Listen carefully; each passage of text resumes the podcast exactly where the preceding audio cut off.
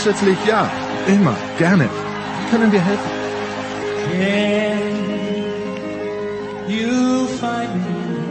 Einen neuen Stürmer, Skisprung-Ski, einen Schlägervertrag. Genauer geht's nicht? Stärken, Nationalität, Geschlecht. Okay. Erling Haaland? Max Verstappen? Alexander Zverev? Fred, bitte, sag an.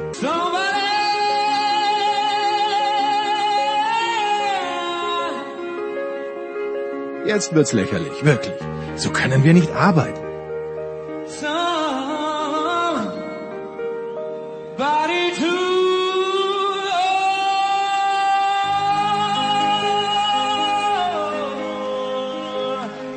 Okay, das ist immerhin eine Richtung.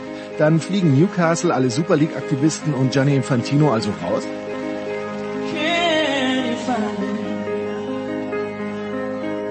Somebody to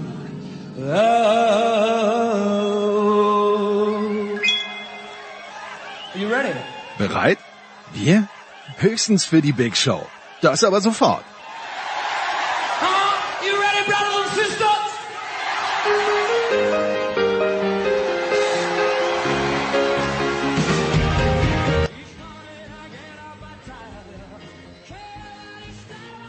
Herrschaften, da ist was los. Die Big Show 649 von Sportradio 360. Pickepacke voll unser Programm. Es geht los mit zwei Teilen Fußball. Philipp Schneider von der Süddeutschen Zeitung und Jonas Friedrich Sky und Amazon. Und der erste Teil wird sich kümmern um den viel zu früh verstorbenen Fußballweltmeister Andreas Brebe, aber natürlich nicht nur um ähm, Breme, sondern auch um die Zeit, die wir alle anders, sogar besser in Erinnerung haben, obwohl auch zu jener Zeit natürlich nicht alles in rosigen Farben darzustellen war. Zweiter Teil dann, apropos der FC Bayern München, Thomas Tuchel, das Thema mit Philipp und mit Jonas. Teil drei, ja, auch mit Michael Körner kann man ein kleines bisschen über Fußball sprechen, vor allen Dingen, wenn eine VR-Entscheidung oder eine Nichtentscheidung nicht nach seinem Gutdünken war. Und das ist ja auch im Basketball eine, nicht nach seinem Gutdünken, nicht nach seinem Gusto war, so rum ist richtig. Äh, und im Basketball gibt's ja auch den Review. Dann die Formel 1 mit Stefan der Voice Heinrich, mit Stefan Ehl. Es wird getestet. Kommende Woche geht's los. Teil 5. Robert Weber. Vergangene Woche der erste Teil unseres Gesprächs. Jetzt die Conclusio und es ist mindestens ebenso unterhaltsam wie am letzten Donnerstag. Michael Reusch, Olympiasieger in der Staffel 2014 glaube ich war's. Ich bin mir ziemlich sicher. Äh, dann zum Biathlon, richtig, richtig lässiges Interview, unbedingt reinhören. Gefolgt von, apropos unbedingt reinhören, Tom Heberlein vom SED und Roman Stelzl von der Tiroler Tageszeitung. Die Männer fahren ja in dieser Woche, an diesem Wochenende wieder rüber in die USA. Ich hoffe, sie sind geflogen und nicht gefahren, sonst wären sie immer noch unterwegs in äh, Palisades Tahoe. Hat mir sehr gut gefallen, der Riesenslalom, aber ob das natürlich sinnhaft ist jetzt, nochmal den Kontinent zu wechseln? Eher nein. Rugby. Die deutsche Nationalmannschaft hat Jan Lüdecke nicht überzeugt. Äh, Nicolas Mathieu fragt auch wegen den Six Nations nach. Er wurde gefordert, jetzt ist er wieder da. Heiko Ulderb, eigentlich aus Boston. Wir erreichen ihn in Florida zu vielen verschiedenen Themen. Das im neunten Teil, nein, im zehnten Teil, gefolgt dann von André Vogt, der, wie viele andere auch, überhaupt nicht happy ist oder happy war mit dem All-Star-Game in der NBA und dessen Achtung Abschaffung fordert. Wahnsinn. Und hinten raus nochmal Tennis, richtig, richtig groß mit Jörg Almeroth, mit Paul Häuser und mit Klaus Bellstedt. Äh, weiß, da, da, geht es auch zunächst ein bisschen um Fußball, aber dann auch um den Abschied von Barbara Rittner aus dem Deutschen Tennisbund, vom Deutschen Tennisbund. Das alles in der Big Show 649. Großer Sport mit großen Worten. Big Show 649. Also ich freue mich sehr, dass wir eine profunde, wunderbare Runde gefunden haben, dem äh, Anlass entsprechend für den Fußball. Das ist zum einen von Amazon, von Sky, Jonas Friedrich. Guten Morgen, lieber Jonas. Hallo Jens, Tag zusammen. Und von der Süddeutschen Zeitung. Er ist äh, von den 60ern vor ein paar Jahren zu Bayern gewandert. Es hat allen Beteiligten gut getan für die Süddeutsche Zeitung Philipp Schneiders. Guten Morgen, lieber Philipp. Ja, guten Morgen. Bevor wir aber zu den Bayern kommen, kommen wir zu einem Bayer, äh, der in dieser Woche vor ein paar Tagen leider verstorben ist. Jonas, wenn du deinem Sohn, ich weiß nicht, äh, Justus ist jetzt, ist er schon zehn, der Justus? Äh, exakt, stark.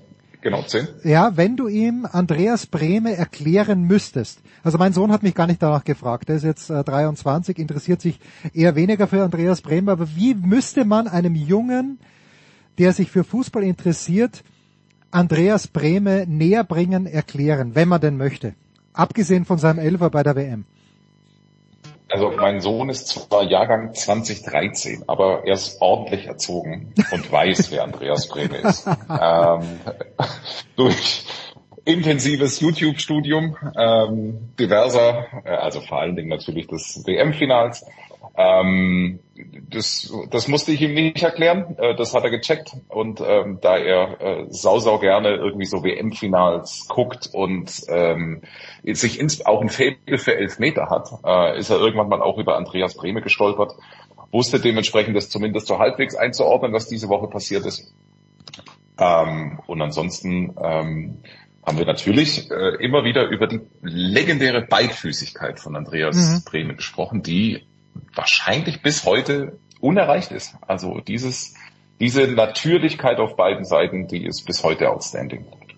Das ist in der Tat wahr, weil ich ja gelesen habe, ich glaube eh in der SZ, ich weiß nicht, äh, ich glaube, ich weiß nicht, wer es geschrieben hat, aber dass er eben, wie er sich gerade gefühlt hat, hat halt dann mal den Freistoß mit links geschossen und nicht so wie den Elfer. Ich glaube, es gibt ja die, also ich, ich bilde mir ein, dass er WM 86 äh, den, den Elber mit links geschossen hat und mhm. 90 dann mit rechts. Ja, gegen Mexiko war und das. Und was jetzt, ja, ja.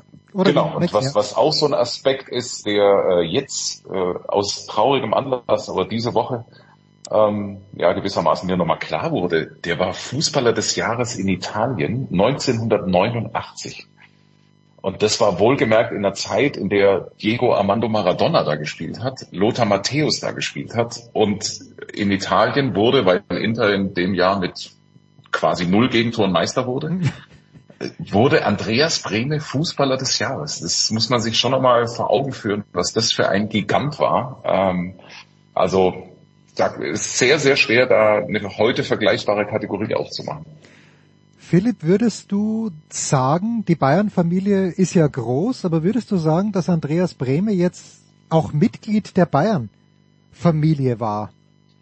So richtig, weil er hat ja dann doch, er hat in Mailand gespielt, er hat in Kaiserslautern gespielt. Ist Brehme für Fußballfans oder für den Bayern-Fan als solcher, ist das ein Bayer oder ist das jemand, der einfach mal so Toni Groß-mäßig vorbeigeschaut hat für ein paar Monate oder Jahre? Naja, also ähm, es ist ja so ein bisschen das letzte Bild, an das man sich ja äh, erinnert jetzt mit ihm. Das war ja irgendwie jetzt auch ähm, in der Arena in Fröttmanning bei der Trauerfeier für Franz Beckenbauer. Ähm, ich glaube einfach, dass Andreas Brehme, ich würde den einfach genau, ich würde den übergeordnet äh, irgendwie einsortieren. Also das ist ein Mensch, der so vielen Menschen ähm, in Deutschland und nicht nur in Deutschland, sondern wie wir auch gerade ja von Jonas gehört haben, in Italien so viel bedeutet haben wird ihn ähm, jetzt also in mehreren Familien sozusagen einsortieren und nicht nur in, der, in der Familie der Bayern.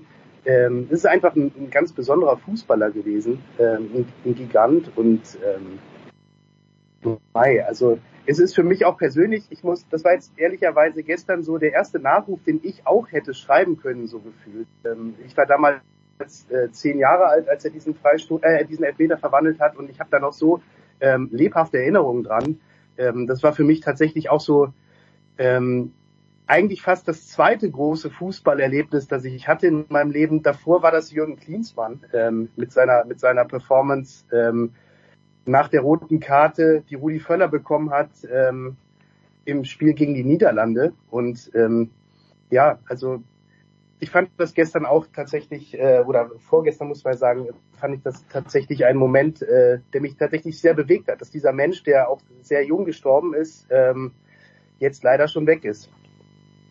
Wenn wir uns diese Generation jetzt nochmal anschauen, äh, Jürgen Klinsmann gerade, Jonas, man muss es sagen, rausgeschmissen äh, beim südkoreanischen Fußballverband, leider gemeinsam mit Andreas Herzog. Ich glaube, Herzog hat das tiefer getroffen als Klinsmann. Lothar Matthäus ist Fußballexperte.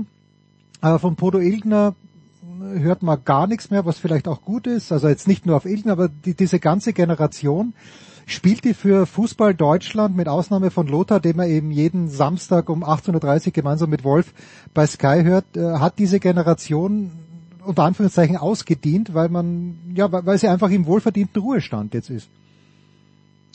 Also Rudi Völler ist ähm, ah, stimmt, Rudi, natürlich, ja, ja, ja, ja. Position, ne? Ja, das stimmt, das stimmt. Den habe ich vergessen. Wie konnte ich Rudi Völler vergessen? Wahnsinn.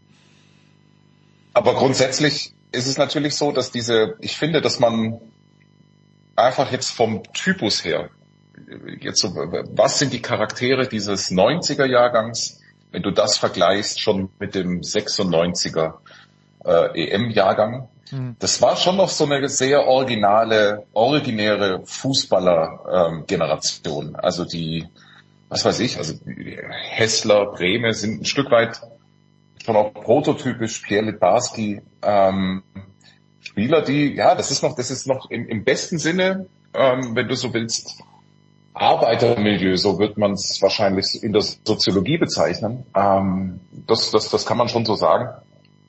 Aber ich finde natürlich schon, dass man dem 90er Jahrgang Unrecht tut, wenn du sagst, dass äh, hinterher da keine ganz großen Karrieren mehr äh, draus entstanden sind. Stichwort, also ich meine, Klinsmann, du hast jetzt, wenn du jetzt natürlich dieses äh, Korea-Ende nimmst, hast natürlich recht, aber äh, Fakt ist natürlich auch, dass er in einer gewissen Zeit als der Erlöser des deutschen Fußballs dastand. Oh ja, oh ja. Ähm, das sollte man auch nicht außer Acht lassen. Ne? Und äh, Stefan Reuter, ähm, würde ich auch sagen, hat noch eine sehr, sehr respektable Karriere als äh, Manager hingelegt. Und wenn du jetzt mal so den neuen modernen Typus anguckst, ne, also wie, was machen denn die 2014 und so, ja, da ist ja eigentlich eher das Problem oder die Herausforderung, dass von denen keiner ähm, mehr so in echter Funktion ist, weil sie es nicht müssen. Ja, also weil weil sie ähm, erstens äh, auf, mit dem Blick aufs Bankkonto schon so viel geleistet haben, dass da keiner mehr wirklich was tun muss und ähm, vielleicht auch gar nicht so der große Antrieb noch da ist, irgendwas zu verändern. Auch da nichts ohne Ausnahme, wenn du Mario Gomez jetzt beispielsweise anschaust, ähm, der zwar kein 2014er ist, aber zu der Generation gehört, ähm, der jetzt auch schon echt einen ganz schön anstrengenden und aufreibenden Job hat. Aber ich weiß, was du meinst. Ähm, die, der 90er Jahrgang ist ein ja irgendwie sehr originaler und äh, ja herzlicher, so würde ich es beschreiben. Wobei einer dieser 2014er Jonas äh, grätscht ja gerne noch im eigenen Strafraum so herum, dass ein nullprozentiger Elfmeter dann doch gegeben wird. Dazu kommen wir vielleicht gleich noch oder ganz sicher noch. Äh, Philipp, nur ganz kurz noch. Äh, diese Zeit 1990. Äh, für mich war es die, also ich bin ja schon ein bisschen älter als ihr, für mich war 78 die erste WM und 90 war Österreich zwar auch dabei, äh, aber ich habe natürlich diese Spiele in Mailand, das waren ja deutsche Heimspiele am Ende des Tages im San Siro. Ähm, war es wirklich eine bessere Zeit? ist es, ist es wirklich so, dass man sagt, äh, oder verklären wir auch hier die Vergangenheit? Gut, Deutschland ist Weltmeister geworden, verstehe ich völlig, dass das eine ganz, ganz, ganz besondere WM war. Aber hat es nicht da auch schon Dinge gegeben? Es gab ja, glaube ich, hier bei Sky eine Dokumentation über die WM, wo die Engländer haben die in Sizilien gespielt, äh, weil man die Fans nicht auf dem Festland haben wollte. Gab es da nicht ganz andere Probleme, die wir jetzt ausblenden, da der, das größte Problem der abgesagte Investorendeal jetzt ist? die, die einfach 34 Jahre später nicht mehr so, mm, so prekär erscheinen.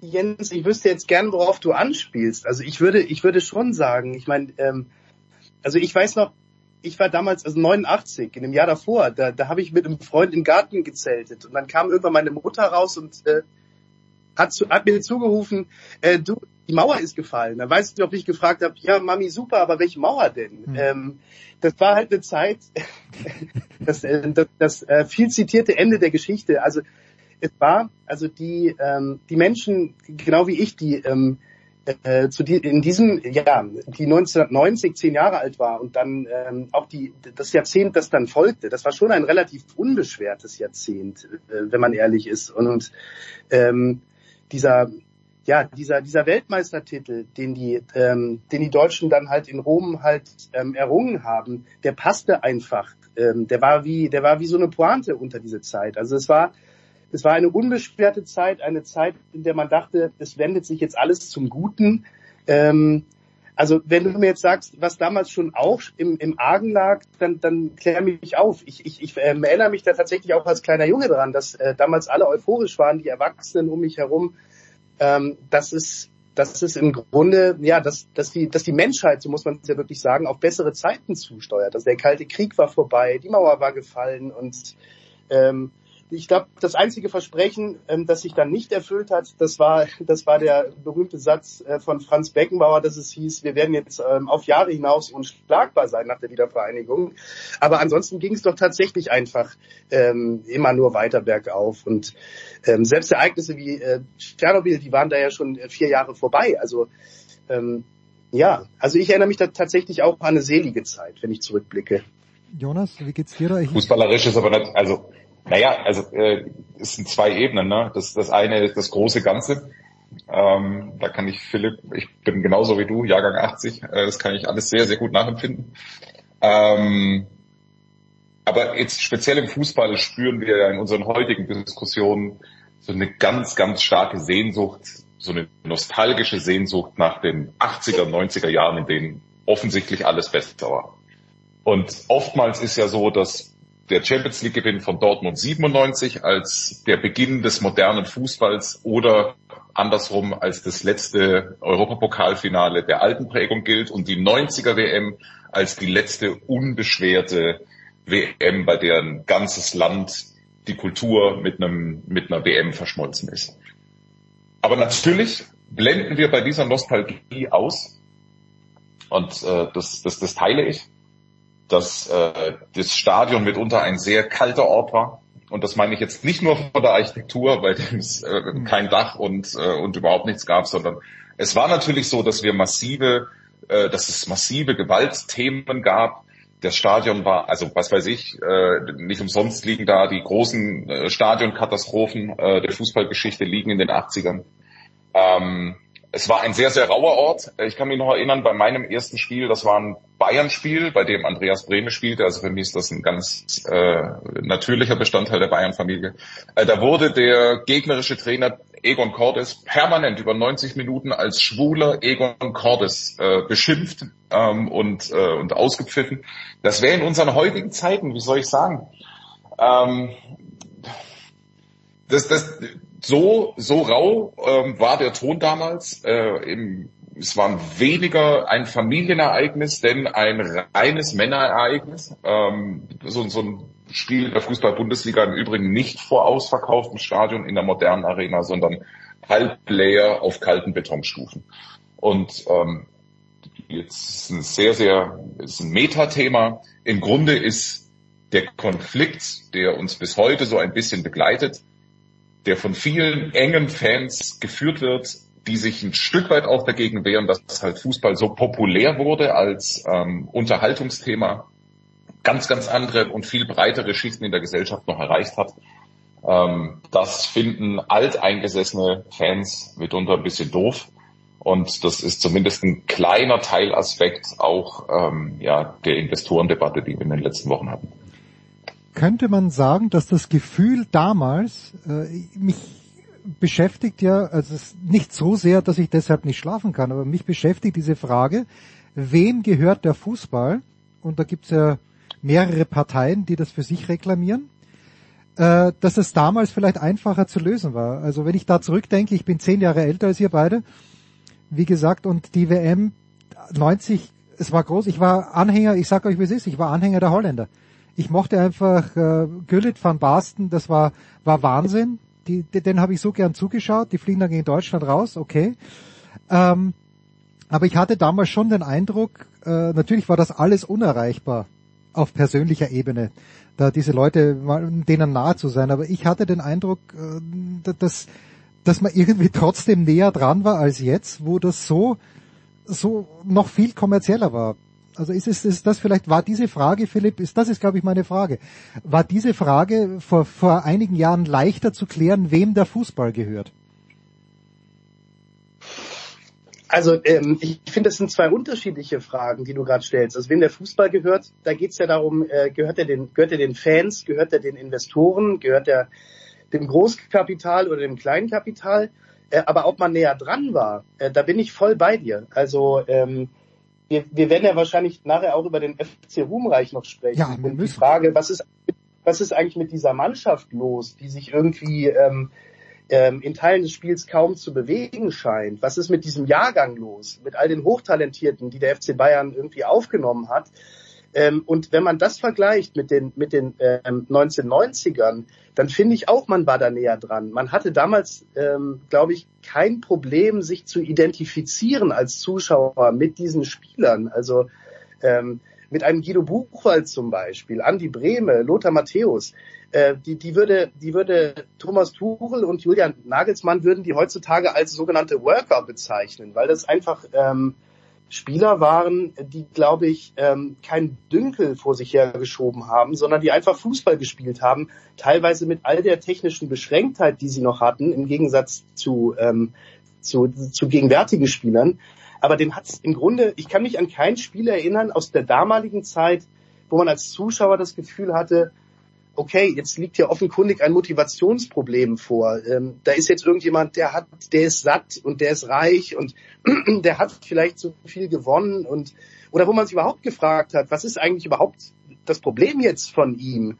Ähm, diese Frage hat man sich nicht gestellt. Wenn es ein Problem gab, dann konnte man das klar benennen. Dann war das meistens technischer Natur. Dann wusste man, okay, die sind jetzt den Niederländern beispielsweise technisch eigentlich im Grunde unterlegen und die stoßen an ihre fußballerischen Grenzen.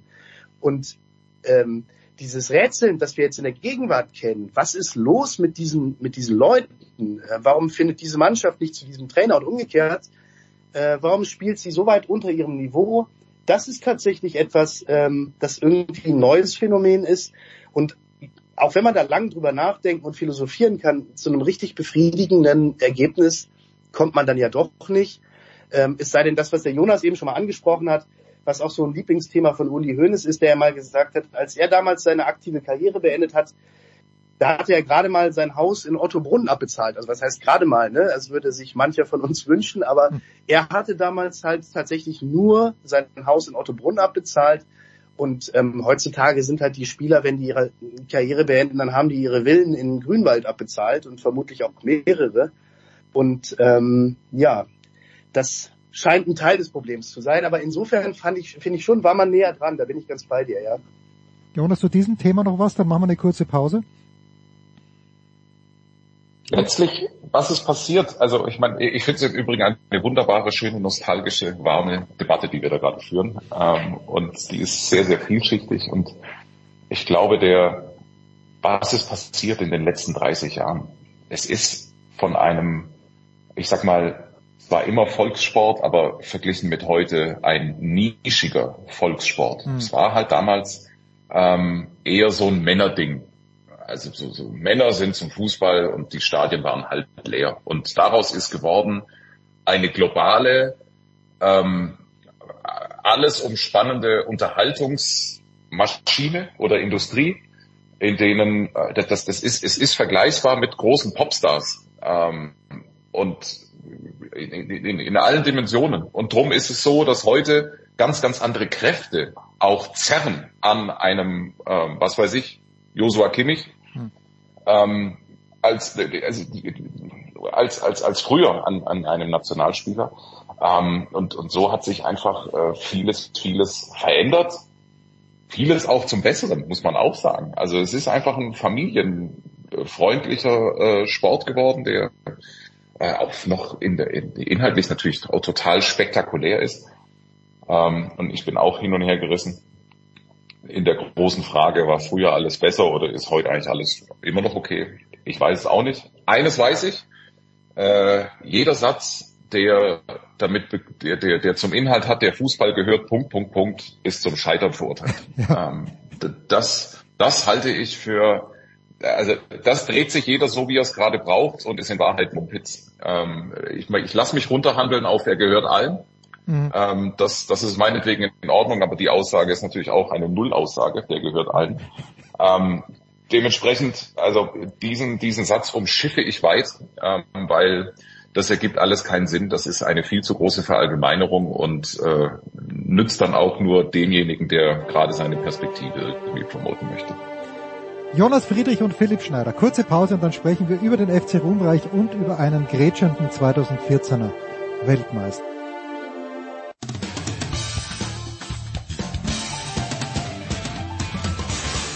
Grüß euch, hier spricht Hans Kranke und ihr hört mir auf Sportradio 360, dem Sportsender.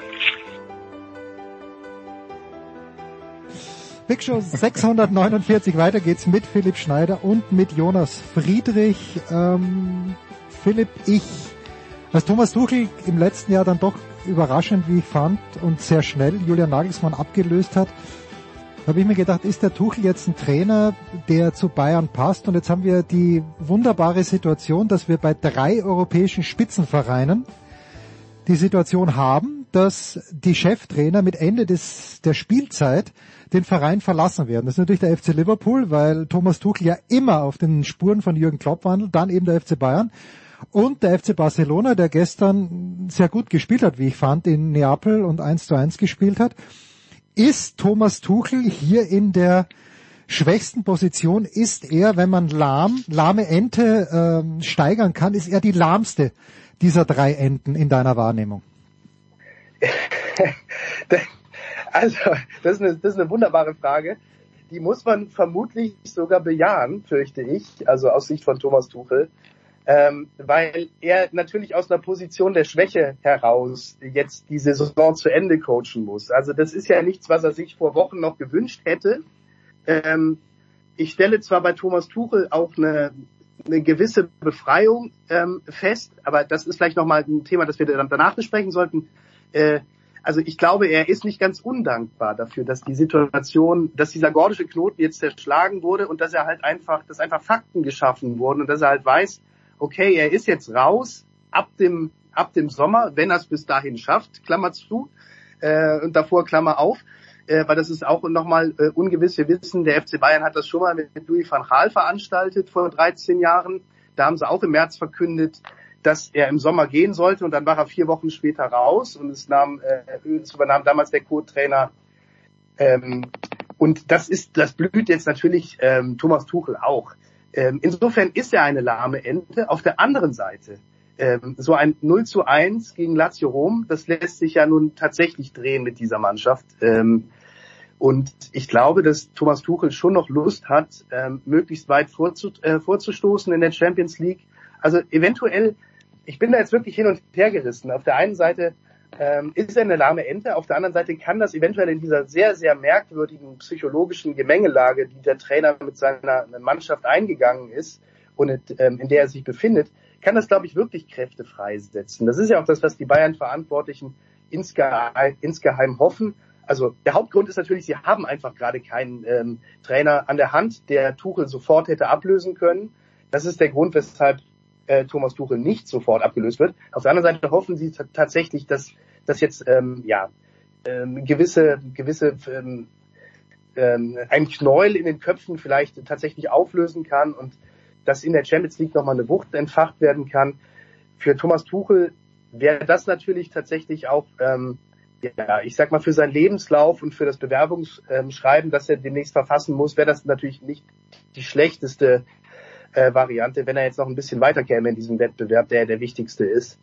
Ähm, insofern ja, lahme Ente ja, aber trotzdem vielleicht eine Ente, die ähm, noch überraschend ähm, weit fliegen wird, um deine Frage zu beantworten. Muss denn Thomas Tuchel, Jonas, äh, noch einen Lebenslauf verfassen, wenn er sich irgendwo bewirbt hat? Haben diese eineinhalb Jahre, wenn es denn so viele dann werden, nicht ganz eineinhalb Jahre, haben die gekratzt am Trainerimage von Thomas Tuchel aus deiner Sicht? Es ist halt der erste Kratzer, ne? Hm. Also ähm, ich finde, dass Thomas Tuchel bislang eine makellose Trainerkarriere extrem bewundernswert hingelegt hat. Bei Mainz ist er freiwillig geschieden in ein Sabbatjahr und das war grandios, was er mit Mainz geschafft hat. Und danach würde ich äh, Folgendes behaupten. Jeder Club, der sich von ihm getrennt hat, hat es eigentlich bereut. Hm. Ein bisschen, ein bisschen später. Also das war der letzte Trainer, der mit Borussia Dortmund eine, äh, ein, ein echtes Top-Niveau erreicht hat und nur tragisch nicht deutscher Meister wurde. Ja, natürlich äh, mit dann beschleunigt durch den Anschlag auf den Mannschaftsbus gab's und er ist kein einfacher Charakter, gab es zwischenmenschliche Verwerfungen, die wahrscheinlich nicht mehr zu kitten waren. Und trotzdem kann man auf einer sportlichen Ebene behaupten, dass Borussia Dortmund nie wieder so eine starke und schlüssige Trainerfigur hatte. Paris Saint-Germain, ähm, allen voran, also was die damals geritten hat, ähm, auch wegen zwischenmenschlicher Verwerfungen, ihn zu feuern. Das weiß der Henker, der hat es geschafft, diesen Zirkus ins Laufen zu bringen und äh, Manuel Neuer und ein Tor haben gefehlt oder haben dafür gesorgt, dass äh, der ganz große Titel versagt blieb. Chelsea super Station, Champions League-Sieger, nimmt ihn keiner mehr. Ähm, und äh, auch da unter schwierigsten Umständen dann mit Ownership-Wechsel äh, gefeuert von einer Führung, die bis heute rumeiert, Milliarden verbrennt und äh, am liebsten mit zwölf Spielern spielen würde. Äh, dann würden die Pläne einigermaßen aufgehen. So, jetzt ist halt er der erste Trainer, der mutmaßlich mit dem FC, also irgendein Trainer musste es ja erwischen, wer ist der erste, äh, der mit Bayern nicht deutscher Meister wird. Letztes Jahr, das hätte nicht gezählt, ne, finde ich. Also ähm, das, das, das hätte man, das wäre irgendwie so unter Sonstiges, unter Fußnote verlaufen, wenn er damit äh, als gewissermaßen als äh, Späteinsteiger in einer Saison damit nicht mehr deutscher Meister geworden wäre. Dieses Jahr zählt und drum wird er äh, wahrscheinlich, und das ist halt der erste große Kratzer, derjenige welche sein, der nicht deutscher Meister wird äh, mit den Bayern äh, und das nach so langer Zeit. Und ja, natürlich, ähm, also äh, keiner geht irgendwie als Gewinner aus dieser Situation raus.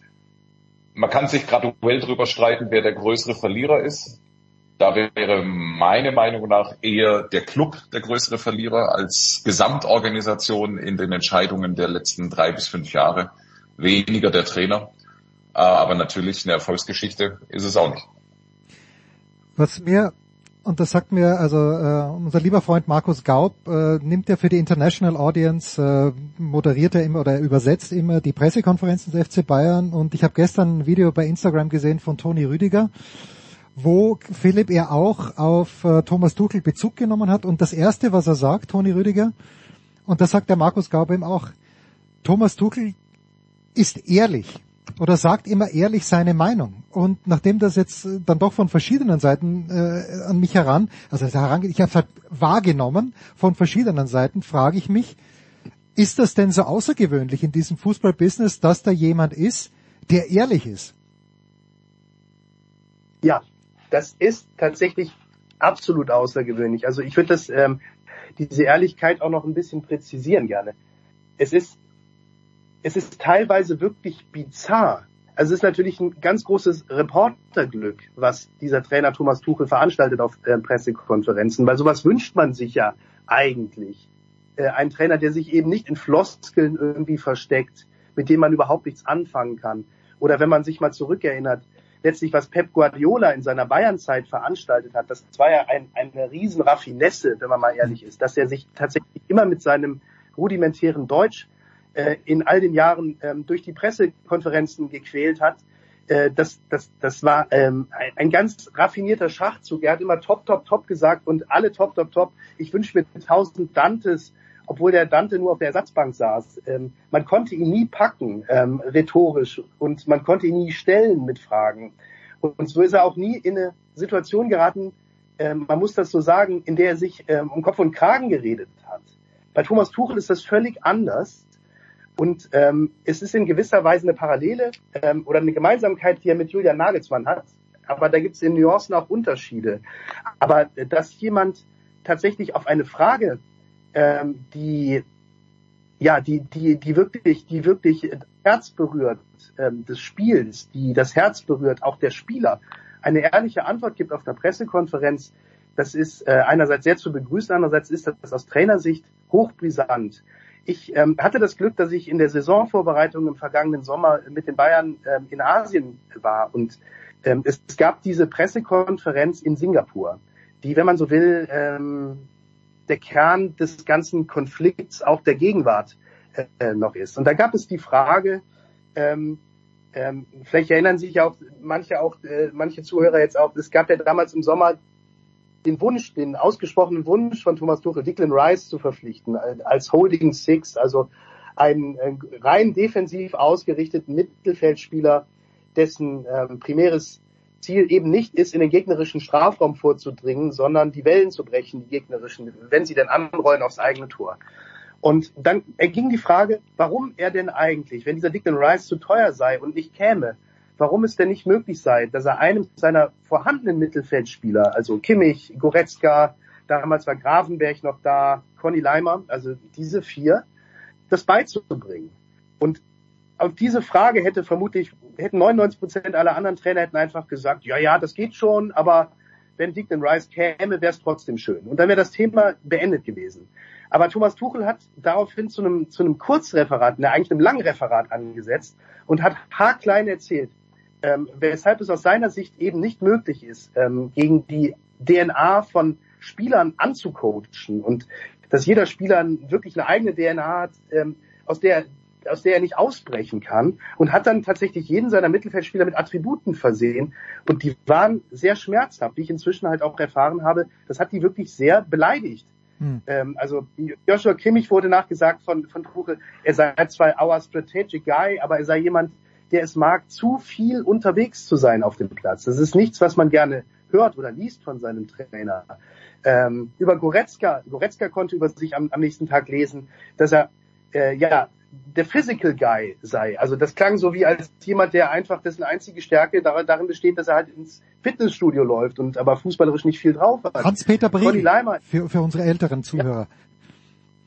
Genau. Oder Conny Leimer war halt der Ballhunter, also der Balljäger. Ähm, das war alles, er hat die im Grunde mit seiner Ehrlichkeit hat er den allen einen auf den Kopf gegeben, ja, aber mit der flachen Hand und ähm, das ist dann schon etwas, das, das Spuren hinterlässt. Und gerade wegen seiner Eloquenz, die er hat. Er ist ein hochintelligenter Mensch, sehr eloquenter Mensch und ähm, diese Ehrlichkeit, die Toni Rüdiger meint, die ist dann tatsächlich sehr, sehr selten.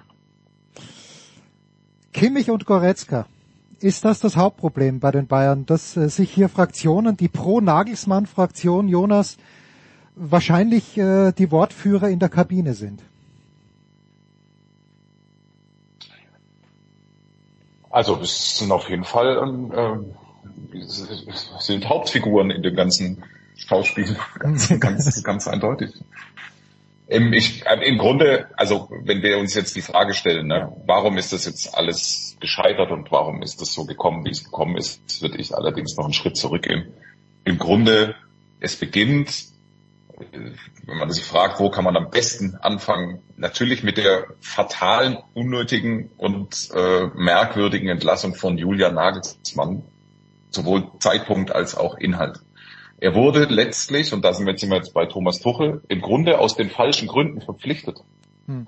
Also er, der, der Nagelsmann wurde entlassen, nur noch mal ganz kurz einen Schritt zurück weil Salihamidzic und Kahn der Meinung waren, äh, es passt nicht zwischen Nagelsmann und Trainer, was äh, zumindest so wie ich das weiß, äh, einfach nicht stimmt, sondern es hat halt nicht mehr zwischen äh, Trainer und sportlicher Führung gepasst. Das ist richtig. Und natürlich war da auch nicht alles perfekt, stimmt alles.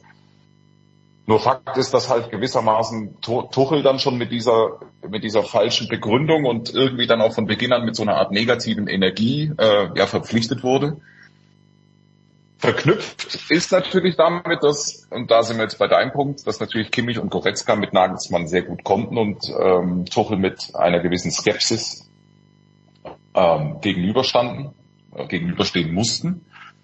Darüber hinaus ist natürlich auch die Wahrheit, jetzt mal rein sportlich, es ist bis jetzt nicht gelungen, den Übergang der Führungsachse, nennen wir sie jetzt einfach mal Neuer Müller, zu Kimmich Goretzka, diesen, dieser Transfer ist nicht gelungen.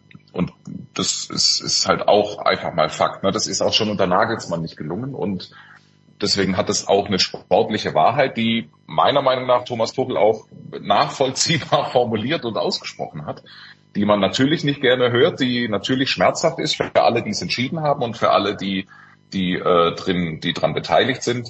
In der Folge wurden diese wesentlichen Bestandteile der Mannschaft und der Trainer nie wirklich äh, warm miteinander. Diese gnadenlose Ehrlichkeit ist ihm ein Stück weit auch um die Ohren geflogen, das stimmt.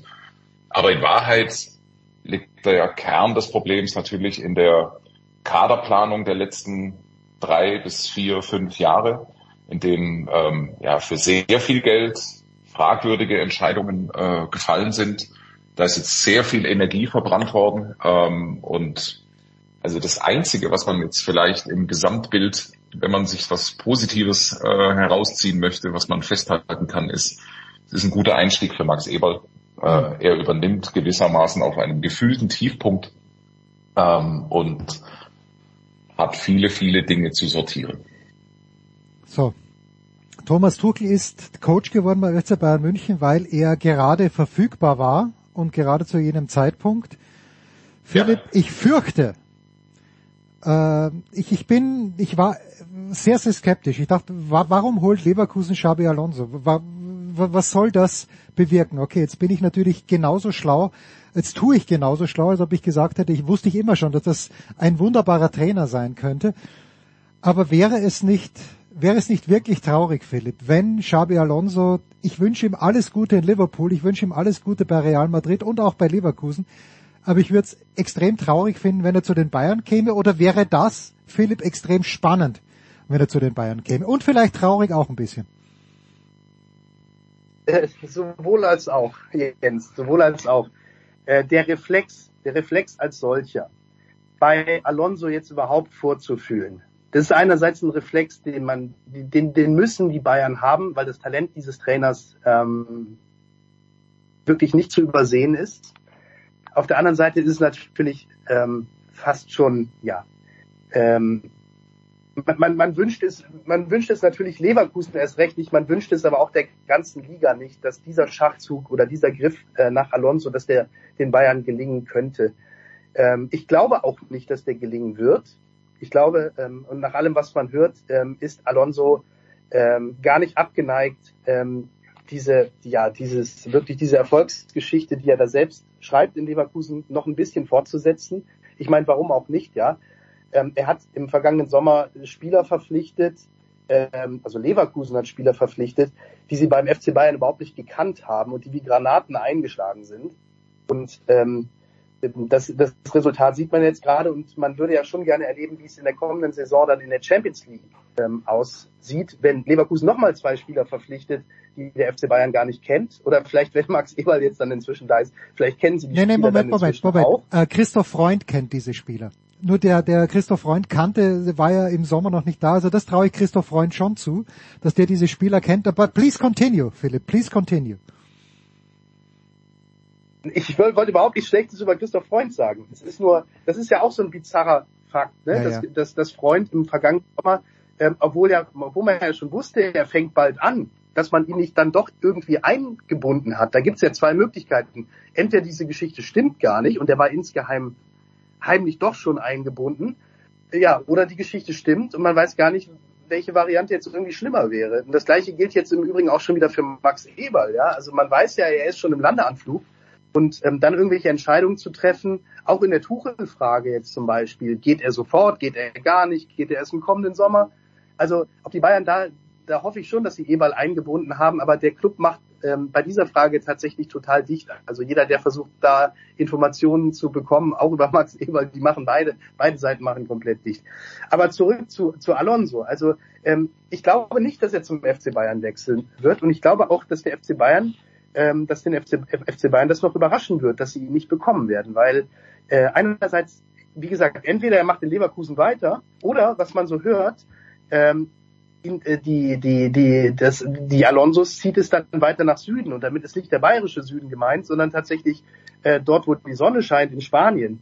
Ähm, das scheint nach allem, was man so hört, tatsächlich die, die wahrscheinlichere Variante noch zu sein, sogar noch wahrscheinlicher als äh, als äh, Liverpool, ähm, wo er ein sehr begehrter Trainerposten jetzt auch frei wird und wo Alonso auch sehr gute Erfahrungen gemacht hat und sehr schöne Erinnerungen dran hat. Aber tatsächlich, ich glaube, der FC Bayern wird ähm, Alonso, diese Wette gehe ich jetzt einfach mal ähm, öffentlich ein, die werden Alonso nicht bekommen im Sommer. Tja, und dann bleibt uns, ich weiß Jonas, äh, du, du magst solche Spekulationen nicht, oder ich glaube, du magst es nicht, aber so richtig fett ist der Trainermarkt ja gar nicht, außer man gibt jemand eine Chance, den, den wir jetzt noch gar nicht auf dem Zettel haben. Ich habe mit, mit dem Gaupi auch herumgeblödelt, was ist eigentlich mit Ralf Hasenhüttel, ja? Der mag der nicht mehr. Äh, das ist ein Trainer, der mit sehr, sehr wenig bei Southampton gut war, der in Leipzig gut war, der äh, aber vielleicht hat er keine Lust mehr, der aber bei Bayern schon ein bisschen Stallgeruch hat. Es muss ja nicht Ralf Hasenhüttel persönlich sein, aber denkst du, dass eine Überraschung möglich ist, dass irgendjemand, dass es eben nicht dieser Supertrainer ist, der Alonso jetzt innerhalb der letzten 18 Monate geworden ist, der bei Bayern anheuert. Also äh, in der Tat, ich spekuliere nur so halb gern. Stimmt. Und ich würde auch kurz dafür plädieren wollen, wir haben es den 22. Februar. Ja. Vielleicht lassen wir den Alonso jetzt erstmal Meister werden. Ja, ja, vielleicht, vielleicht, vielleicht wird es ja doch noch Bayern. Ja. Also, ja, na, es, also erstmal, ich meine, ich, ich, ich wünsche es Leverkusen und Alonso und diesem Team von Herzen, weil ähm, es ist, wäre die verdienteste Meisterschaft, die man sich vorstellen kann. Es ist einfach nur grandios und es ist, ich finde es auf einer auf eine Art schade, mitunter auch ähm, manchmal auch so ein bisschen respektlos. Ne? Also wie, was weiß ich, über Klopp beispielsweise auch spekuliert wird. Also ich meine, der Mann hat klipp klar, klipp klar und deutlich gesagt, er macht jetzt mal ein Jahr nichts. Es hält, es hält niemand davon ab, drüber zu philosophieren und zu spekulieren und äh, Klicks damit zu generieren. Bei Alonso ist es auch irgendwie, lass den Mann doch Meister werden. Also das ist, äh, ich weiß, dass es nichts nutzt, dieser Appell, aber ähm, ich das ist mein romantischer Gedanke. Darüber hinaus, natürlich ist er ein Kandidat, ein, ein, ein zwingender Kandidat für die Nachfolge beim FC Bayern. Wer, wer, das Profil ist spitz, das Profil ist eng. Ähm, Wäre natürlich gut, wenn man einen Trainer findet, der ähm, schon mal was gewonnen hat. Ähm, deutschsprachig wäre auch von Vorteil, aber nicht zwingend und so weiter und so fort. Stallgeruch plus plus plus da kann man, finde ich, auf Hasenhüttel kommen. Der hat äh, jetzt keine große Titelsammlung, aber ist ein Himmels. Der hat in der Premier League ein echt äh, eine richtig gute Phase hingelegt. Ich finde, man kann auch auf Roger Schmidt kommen. Mhm. Da gäbe es jetzt keine unmittelbare Bayern-Connection. Aber Fakt ist auch, der hat ähm, sehr gute, der macht einfach sehr gute Arbeit. Der hat in, äh, bei, bei PSV Eindhoven ähm, gut gearbeitet, ist erfolgreich bei Benfica und ist hat mittlerweile auch die Erfahrung und ein Stück weit auch die Kapazität, ähm, das, das zu tun. Ja, äh, ist nicht so, dass es äh, neben Alonso keinen gäbe. Ähm, aber wer es wird, I don't fucking know. Was du aber weißt, was du aber weißt, nach dem Dienstagabend wird Dortmund die nächste Runde in der Champions League erreichen, Jonas, weil ich sag mal so, oh. ich sag mal so, der Elfer, ja. über den kann man streiten, aber ich glaube nicht, dass man darüber streiten kann, dass Eindhoven sehr, sehr viele Chancen liegen gelassen hat und äh, dass diese, ja. diese Begegnung schon fast ein bisschen vorentschieden hätte sein können, wenn sie nicht so, so, ja. äh, so, so damit gewirstert hätten. Also im Grunde ist der Elfmeter eine vieles überdeckende äh, Debatte möglicherweise auch die falsche Debatte, denn die eigentliche Frage müsste lauten, was ist bei Borussia Dortmund los, dass es weiterhin keine klare spielerische Linie gibt. Warum kommt diese Mannschaft mit Ball nicht in den Tritt? Das war ein ganz schwacher Champions League Auftritt und ich bin bei dir. Eine großkalibrige Champions League Truppe hätte das Matchup bereits im Hinspiel entschieden. Die Chancen dazu waren da. Das hätte auch ein 3-1, 4-1 sein können. Ähm, und insofern würde ich sagen, ist Dortmund mit dem 1-1 echt gut bedient. Chancen stehen gut, dass sie das im Rückspiel ähm, dann, dann, dann ja, auf die eigene Seite ziehen, weil die PSW, das, das, das ist keine, ja, Tabellenführer in der Eredivisie und ja, äh, leidenschaftlicher, guter, strukturierter Fußball, aber es ist auch klar geworden, wo das Limit liegt und ähm, es ist halt einfach Herausforderer gegen eine etabliertere Mannschaft in der Königsklasse und da sind die Vorteile klar jetzt bei Schwarz-Gelb. Also sie werden weiterkommen, wäre meine Prognose. Ähm, ein Glanzstück war es mindestens im Hinspiel garantiert nicht. Was man allerdings nicht vergessen darf, PSV hat in der Champions League Qualifikation den glorreichen SK Bundegammer Sturm Graz rausgeworfen. Das war ja. uns allen schon ein Zeichen, dass da eine große Saison ansteht. Äh, ich bedanke da mich. War damit dann, es war damit zu rechnen. Ja, ja, also gut, Sturm hat sich auch so brunstdumm angestellt in Eindhoven, haben gedacht, okay, wir, wir, wir pressen jetzt mal ein bisschen und hat sich drei Kontertore eingefahren, war wirklich extrem dumm. Philipp, an diesem Wochenende das zum Abschluss. Äh, womit wirst du dich beruflich beschäftigen? Wirst du möglicherweise sogar in der Allianz Arena sein, Samstag 18.30 Uhr? Ah, jetzt, du wirst es nicht glauben. Ich, ich, ich war schon akkreditiert und wäre natürlich da bei, bei diesem Spiel gewesen. Da hat mich meine Frau dran erinnert, vorgestern, dass am Samstag Kindergeburtstag ist. Daraufhin habe ich meine Akkreditierung umschreiben lassen. Ich werde tatsächlich nicht im Stadion sein. Ähm, und ich werde stattdessen eine, eine Schatzsuche veranstalten, die sich, äh, die sich gewaschen hat hier ähm, im schönen Münchner Süden. Und ähm, insofern, aber am Sonntag bin ich im Dienst. Also sollte irgendetwas passieren beim FC Bayern nach, einem, nach einer möglicherweise unrühmlichen Niederlage gegen Leipzig, die jetzt eigentlich ehrlicherweise auch keinen überraschen würde, ähm, und die es ja auch schon gab in diesem Jahr, äh, also oh, wir haben ein neues Jahr, also die es zumindest im letzten Jahr schon gab, ähm, ja, dann, dann werde ich am Sonntag sozusagen ähm, die, die, die Scherben auflesen oder mit auflesen, gemeinsam mit den Kollegen. Ausgezeichnet. Jonas, du warst in Heidenheim letzte Woche, wenn ich mich richtig erinnere. Und äh, was, Heidenheim? Oder warst du in Darmstadt? Nee, da, da, da war ich tatsächlich noch nie. Also da, da ist noch ein Stadionpunkt offen. Wo, wo warst du letzte Woche? Hast, hast du nicht ein Spiel, ein Einzelspiel gemacht am letzten Samstag? Äh, Darmstadt war ich. Darmstadt, Darmstadt, ja, Darmstadt war's. Ah, Darmstadt war's. Ja. Okay. Was, was bringt diese Woche für dich? Äh, ich bleibe im Stuttgart-Thema und äh, fahre äh, morgen bereits äh, Matchday minus eins äh, nach Stuttgart und ähm, guck mir das Spiel gegen Köln an. Schön. Stuttgart gegen Köln, das ist halt ein Klassiker in der Bundesliga. Absolut. Jonas Friedrich und Philipp Schneider, ich bedanke mich ganz, ganz herzlich bei euch beiden. Weiter geht's in der Big Show 649 mit Michael Körner, auf den wir uns jetzt gleich musikalisch einstimmen.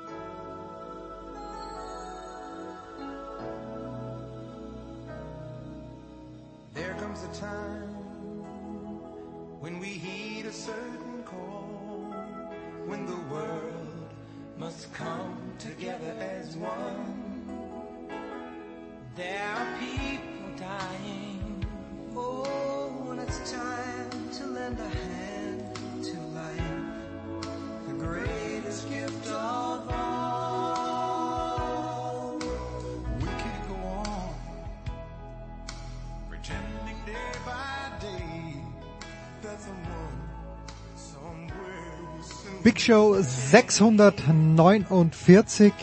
Es geht weiter mit dem großen Michael Körner. Guten Morgen, lieber Michael. Guten Morgen jetzt.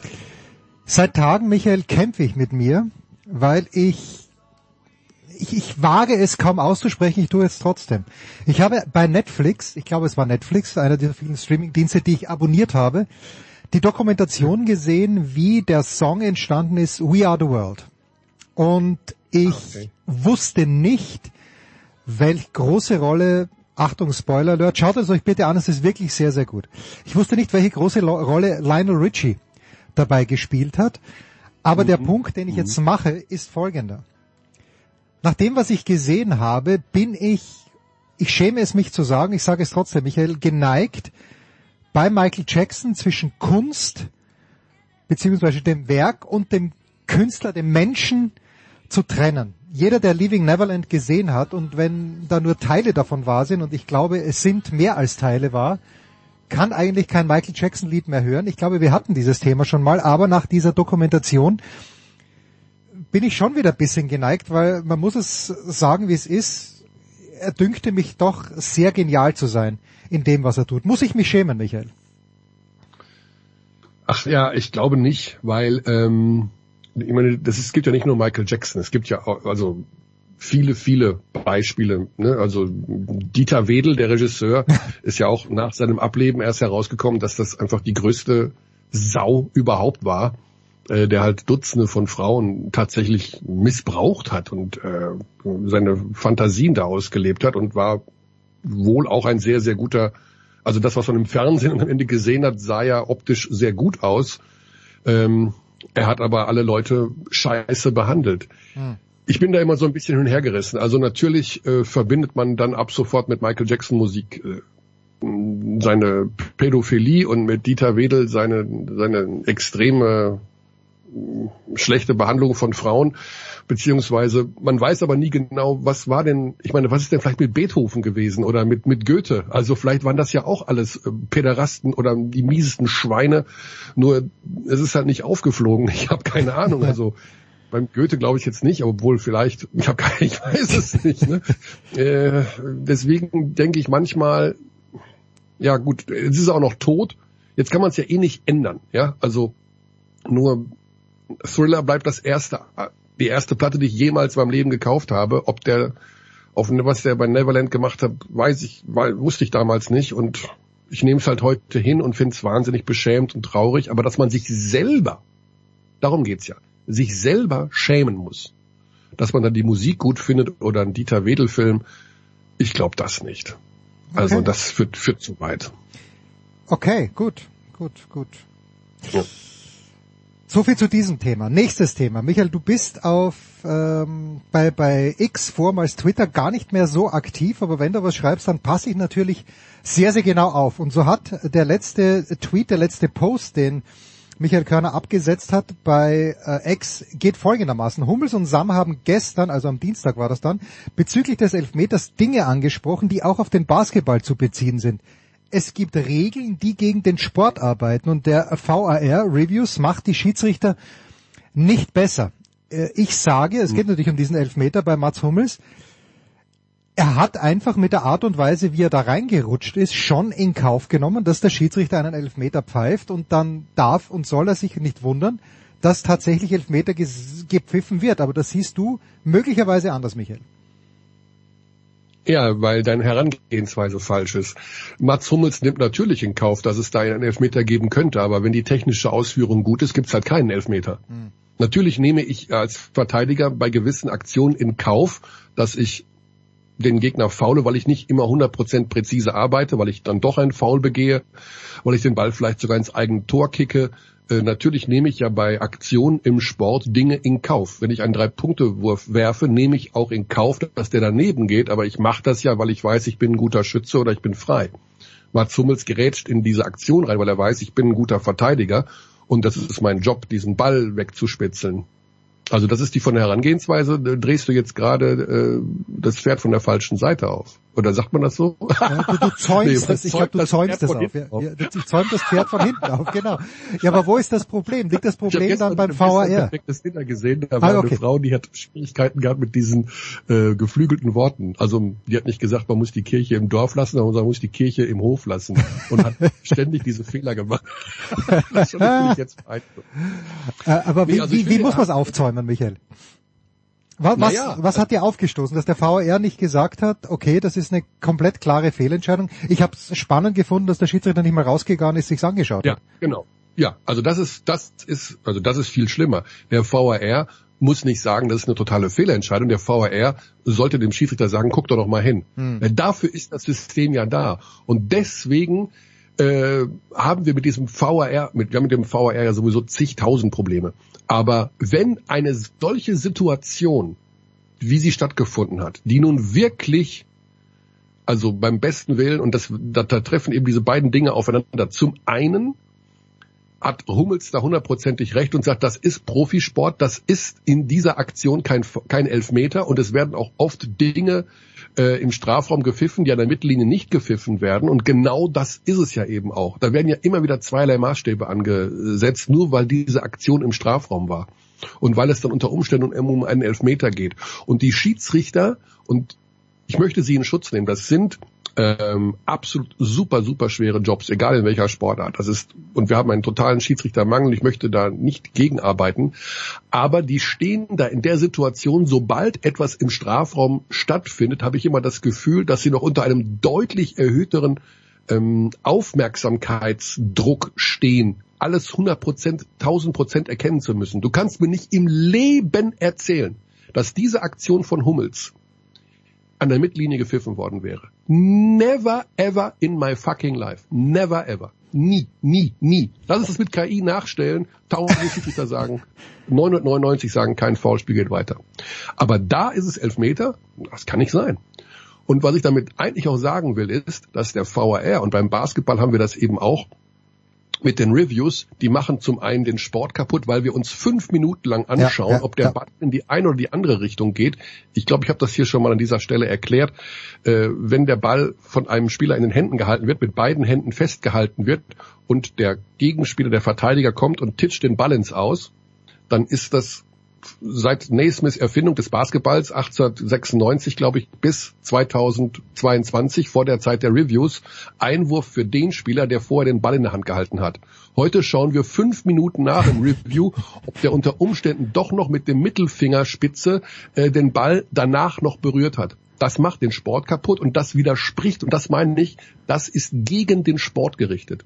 Mhm. Und wenn bei der Aktion, wo ich steil gegangen bin, bei Berlin gegen Ulm, Karim Jallow den Ball in den, äh, also einen Foul begeht und dann eine, eine zweihundertstel Sekunden mit dem Ball in den Händen eine Zuckung macht. Die Zuckung war ein Zentimeter. Ein Zentimeter zuckt er, also eine Andeutung, macht das bitte mal alle zu Hause nach. Eine Bewegung mit euren Händen, tut so, hättet ihr einen Ball in der Hand und zuckt einen Zentimeter nach vorne und nach hinten. Und dafür bekam er ein technisches Foul. Und das ist gegen den Sport.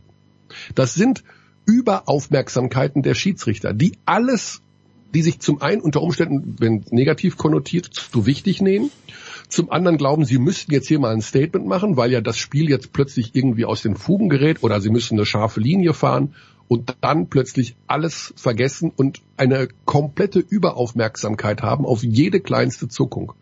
Plus der Tatsache, dass die Reviews die Schiedsrichter nicht besser machen, weil, naja, was, was wird dadurch erreicht? Also äh, am Ende des Tages, wenn der Schiedsrichter zweimal aus dem Keller überstimmt wurde, steht er da auf dem Feld und denkt sich, das scheint ja nicht mein Tag heute zu sein, wenn mhm. die in Köln da alles besser sehen und äh, wird unter Umständen unsicherer und äh, muss dann doch mal irgendwo vielleicht im Hinterkopf, im Unbewusstsein eine Konzessionsentscheidung fällen diese ganze VRR-Scheiße ist, das ist, es ist gegen den Sport. Es ist gegen die Fans, die nicht mehr jubeln, weil sie nicht wissen, ob der Treffer nicht doch anerkannt wird.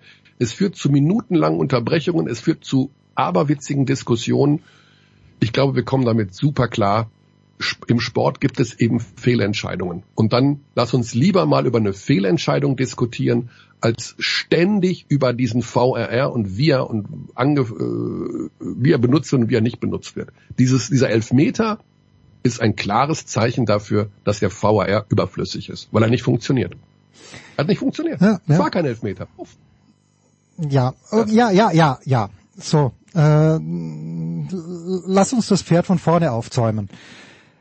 Wo denkst du, weil das ist mein Argument immer beim Handball und ich bekomme ja auch Unterstützung von Thomas Wagner. Ich finde im Handball ist es noch krasser. Da können die Schiedsrichter und es müssen gar keine krassen Fehlentscheidungen sein, aber weil du sagst, dürfen sie sich nicht so wichtig nehmen. Die Schiedsrichter ähm, beeinflussen dieses Spiel aus meiner Sicht noch viel, viel mehr als beim Basketball und auch noch viel, viel mehr als beim Fußball äh, wenn ich mir nur dieses Spiel um den dritten Platz anschaue, Deutschland, Schweden oder noch krasser, diese, dass sie nicht anschauen, ob der Franzose bei diesem Ausgleich, der dann in die Verlängerung geführt mhm. hat im Halbfinale gegen Schweden, da muss ich rausgehen, das muss ich mir anschauen. Aber würdest du den VR jetzt ganz wegnehmen oder würdest du wenigstens konzessieren beim Fußball, dass man sagt, jedes Tor wird überprüft? Also ich würde, die Sache ist die, der VAR wird ja von Menschen bedient und Menschen machen Fehler. Hm. Solange der Mensch, ich würde, also das ist jetzt was ganz bescheuertes, was ich sage, und viele würden die Hände über den Kopf zusammenschlagen, aber ich würde ihn abschaffen und warten, bis die KI das macht und innerhalb von 0,5 Sekunden sagt, äh, kein Tor, äh, elf Meter. Und dann kann man sagen, pro Spiel gibt's, könnt ihr dreimal den KI-Einspruch gelten lassen und fertig aus und das Spiel geht weiter.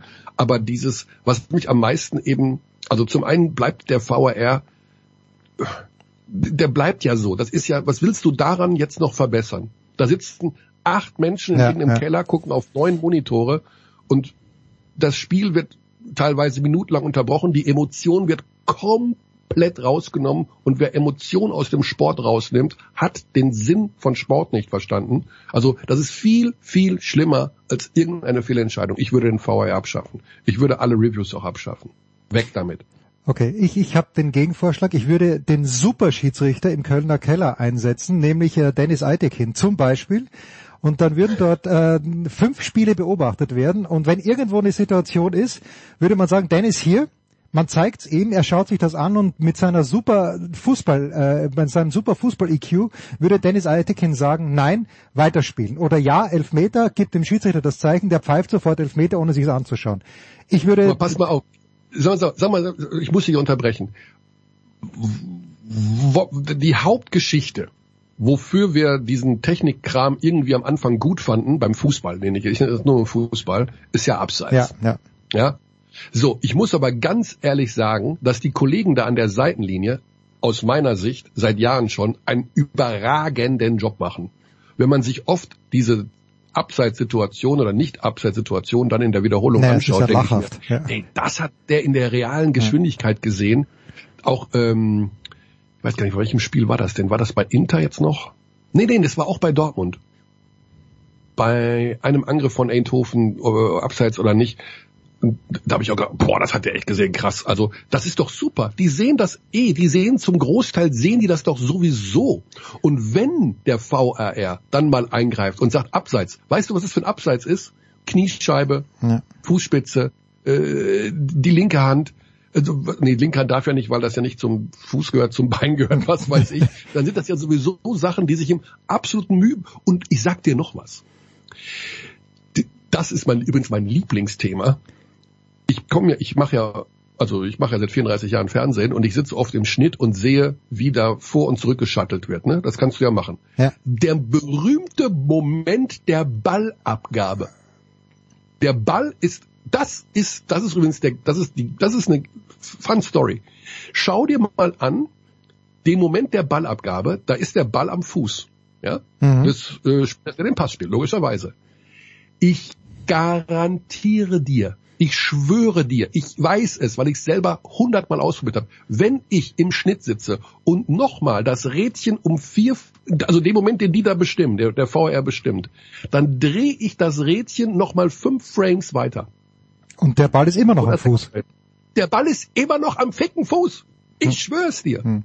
Du kannst diesen Moment der Ballabgabe aber gar nicht auf die Hundertstel Sekunde oder auf die Zehntelsekunde genau bestimmen, weil dieses Drecksding sieht innerhalb von 0,5 Sekunden immer so aus, als wäre er noch am Fuß. Am Innenriss, an der Fußspitze, okay, dann man sieht eine gewisse Bewegung, aber erklär mir nie, niemand auf diesem Planeten wird mir genau den Moment der Ballabgabe bestimmen können. Gibt es nicht, ist nicht möglich. Und allein das ist doch schon eine Farce.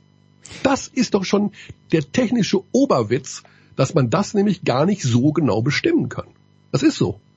Das lass doch die Jungs am Feld machen. Die machen das super an der Seite. Hm. Und ob der da Elfer, dann gibt's mal einen Elfer, dann gibt's halt mal keinen, dann ist halt mal Hand. Selbst bei der Hand, diese Handregel ist ja... Gott, das, das ist das Allerschlimmste. Das ist das Allerschlimmste. Sobald wir über Hand, über den beim VAR reden, reden wir ja zwei Stunden nicht, ob's Hand war oder nicht, sondern da werden die Regeln ja Fläche vergrößert, Absicht, keine Absicht, Hand hinterm Rücken, äh, pff, angeschossen, ja, nein. Die ganze Regel ist ja eine Farce. Also wir beschäftigen, also es ist alles Bullshit. Lass den Schiri sagen, war für mich Hand, buff. War keine Hand, weiter. Also, ich weiß gar nicht, wo das Problem ist. Lass doch diese Scheiße abschaffen. So der erfahrene Körner, der seit 34 Jahren Basketballspiele kommentiert und regelmäßig als Gast im renommierten Sportpodcast Big Show von Sportradio 360 auftritt. Big, in der Bildzeitung stand Big Show Legendes, Jens. Bitte so viel Zeit. Worauf mich mein Vater anrief und meinte, Was ist die äh, Big Show? in welcher Show bist du eine Legende? The Great Ah, ja. Michael Körner. Ein kurzes Wort noch. Äh, der jugendliche, mit viel Elan ausgestattete Kollege Ralf Tögel von der Süddeutschen Zeitung hat gemeint, Mhm. dass die Top 4 eine so großartige Veranstaltung war, dass äh, Veranstaltungen wie diese Basketball aus der Nische in Deutschland holen könnten. Und ich sag Ralf, ich mag dich gern, aber never ever. Was sagst du? äh, er hat vollkommen recht. Also Wirklich? Ähm, was so, was so geil dieses Wochenende? Ja, ja, also das war also sicherlich das von der Organisation beziehungsweise speziell auch das Rahmenprogramm äh, mit, also so muss man es machen. Ne? Du hast, Hm. ähm, es hat viel davon gelebt, dass man die deutschen Basketballlegenden da mal so gut wie möglich auf einen Haufen gebracht hat und hat die ähm, da mal auch präsentiert. Ne? Wer, wer, wer war denn da alles so in den letzten Jahren ähm, erfolgreich oder wer gehört denn dazu? Und das machen wir viel zu wenig im Basketball. Ob das jetzt, äh, also äh, Ralf ist ein sehr, sehr guter ähm, Berichterstatter über den Basketball Ob das jetzt direkt den Basketball aus der Nische rausholt, weiß ich nicht, aber das ist ein Teil der Geschichte, denn wir haben das große Problem, der Basketball erzählt zu wenig Geschichten. Ähm, äh, ich, beste Beispiel ist wieder Fußball. Andi Breme stirbt, ähm, er ruhe in Frieden und auf allen Seiten ist dieses Foto vom Elfmeter, Ecke links unten, ähm, Pokal in die Luft gehalten. Jeder, jeder, der Fußball kennt, weiß, dass Andi Breme dieses Tor geschossen hat. Hm. Jeder. Weißt du, wer den letzten Korb gemacht hat? 1993 am 4. Juli im EM-Finale Deutschland gegen Russland, wo Deutschland Europameister wurde. Henning Hanisch. Weißt du, wer den, Henning Hanisch. Nein. Weißt du, wer den Pass gespielt hat? Nein. Ja, Marco weißt du? Nein.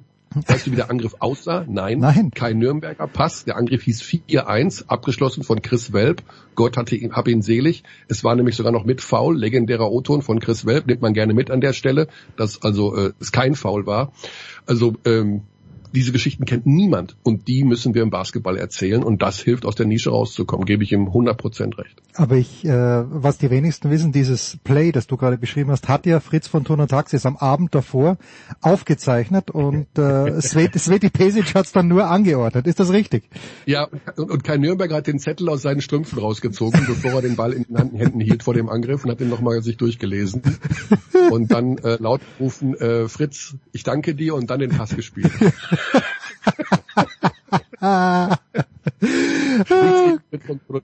Aber das ist wirklich eine Legende. Nein, Fritz ist so großartig. Äh, ich, ich werde versuchen, ihn mal wieder einzuladen. Also jeder, der mit Fritz gearbeitet hat, ist, hat, es kommt so in Schwärmen, wenn man über Fritz von Turner Taxi spricht. Das, äh, ich habe leider nur einmal ihn kurz getroffen in der Allianz Arena, aber selbst das war unvergesslich. Das erste NBA, äh, den ersten NBA-Ausschnitt, den ich im deutschen Fernsehen auf VHS gebannt habe, 1984, ein Spiel der LA Lakers gegen die Boston Celtics, kommentiert von Fritz von Ton und Taxis mit dem legendären Satz zwischendurch. Und jetzt kommt etwas, was es bei uns noch nicht gibt, ein Wurf, der drei Punkte bringt. Wir haben aufgeholt. Fritz von Turn und Taxis, Michael Körner, großartige Szene. Michael, ich danke dir. Kurze Pause in der Big Show, 649.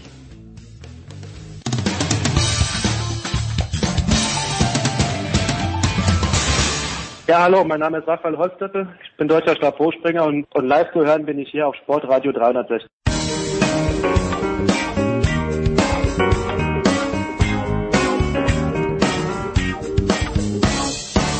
Also, weiter geht's in der Big Show 649 und ich freue mich sehr, dass äh, die beiden Stefans wieder vereint sind. Zum einen Stefan der Voice Heinrich, grüß dich der Voice. Grüße aus Tübingen in die Runde. Ja, das WLAN funktioniert wieder bei der Voice und immer funktioniert es in den letzten Wochen auch in Landshut, aber er kommt ja gerade von Sky. Ich habe ihn dort noch ganz kurz gesehen. Er wurde, glaube ich, abgelöst von Mick Schumacher. Jetzt ist Sandra Baumgartner gerade mit Sascha Roos am Werkeln. Die Rede ist natürlich von Stefan Ehlen. Servus Stefan. Servus in die Runde. Aus Landshut. Aus Landshut, ja, das ist so verrückt, diese Technik, ja, der gerade noch im Fernsehen, jetzt schon wieder in Landshut. ah, so, äh, ich weiß gar nicht, womit ich beginnen möchte, aber Stefan Ehlen, fangen wir so an. Die Tatsache, dass diese, diese Testfahrten jetzt bei Sky live übertragen werden, über mehrere Stunden lang, sagt uns was, dass alle schon ganz wuschig sind, dass es endlich losgeht, dass die Formel 1 auch versucht, jetzt ein Ganzjahresbetrieb zu werden. Das ist ja etwas, was die NFL, obwohl die Saison nur vier Monate ist, wunderbar hinbekommt. Was sagt uns das? Es sagt uns vor allem erstens, es gibt die Möglichkeit, die Testfahrten abzufilmen. Man nimmt da also Geld in die Hand, man braucht ja Kameraleute, man braucht mhm. die technische Infrastruktur und dergleichen mehr. Und es ist vor allem Thema, weil sie hat diese Titelrechte an den Testfahrten verkauft an den saudi-arabischen Sponsor. Das heißt, er finanziert den ganzen Spaß. Und es ist insofern eine kuriose Konstellation, weil die Testfahrten ja auf der Rennstrecke stattfinden, auf der nächste Woche auch der Saisonauftakt stattfindet. Das heißt, das Material ist ohnehin alles vor Ort, die Kameras müssen ohnehin da aufgebaut werden und so weiter. Dann kann man genauso gut jetzt die Testfahrten auch mhm. schon mal nehmen, um alles auszuprobieren, passt alles sind die Kamerapositionen gut und dergleichen mehr. Man fährt ja auch schon seit 20 Jahren in Bahrain, kennt sich also entsprechend aus, aber man muss sich halt auch auf die neuen Autos einstellen und so weiter. Also es ist eigentlich ein, ein gut gelegener Probelauf, der sogar Synergien bietet für die Kameraleute, weil sie eben dann alles schon da haben und eine Woche später das Ganze nochmal machen. Also es ist die Frage dann nur, braucht's das unbedingt? Und da ist die Antwort wahrscheinlich nein, weil tatsächlich sind Testfahrten über mehrere Stunden hinweg mit das Langweiligste, was es einfach gibt, weil die drehen halt einfach ihre Runden und keiner weiß, was sie da machen. Man sieht vielleicht, ja, okay, der hat jetzt dann den C3-Reifen drauf oder den C4-Reifen, aber ansonsten ist es wie im freien Training am Freitag am Rennwochenende auch. Es ist halt Rätselraten, weil niemand kennt Spritladungen, niemand kennt Motoreinstellungen dergleichen mehr. Also die Abstimmung ist halt nicht bekannt und deswegen sind auch die Zeiten mit Vorsicht zu genießen. Man kann im Prinzip nur ableiten, kommt jemand gut aus den Startlöchern oder nicht? Gibt es irgendwo größere Probleme? Fällt ein Auto auseinander? Auch das passiert nicht mehr. Und im Prinzip sind solche Sachen, die man halt analysieren kann. Oder was ist so die Haltung in der Box? Also gibt es viele lachende Gesichter oder werden die Minen eher so ein bisschen verzogen? Aussagen gibt's ja immer nur tolle, das Auto läuft, passt alles, ist prima und erst Monate später heißt dann, wir wussten von Anfang an, dass es eine Shitbox ist. Insofern ist das alles tatsächlich mit, mit sehr viel Vorsicht zu genießen, was da gerade passiert. Aber natürlich, wie in der modernen Formel 1 üblich ist, wird alles vermarktet rauf und runter. Wie viel ist tatsächlich neu The Voice in diesem Jahr? Also einen ganz großen Einbruch im technischen Reglement gab's ja nicht, soweit ich weiß, aber wie viel ist tatsächlich Nein. neu? Na, ist relativ viel neu. Es ist ja ein stetiger Strom von Updates, auch während der Saison und gehe auch mal davon aus, es wird halt überall tief gestapelt. Stefan hat es ja schon gerade erklärt. Ähm, keiner will natürlich jetzt schon die Karten auf den Tisch legen. Äh, prinzipiell ist mal zu diskutieren, ob tatsächlich diese wenigen Handvoll Testtagen, die wir inzwischen haben, äh, mit der Begründung ja immer wieder, wir wollen nachhaltig sein, wir wollen Geld sparen, ob das mit der Königsklasse äh, einhergeht, ob das tatsächlich Sinn macht. Ich glaube tatsächlich, die erneute Kritik von Fernando Alonso ist völlig richtig. Äh, es ist viel zu wenig für die komplexen Formel 1 Boliden und macht es den Team tatsächlich unnötig schwer, kostet am Ende dann auch wieder Geld. Ähm, denn das wäre jetzt überhaupt kein Problem. Stefan hat es gerade erläutert. Die sind jetzt alle in Bahrain. Warum dann nicht vier Tage? Und quasi für jeden Fahrer zwei Tage. Es würde den Teams, den Mechanikern, allen die Arbeit leichter machen. Die paar äh, Dollar, die das mehr kostet, äh, ist wirklich albern. Ähm, ich weiß, dass es Teil des Spiels ist, in dem immer wieder von der Formel 1 äh, erklärt wird, ja, wir wollen ja einen gewissen Unsicherheitsfaktor als Spannungsmoment drin haben. Äh, das kann ich nachvollziehen für eine äh, relative Einheitsklasse wie die Formel 2, wie die Formel 3, vielleicht sogar für die WEC in gewisser Weise aber tatsächlich äh, so ausufernd wie doch zu Zeichen von Michael Schumacher, hm. der ja jeden zweiten Tag, das ganze Jahr über jeden zweiten Tag im Auto saß und ich weiß nicht, wie viel Tausende von Reifen verbraten hat. Dass das äh, nicht unbedingt im Sinne der Umwelt ist, ist klar. Ich weiß aber nicht, ob das der richtige Weg aktuell ist. Also Fernando Alonso hat das nochmal unterstrichen und ich, meiner Ansicht nach, Stefan, ähm, ist das völlig richtig. Äh, diese aktuellen Tage, dieses Limit ist nicht gut für die Formel 1. Ich würde da noch anschließen und sagen, ja, er hat recht. Und gerade wenn die Testfahrten eine Woche vor Saisonauftakt stattfinden, dann muss man sich natürlich schon fragen, ja, warum nimmt man dann nicht alle Autos? Also es werden ja nur pro Team ein Auto eingesetzt. Das heißt, ein anderes Auto ist da, ja, alles in Bahrain, alles vorrätig, alles in der Box nebendran, aber es darf halt nicht fahren.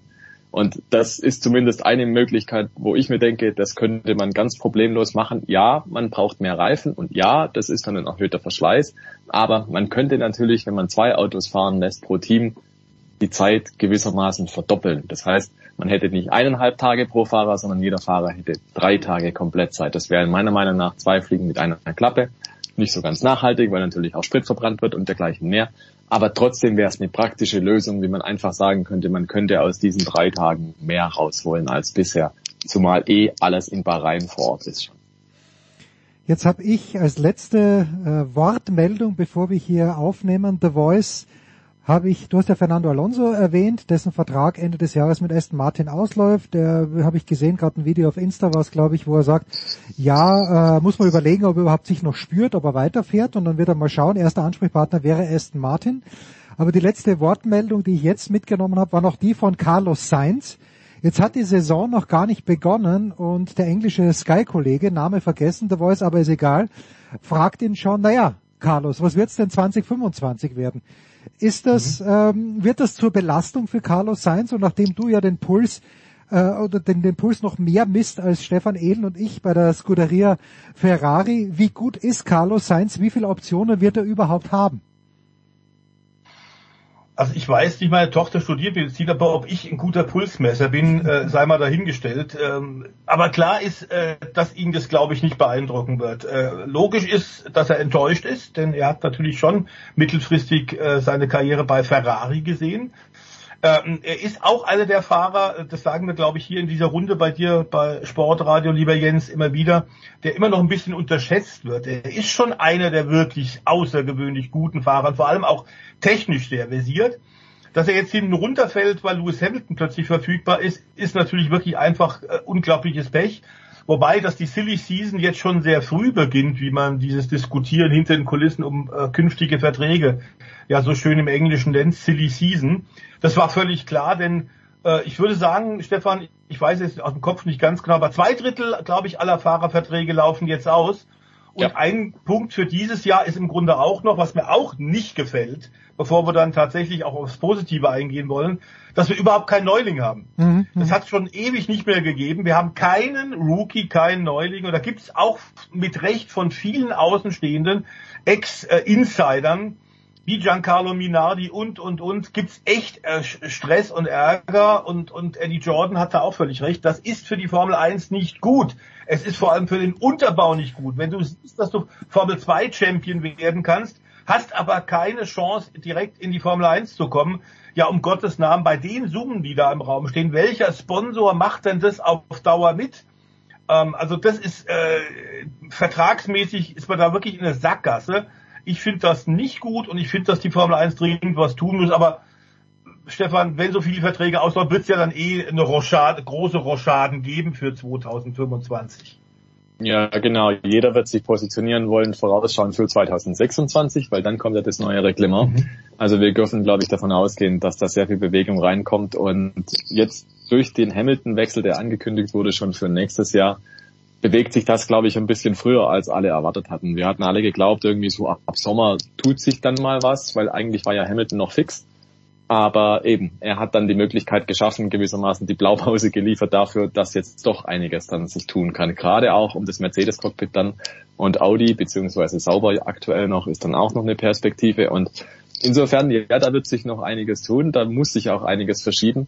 Ich glaube nur, die Hoffnung, dass auf einmal dann jetzt sehr, sehr viele junge Nachwuchsfahrer den Platz kriegen oder einen Platz kriegen, die habe ich nicht ganz, weil 2026 werden die Teams wieder sagen, ja, wir brauchen vor allem eines und das ist Erfahrung. Und mhm. das kann ein junger Fahrer schon einfach nicht mitbringen von Haus aus. Und dementsprechend sind dann die alten Hasen wie Fernando Alonso, Daniel Ricciardo und wie sie alle heißen, die sind dann sicherlich schon gefragt nochmal.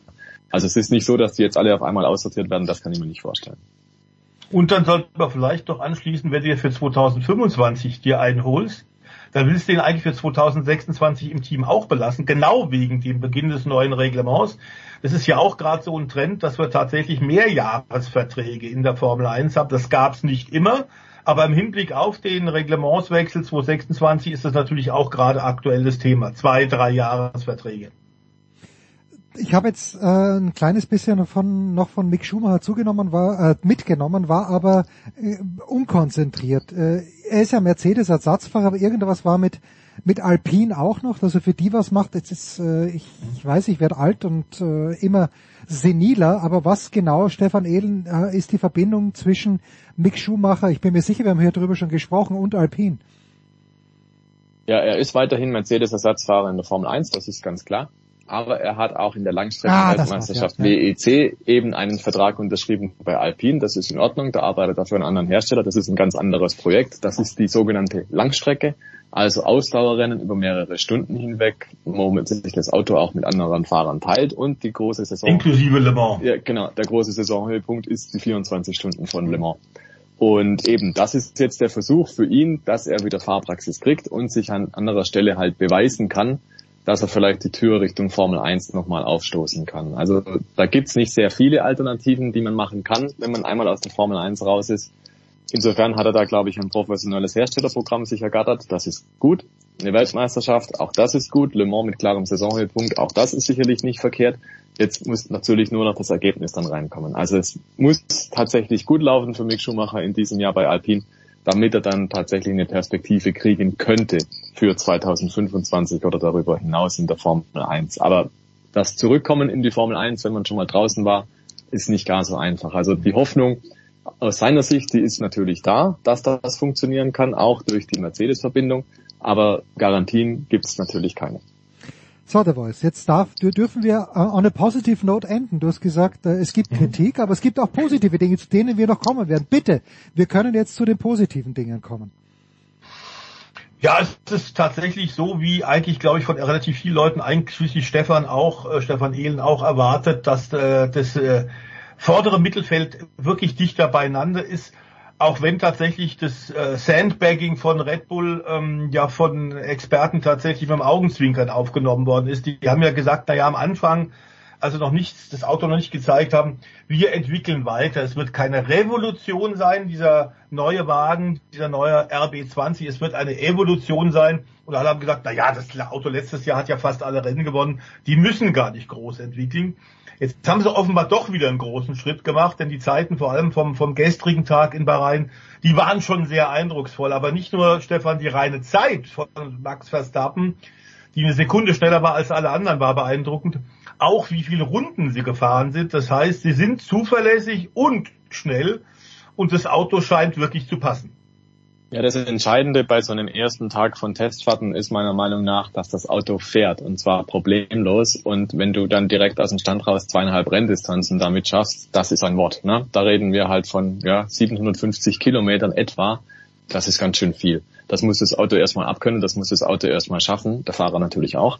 Und Max Verstappen und Red Bull haben das geschafft und waren dabei auch noch schnell und konstant unterwegs. Und das ist schon mal ein sehr, sehr gutes Zeichen. Jetzt kann man natürlich sagen, okay, der Haas, der hat sogar noch eine größere Distanz gefahren am ersten Testtag.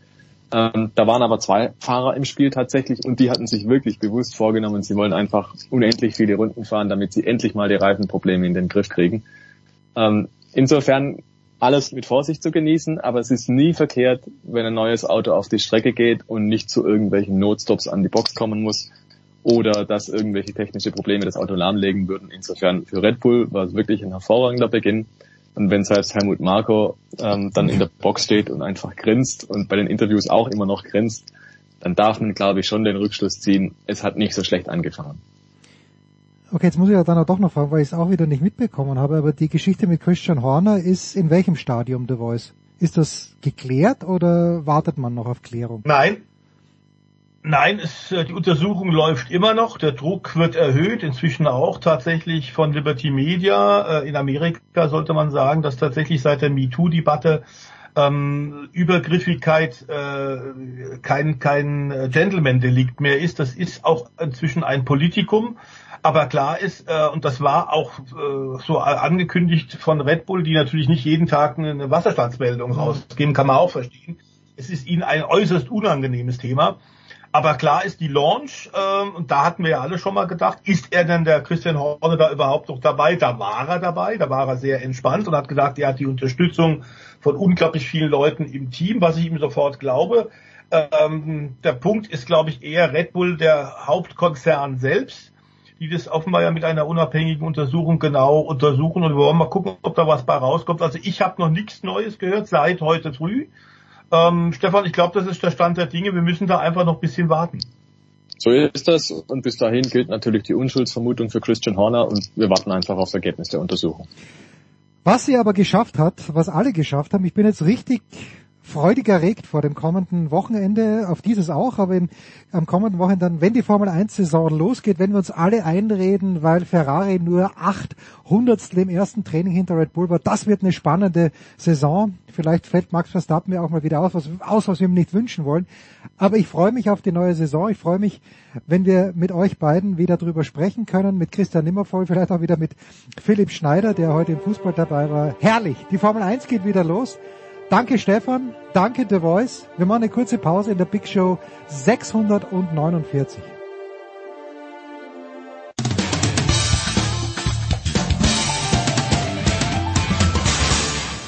Ich grüße das Sportradio 360. 360 ist auch eine gute Zahl, weil das meine Lieblingsstartnummer immer gewesen ist. Also herzliches Hallo oder äh, wie sagt man Servus, die Heike Drexler. Big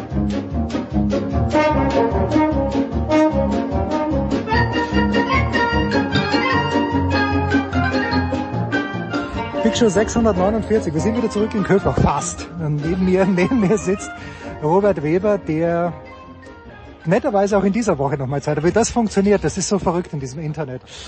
Äh, Robert, du hast zehn Jahre beim SC Magdeburg gespielt. Äh, Magdeburg hat im vergangenen Jahr die Champions League gewonnen, hat unmittelbar nach der Europameisterschaft zuerst im Pokal gegen die Rhein-Neckar-Löwen gewonnen, hat in Kiel mit sieben gewonnen. Wie groß ist deine Verbindung noch zu Magdeburg? Gibt es überhaupt eine? Also generell von der Mannschaft her nicht mehr. Es gibt ja nicht mehr viele Leute, mit denen ich zusammengespielt hatte. Aber generell, mein Herz schlägt immer noch ein bisschen grün-rot. Mein Sohn ist, ist Magdeburger Junge, der ist dort geboren. Ähm, ich finde es, ich gucke mir die Spiele von Magdeburg unheimlich gerne an, weil es so unglaubliche Individualisten sind. Das mhm. sind so gute Handballer und ähm, Benno hat es einfach geschafft in den letzten Jahren einfach eine Top-Mannschaft zu formen. Wenn man das Kiel-Spiel gesehen hat, ähm, ja, die hatten keine Chance. Und mhm. da ist Magdeburg einfach souverän, ähm, ich glaube mit sieben Toren hatten die gewonnen, ähm, souverän durchmarschiert. Und ich finde es einfach beeindruckend. Und ich hatte damals schon das Gefühl, als ich 2019 weg bin, waren wir, glaube ich, dreimal in Folge Dritter. Mhm. Da war der Abstand zur Top zur Top, ähm, zu den Top-Mannschaften noch ein bisschen größer. Jetzt zählen sie mit den Füchsen Berlin ähm, zu den Top zwei Mannschaften mit Abstand aktuell. Und wie gesagt, ich habe in beiden Mannschaften gespielt und ähm, ja, ich bin gespannt auf dieses Meisterrennen, weil ich bin auch immer noch sehr verbunden mit Berlin, mhm. habe da mit den Jungs tatsächlich noch viel Kontakt ja. und und ähm, da freue ich mich auf ein spannendes Meisterschaftsrennen. Ja gut, also die, die Füchse haben ja gegen Flensburg dann einen Tag später ganz, ganz knapp gewonnen, obwohl sie hochgeführt haben. Du hast Benno angesprochen. Götzi, Markus Götz sagt mir, ja, Benno kommt in die Halle rein und du siehst, der Typ brennt. Ist es richtig, dass du mit Benno als Spiel, hast, habt ihr gemeinsam gespielt in, in genau. Magdeburg? Ja. Was, genau. ist, was ist das für ein Typ und was zeichnet ihn als Trainer aus? Und dann gleich die anschließende Frage, welche Trainer haben dich geprägt? Ähm, also er ist, er lebt mit mit Bart und, und, und Haar äh, lebt er lebt er Handball, also 24 Stunden. Das, ich glaube, das merkt man auch. Ähm, ich kenne keinen, der ich glaube, mehr mitschwitzt auf dem Spielfeld als, als Benno als Trainer. Also der ist da, ich glaube, 24-7 ist der Haut und Haar, ist der Trainer. Ähm, ja, als Spieler muss man zugeben, war er damals ähm, bei uns ähm, ein Allround-Spieler, der überall eingesetzt worden ist und ähm, ja, war immer auch für ein offenes Ohr für junge Spieler auch da. Also das war schon, ähm, wie dann wirklich seine Rolle als Spieler war, wurde natürlich immer weniger. Ging, ging dann als Trainer ähm, zuerst in die zweite Mannschaft, in die Drittligamannschaft ähm, und dann hat er eben das Ruder als, als Cheftrainer übernommen bei uns, als ich war noch aktiver Spieler unter ihm. Ach, ähm, natürlich, ich war noch, er hat sogar noch lange, glaube ich, vier Jahre ah, sogar echt, noch. Ja, ja, ja. Ist er so früh Trainer geworden? Ja, ja, er ist früh Trainer geworden und, und ja, hat dann das geschafft. Ähm, das, ich glaube, wir wurden auch gleich mit ihm Pokalsieger. Da bin ich mir jetzt auch ganz, nicht ganz sicher von den Daten her. Wurden auch gleich mit ihm Pokalsieger. Ja, und dann ist so die Geburtsstunde Benno Wiegert als Trainer auch so gekommen. Und dann hat er peu à peu den Kader so verändert, dass es dann einfach zum Spitzenteam gereicht hat. Ja, es macht Spaß zuzuschauen. Natürlich letztes Jahr unfassbar dieses Final Four in Köln, ja, mit beiden Spielen, die sie hätten verlieren können, ja. dann aber trotzdem gewonnen haben, war ganz, ganz großartig. Ähm, ja, aber welcher Trainer für dich, also ist, oder na, lass mir das mir ganz kurz noch fragen, ist jemand wie Benno Wiegert auch, wenn, wenn man dann sagt, okay, in Magdeburg Champions League gewonnen, in diesem Jahr werden, werden sie vielleicht Meister, also ich glaube schon, dass sie stärker als die Füchse sind. Sie sind breiter, auf jeden Fall, ja. breit aufgestellt. Äh, bei den Füchsen, gut, die haben natürlich auch Probleme mit ihren Ausfällen, ja, Fabian Wiede und Paul Drucks, keiner weiß, und Gitzel kann alleine nicht alles machen. Aber funktioniert jemand wie Benno Wieger dann nur in Magdeburg oder kann man auch sagen, in zwei Jahren, ja, Barcelona vielleicht schlecht, aber lass es Barcelona sein oder lass es PSG sein, der kommt irgendwo hin und kann auch irgendwo anders das Feuer entfachen? Oder ist der so in Magdeburg verwurzelt? Also ich kann mir nicht vorstellen, also ich möchte da auch nicht für Benno sprechen, das ist ähm, mit vollem Respekt. Ähm, er, er ist auch Haut und Haar Magdeburg. Also ich weiß also nicht, nicht, ob er, dass er nach Erlangen gehen würde, ne, kannst du ja nicht vorstellen. Ist, na, ich weiß es nicht. Also ich, ich weiß auch nicht, ob er immer vorhatte, Trainer zu werden. Ähm, ich glaube, er ist das irgendwie auch reingerutscht. Ich weiß nicht, also da möchte ich jetzt auch nicht irgendwie was erzählen, was ich nicht hundertprozentig weiß.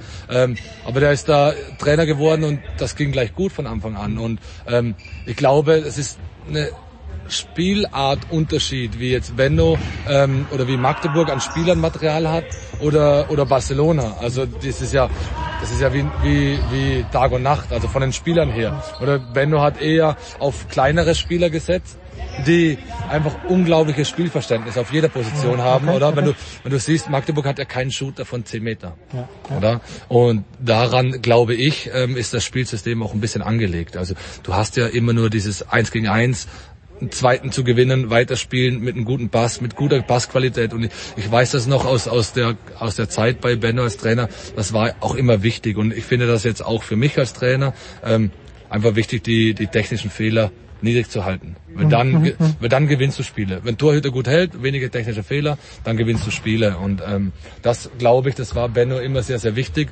Und auch so glaube ich, ähm, wie gesagt, es ist alles nur auf, auf Glauben Genau, basiert, so oder? Ähm, so, genau, so glaube ich, dass auch Benno ähm, transferiert, dass er auch eine super Mischung gefunden hat, dass die Chemie zwischen den Spielern einfach auch passt. Dass sie jetzt nicht, ich glaube, in Bennos Spiel würde jetzt ein langsamer Shooter nicht reinpassen. Auch, auch Gott, wie gut er wäre, ich glaube, das, das würde ähm, nicht Sinn machen, weil Benno hat äh, nicht, nicht häufig Spieler, die regelmäßig ein Spieler, der zwölf Tore macht und die anderen bleiben bei eins, sondern er hat regelmäßig einfach eine Ausgeglichenheit. Also Magdeburg ist einfach auf jeder Position unglaublich gefährlich. Und das macht sie, glaube ich, aus. So, und du bist zu den Füchsen Berlin gekommen. Ich glaube, ich habe es gelesen, mit 2455 Toren in der deutschen Bundesliga und hast dann bei den Füchsen noch 55 draufgelegt. Ähm, war das ein bisschen in deinem Hinterkopf, dass du sagst, die 2500 möchte ich haben? Ach, nee, du, wenn du ganz ehrlich bist, schau mal, ich hatte immer einen sehr, sehr hohen Saisonschnitt von, ich glaube, von Du bist, zwei, glaube ich, einmal Torschützenkönig einmal Torschützenkönig. Ja, Wenn man so rechnet, du, dann kann man auch drüber nachjammern. Du, ich bin jetzt fast zwei Jahre oder ich war länger, zwei, zweieinhalb Jahre aus der Liga. Könnte noch zwei Jahre spielen, wenn man so rechnet, dann könnte ich die 3000 knacken im Endeffekt. Oder wenn man da so hinterher weint, ähm, das ist über die Jahre her, sage ich jetzt mal ehrlich, ähm, ein schöner Nebeneffekt, was das Ganze ausmacht. Mich hat es einfach riesig gefreut, dass ich da ähm, durch, wieder durch Kretscher, weil der mich auch damals nach Magdeburg geholt hat, ähm, dass wir da einfach immer in so in Kontakt geblieben ist und ich den Füchsen helfen konnte, ähm, da die verletzten Miserie da auszugleichen und konnte mich bedanken mit guter Leistung. Und das war mir wichtig und ähm, ja, im Endeffekt konnte ich dann noch mit den Füchsen den europäischen Pokal, ähm, also die Euroleague gewinnen, was mich auch mega stolz macht. Und ich bin auch nach wie vor sehr, sehr glücklich, dort gespielt zu haben. Ich wäre auch länger geblieben, das ist ähm, kein Geheimnis, weil es, mich, weil es mir wirklich auch vor allem von der Teamchemie her, ähm, von dem Miteinander ähm, sehr, sehr gefallen hat. Und ich bin auch jetzt nach wie vor über, über sozialen Kanäle oder auch per WhatsApp mit sehr, sehr vielen Spielern dort noch verbunden. Und ähm, das macht mir doch sehr, sehr viel Spaß und zeigt mir auch, dass ich da auch meinen Eindruck hinterlassen habe. Ja. Pass auf, Götzi hat ein bisschen einen Man-Crush. Das kann man, das kann man ruhig so sagen. Ich weiß, Götzi hört uns, aber Götzi hat einen Man-Crush auf Matthias Gitzel. Kann gar nicht genug kriegen von Gitzel. Und ich habe die Dänen in München gesehen, in jedem Spiel. Was ich halt Wahnsinn finde, ist, äh, wie körperbetont Gitzel, er geht ja immer in die Abwehr rein, ist ja auch kein Shooter von, von neun Metern und ist jetzt aber jetzt, ist nicht so eine Kante wie der Mikkel Hansen. Wie lange kann sowas gut gehen, dass sich äh, Matthias Gitzel, was, ihm, was ihm keiner wünschen möchte, aber dass sich der nicht schnell mal verletzt, jetzt bei, bei dieser Art, wie er spielt. Ach, Verletzungen gehören dazu, leider Gottes. Ähm, aber der ist so eine Maschine. Ja. Der Bengel ist so eine Maschine. Also auch fleißig und ich, meine, ich habe das, ich durfte das ein halbes Jahr jetzt im, im Füchse Down miterleben. Der macht zusätzlich Krafttraining. Der, auch wenn wir Doppelbelastungen hatten, der ist immer im Fitnessraum. Der ist, was Ernährung und alles Mögliche angeht, höchst diszipliniert. Also ähm, wenn da nicht irgendwie was unglücklich passieren sollte mit Verletzungen, dann glaube ich, dass der das ganz, ganz, ganz lange durchhalten kann. Also der ist, sieht zwar nicht so aus, aber er ist wirklich eine Maschine. Ja, es ist auch lässig zum Zuschauen. Also man sagt immer das Team, also außer dem österreichischen Team, man sucht sich das Team nicht selbst aus, sondern das Team sucht einen aus. Und ich habe den Dänen so oft zugeschaut. Ich bin einfach fasziniert. Der Püttlik und, äh, und Gitzel haben durchgespielt im Grunde genommen. Wenn Landin nicht hält, dann kommt Emil Nielsen rein, den ich komplett übersehen hatte, der unmenschlich gehalten hat gegen die Tschechen, zum Beispiel im ersten Match und dann auch im Turnier. Also es ist ganz, ganz spannend. Ja, du musst ja mal überlegen, was die Dänen noch zu Hause gelassen haben mit dem Tor. Oder auch im Feld. Ja, ja, Oder auch das im ist- Feld. Das ist ja, Die sind so breit aufgestellt, das ist das, absurd. ja. die hätten, glaube ich, mit der zweiten und dritten Aufstellung hätten die ähm, um alle drei Medaillen spielen können. Hm. Wenn du ganz ehrlich bist. Und das, das gleiche bei den Franzosen. Oder das ist schon Wahnsinn, was die alle auf die Platte bringen können. Ja, schön. Apropos Platte, apropos, wenn du vorhin beschrieben hast, was Benno Wiegert fordert, der prominenteste deutsche Handballtrainer ist ja nach wie vor Heiner Brandt, glaube ich. Und Heiner Brandt ist dann da gestanden in der Bewertung der EM in der ARD, was glaube ich heute im ZDF, ist ja wurscht, und sagt, naja, es ging darum, was muss Alfred verändern für die deutsche Mannschaft. Und da hieß es eben, naja, muss auch der deutschen Mannschaft dieses 7 gegen 6 beibringen, was die Österreicher ja sehr, sehr, was ihr sehr konsequent gespielt habt. Und dann sagt Heiner Brandt, ne, das ist nicht mein Handball. Wie, wie geht's dir damit? Ist das eine Neuerung, die dem Handball alles in allem gut getan hat? Ich weiß nicht, ob man es noch zurückdrehen kann. Aber wie geht's dir mit dem 7-6? Also ich tatsächlich habe es bei meinem letzten Heimspiel als Trainer auch eingeführt. Mhm. Und da wir davor zwei Punkte hatten, also zwei Unentschieden. Ähm, und dann gewonnen. Und dann, ne, es, es war eine taktische Maßnahme natürlich. Ähm, natürlich, ich weiß auch, es ist nicht attraktiv. Natürlich, natürlich hätte man gern alle Mannschaften so ein Handball wie Magdeburg gespielt. Eine gute Deckung, schönes Tempospiel, vorne schöne Zweikämpfe, gutes Weiterspielen. Nur solche Spieler gibt's nicht viel auf der Welt und ähm, ich kann das auch verstehen, dass es, es ist auch nicht nicht mein Handball, muss ich zugeben, aber es ist ein taktisches Mittel und wenn man es zur Verfügung hat, dann sollte man es auch nutzen, wenn es nötig ist, wenn man es gut spielt. Bestes Beispiel war Reineke Löwen mit, mit Andy Schmidt, die haben, glaube ich, mhm. und Nikola Jakobsen als Trainer, die haben das über eine Champions League Saison alle Champions League Spiele so gemacht. Sieben gegen sechs, 60 Minuten. Mhm. Und es war erfolgreich. Und es ist natürlich auch über, über die Dauer ähm, kräftesparend mhm. weil du einfach das Tempo auch rausnimmst. Und das ist bei mir als Trainer aktuell, ich habe das ähm, selber gemerkt, als ich das Traineramt übernommen hatte. Mit 6 gegen 6 kam ich über 40 Minuten, haben wir top gespielt, haben wir alle Spiele geführt. Dann kam der Einbruch. Ja, okay, und, und das habe ich jetzt beim letzten Heimspiel, diesen Einbruch habe ich erkannt, Gott sei Dank, und habe das Tempo rausgenommen und, das, und die 7 gegen 6 Überzahl mit eingeführt und konnten dann am Ende, ich sage jetzt mal, einen klaren Heimsieg mit vier Toren einfahren, was für uns, für mich als Trainer und für die Region hier sehr, sehr wichtig war, vor allem weil es auch Steirer Derby war. Das ist immer, die, die kenne ich auch noch, in verschiedenen Besetzungen. Früher mal, das weißt du auch, gab es hier zwei Mannschaften, eine in Köflach, eine genau. in Bernbach, was natürlich absurd ist. Wenn, wenn man die Gegend hier kennt, ist es absurd, hier zwei Erstligisten zu haben, eigentlich. So, jetzt steht dann im März die Olympia-Qualifikationen. Aus irgendwelchen Gründen hat Deutschland wieder Heimrecht. Es wird in Hannover gespielt. Das ist die Gruppe mit Kroatien, mit Deutschland und mit Algerien. So. Jetzt, äh, ich glaube nicht, und äh, Nikola Belik hat, glaube ich, vor kurzem eben bei der Annette Sattler gesagt, niemand wird Algerien unterschätzen, aber möglicherweise die schwächste Mannschaft. Man kennt sich jetzt untereinander. Wie, und die hat unentschieden gespielt gegen Kroatien und gegen Deutschland. Ist das das letzte große Ziel als aktiver Spieler von dir, außer vielleicht nochmal zurück in die Bundesliga zu kommen, bei Olympia am Start zu sein? Also erstens, ich würde wahnsinnig gern ähm, nochmal in der Bundesliga spielen. Das ist, ähm, das ist nicht ad acta gelegt, das ist ähnlich, ich sage jetzt mal so wie, wie Balmerson, der ist ja auch kurz in die Heimat gegangen nach Island. Balmerson ist langsam geworden. Ja, aber immer noch ein geiler Spieler, immer geiler noch ein, ein mega Spieler und das ist ja, wie gesagt, es ist ja nicht, das soll ja nicht bedeuten, dass ich jetzt ähm, ans Karriereende denke. Mhm. Es ist einfach so, dass es zu dem Zeitpunkt nichts anderes gab und jetzt ich diese Aufgabe 100 Prozent erfüllen möchte. Und wenn es natürlich was Vernünftiges gibt in der Bundesliga, wäre es natürlich mein Traum, in der stärksten Liga der Welt nochmals vielleicht dann in drei, vier Jahren die Karriere zu beenden. Da ist mein großes Vorbild der Hansi Lindberg, äh, mit dem ich auch noch viel Kontakt habe. Nur schau den an, der hat jetzt wieder gegen Flensburg 7 aus 8 oder sowas. Mit 42. Also und ich habe mich jetzt nach der EM, nach, nach, nach ähm, sieben Spielen, die ich auch mehr oder weniger durchgespielt habe, ähm, ich fühle mich top, ich fühle mich körperlich fit und ich denke mir immer so, warum nicht den geilsten Sport der ja, Welt klar. so lange wie möglich zu machen. Natürlich ähm, muss man auch ehrlicherweise zugeben, es kommen dann auch andere Faktoren mit ins Spiel. Ähm, aber, aber wenn man die Möglichkeit hat, wieso nicht? Und ähm, ich bezweifle zwar, dass wir zwei, dass ich 2028 noch spiele. Los ähm, Angeles dann. Das wäre natürlich auch geil. Da, da wäre ich 41. Ja, vielleicht, wieso nicht? Aber rein generell, man muss sich ja über so ein erstmal freuen, dass wir bei so einem Turnier, bei so einem Qualiturnier teilnehmen, weil das ist nicht die leichteste Aufgabe, da dabei zu sein. Und ich bin da mega, mega, mega glücklich, dass wir das geschafft haben. Und ich glaube, dass wir alle dafür brennen, dass wir zumindest 2024 in Paris dabei sein können. Ähm, natürlich ist es eine ähnliche Konstellation wie, ähm, wie vor der EM. Wie also, bei der EM, oder? Kroatien. Aus, genau, wir sind wahrscheinlich auf Platz drei rangiert aktuell.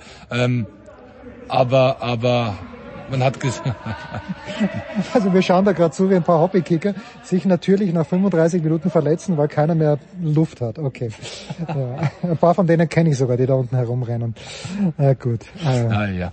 Nee, natürlich ist es ein großer Traum in meinem hohen Alter, sage ich, hohen Alter, ich bin jetzt gerade mal 38 geworden, ähm, die Olympischen Spiele wär, zu spielen. wär, wär super. Und das Tattoo habe ich schon, den Ort habe ich schon festgelegt und alles. Also sollte es tatsächlich passieren, dass wir das schaffen, ähm, werden die, werden die Ringe auch verewigt. Wir, wir bei Sportradio 360, ich bei Sportradio 360 halte ganz, ganz dringend die Daumen. So, Robert Weber, es war fantastisch. Robert, ich danke dir ganz, ganz herzlich. Big Show 649, wir pausieren.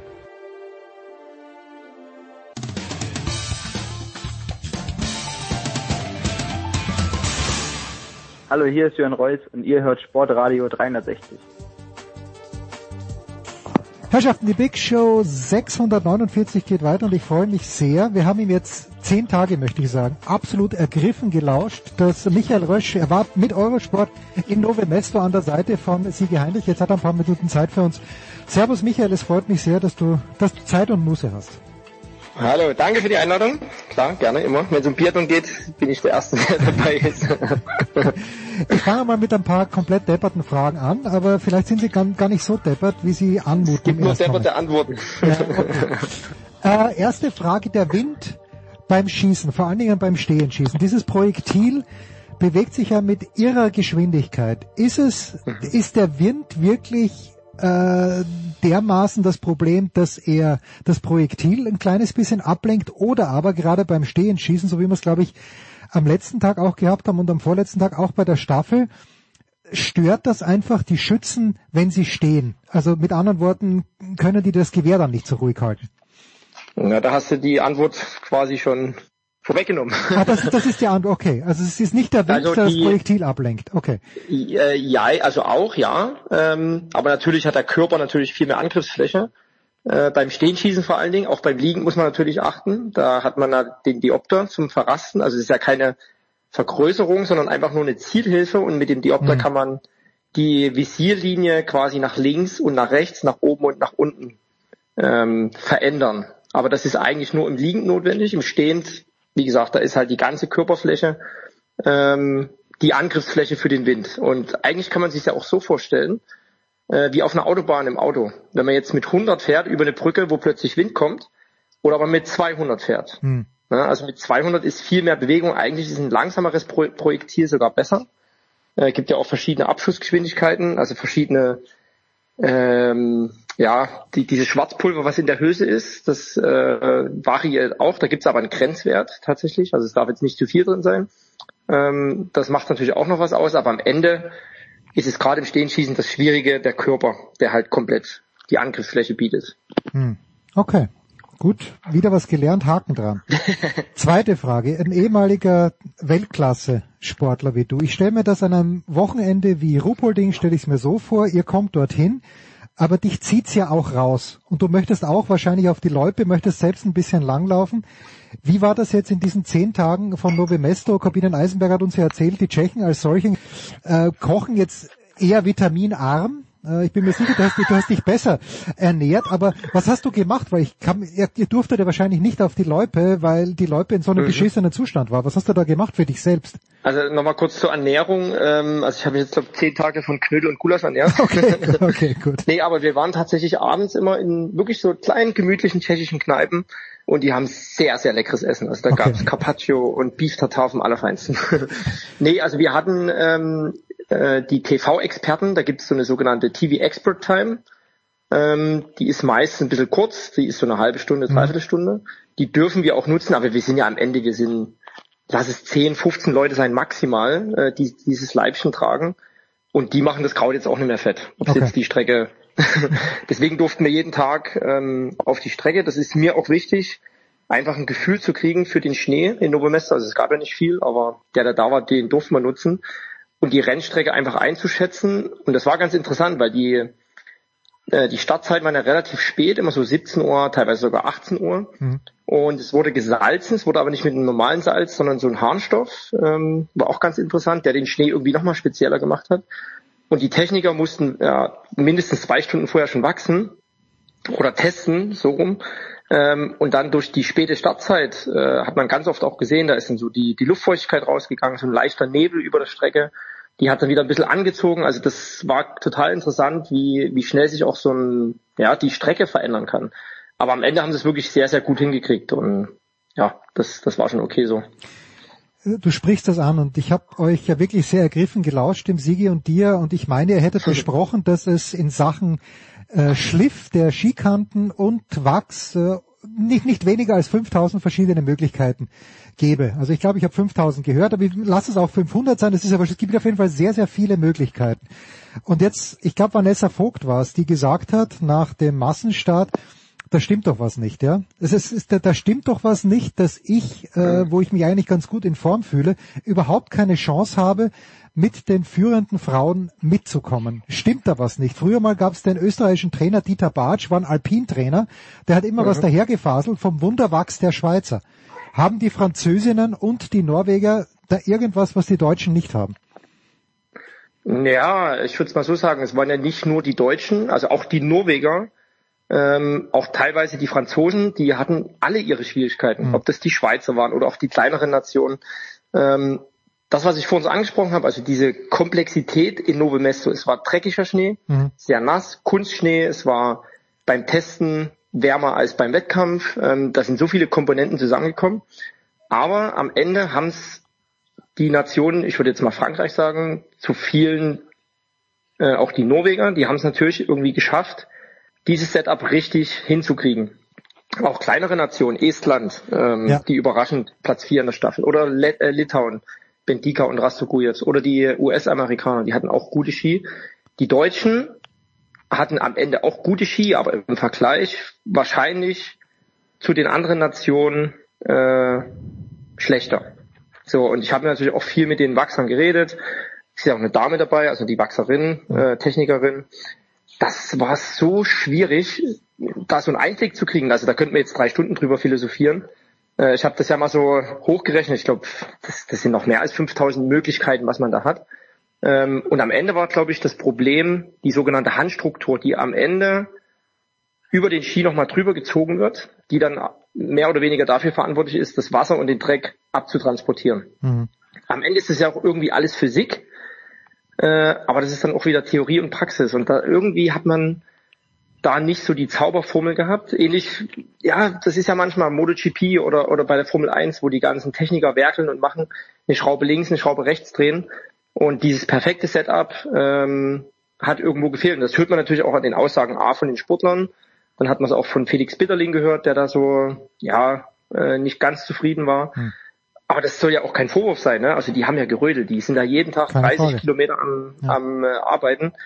Aber irgendwie sollte es einfach nicht sein. Am Ende kann es natürlich auch sein, ähm, dass die Ski vielleicht gar nicht so schlecht waren und dann natürlich irgendwann die Komponente Kopf dazukommt, also irgendwie so ein, so ein Kreislauf sich entwickelt. Und ganz interessant fand ich auch die Aussage von den Technikern, die auch nach dem Wettkampf äh, die Ski gegeneinander austesten. Nicht nur untereinander, sondern auch mit anderen Nationen, also mhm. zum Beispiel mit Norwegen. Und da haben auch die Deutschen mal die Ski von den Norwegern gekriegt. Einfach mal um zu gucken, wie die funktionieren. Und selbst da war auch nicht alles rosig. Ne? Und das, das ist halt das Problem, eben in den zehn Tagen äh, die, die perfekte oder den perfekten Ski hinzuzaubern. Und das, das ist halt schwierig gewesen für alle. Ähm, aber manche hatten da irgendwie einen Vorteil. Aber es gab jetzt keinen Zauberwachs oder so. Ne? Aber die haben einfach äh, das richtige Setup gefunden und das erzählt natürlich keiner, was das ist. Also ja. das wäre jeder für sich behalten. Na gut, es war spannend im Einzel, dass Christiansen genauso wie Johannes einen Fehlschuss gehabt hat, aber im Ziel viereinhalb Minuten langsamer war. Was, Kann ich auch äh, erklären. Also ich habe mit Christiansen dann auch nochmal hm. über Insta geschrieben, was war da los. Und er ist halt ziemlich spät gestartet. Da war zum Beispiel ähm, das Ding, dass die Strecke ab, ich sag mal, Start Nummer 40 halt viel, viel schlechter gewesen okay, ist. Okay. Er hat die Zwischenzeiten von den Trainern gekriegt und hat dann, glaube ich, ab Runde drei hat er mir geschrieben, das Rennen quasi beendet, ja, okay. äh, um sich noch zu schonen für die nächsten Rennen. Also auch das passiert. Wie im Nachhinein betrachtet, das hat einen schönen Abschluss gegeben für die Deutschen in der Staffel, fand ich, mit diesem doch recht unerwarteten dritten Platz, wo nicht mal die volle Kapelle am Start war. Dazu zwei Medaillen, eine von Benny Doll, eine von Janina Hettich-Walz. In der Single-Mix-Staffel hat mir Corbinian Eisenberger letzte Woche Gold versprochen für Deutschland. Es ist nicht Gold geworden. Äh, waren die Deutschen, äh, mit denen du gesprochen hast, mit Ausnahme der Medaillengewinner, waren die zufrieden mit dieser WM? Ich bin Österreicher und ich kann mit dem siebten Platz von Anna Gandler überraschend gut leben. Ja, also die hat auch wirklich eine gute WM gemacht. Auch Lisa Hauser mit dem mit den Umständen vorher noch krank gewesen und gerade im Massenstart, was sie da gezeigt haben, die Staffel war echt ganz okay. Ähm, aber ich glaube schon, gerade die Männer aus Deutschland, die haben sich ein bisschen mehr erhofft. Also das mhm. haben sich alle aufgrund eben der Vorleistung im Weltcup. Ähm, ja, ich glaube, da kommt halt wieder auch alles zusammen. Ne? Wenn das Material nicht 100% stimmt, gerade in der Staffel, da haben die Männer zweieinhalb Minuten insgesamt, also die vier Jungs, Laufrückstand. Hm. Und das ist, das ist nicht die Form, die die bei der, beim Weltcup gezeigt haben. Und die waren alle geschlossen zusammen. Das hat mir schon irgendwo auch gezeigt, dass das Material vielleicht nicht 100% gestimmt hat. Und das ist eben ausschlaggebend bei, bei der Sportart. Ne? Also du musst natürlich auch treffen. Das ist die andere Grundvoraussetzung. Aber so weit waren die nicht hinten. Also das kann ich mir beim besten Willen nicht vorstellen. Und da waren die sicher enttäuscht. Auch Franzi Preuß natürlich, die hat wieder schön ins Klo gegriffen, nochmal krank geworden. Und ja, bei der soll es vielleicht auch irgendwie nicht funktionieren, gerade bei den Höhepunkten. Das ist echt schade. Ähm, insgesamt drei Medaillen. Man hat sich vielleicht ein bisschen mehr ausgerechnet, äh, erhofft, aber das ist eben die WM. Und da gibt's nichts geschenkt. Und man konnte jetzt auch nie unbedingt damit rechnen, dass äh, gerade bei den Frauen Frankreich so dominant ist. Das äh, war schon sehr krass. Aber am Ende glaube ich, drei Medaillen ist okay. Ähm, aber man hat sich insgeheim vielleicht ein bisschen mehr ausgerechnet. Wie geht man in der Staffel mit jemandem um wie Christiansen bei den Norwegern, der in Führung liegend, äh, also die, die beiden Bös holen die Führung raus, Johannes übergibt, glaube ich, mit 25, 26 Sekunden Vorsprung und Christiansen trifft einfach die Scheiben nicht beim letzten Stehenschießen und kommt dann als Zweiter hinter Schweden ins Ziel. Äh, du, du kennst ja die Dynamik in einer Mannschaft. Johannes hat dann mhm. am Sonntag, äh, okay, hat er sein 20. Gold gewonnen, vielleicht war es ihm wurscht, vielleicht auch nicht sind die so gut miteinander, dass jeder komplettes Verständnis hat oder äh, jemand wie Johannes Dahle darf nicht mitlaufen, weil die Norweger so mhm. stark sind? Wie, wie schätzt du da die Chemie ein in diesem Team? Also das Schöne ist im Biathlon, was also schön im Sinne von äh, das ist allen schon mal passiert. Also wirklich hm. allen. Ob ja. das jetzt ein Marta Foucault oder ein Ola Eilerbjörn oder also mir, äh, es ist allen schon mal passiert, dass du im Rennen Strafrunde schießt, dass du in Führung liegend, äh, in Führung liegend natürlich drei Strafrunden schießt, das ist schon sehr selten. Aber der wird mit Sicherheit aufgefangen im Team. Also da gibt's gar keine Frage, weil wie gesagt, das ist allen schon mal passiert und keiner kommt da und sagt, ja, was bist du für ein Vollpfosten? Ja. Ähm, das ist halt eine brutale Situation. Aber es war halt auffällig, dass es vielen passiert ist, gerade beim letzten Stehend. Ja. Äh, auch Simon in der Staffel, die hatte irgendwie noch reingezaubert oder Chris, äh, die Tantrevolt, die hat eine Stehenquote von knapp über 50 Prozent. Also das hm. Ist dann natürlich auch irgendwann eine Kopfsache. Aber in wie gesagt, in dem Team, ähm, ich glaube, da herrscht eine gute Chemie und von daher würde ich, werden die auch keinem irgendwie einen großen Vorwurf machen. Wie begegnet ein Ex-Weltklasse-Biathlet wie du jemanden wie Johannes Tinjesbö? Schaut man da einfach zu und applaudiert innerlich, der sagt Wahnsinn, ein All-Time-Great so gut wie Foucault ja. und wie Björndalen, vielleicht sogar besser. Ich weiß es nicht. Also genau ich, so. ich sitze da mit genau offenem so. Mund vom Fernseher. Ja, genau so. Also das ist, ich, ich freue mich auch für den Sport, weil irgendwie jeder Sport lebt ja von Ausnahmeerscheinungen. Und das ist im Tennis oder in der Formel 1 oder jetzt im Biathlon.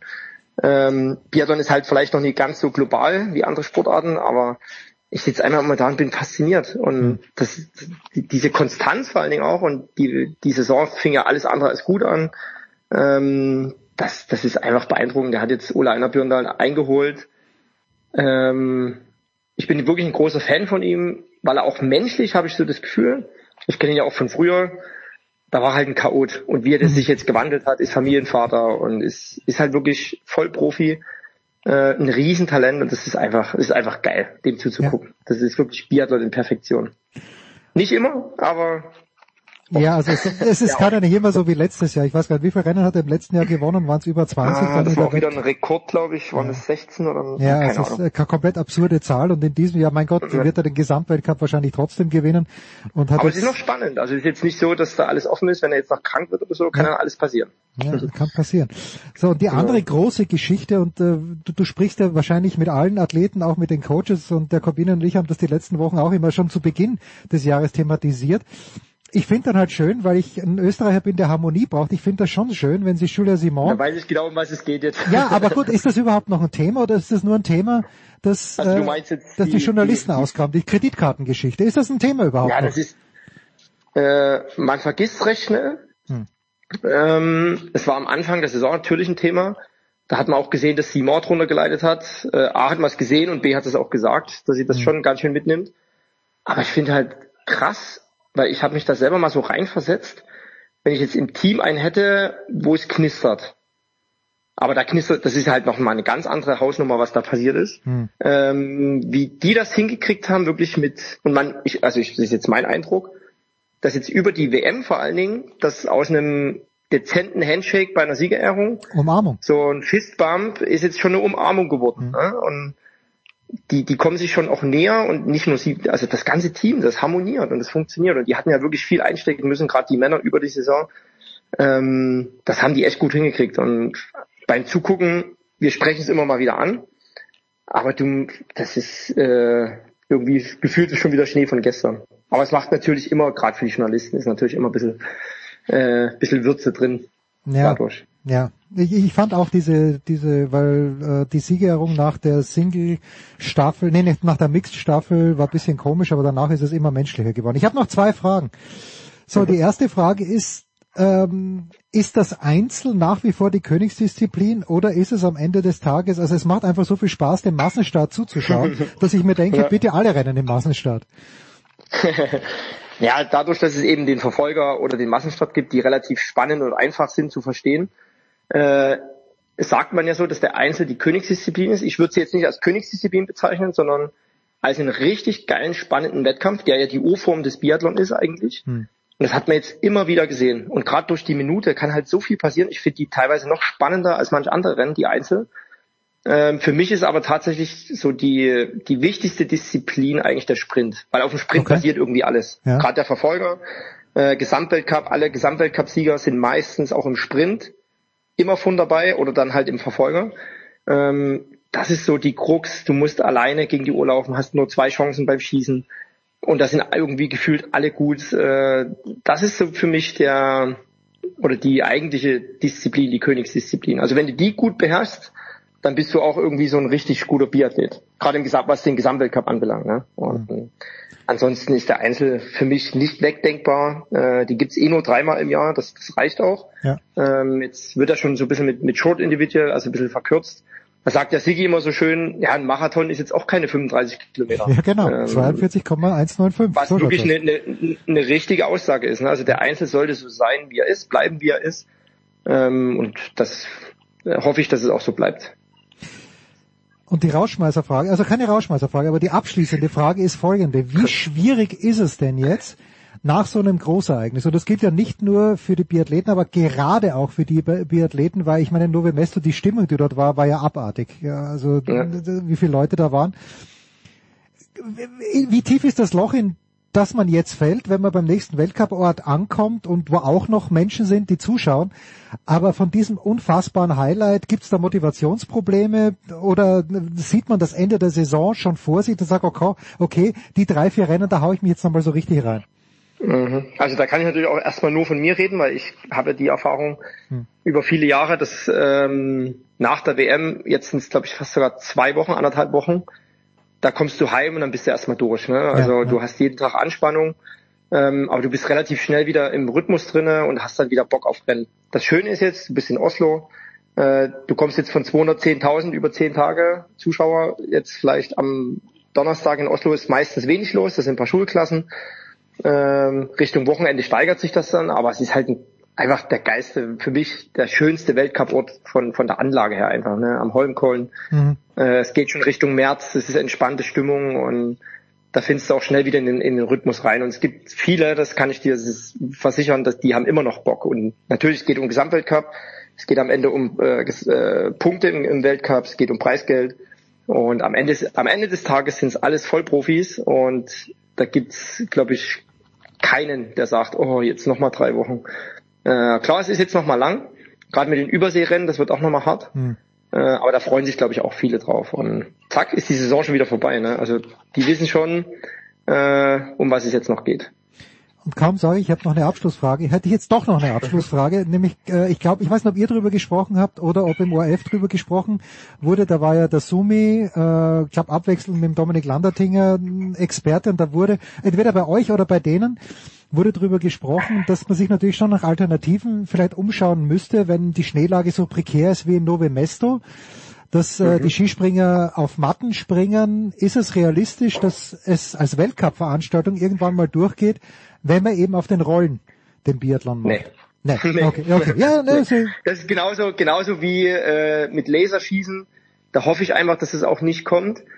Ähm, das ist ja auch eine Grundlage der IBU, dass mhm. Weltcups ausgetragen werden. Man muss ein Schneedepot haben. Ja.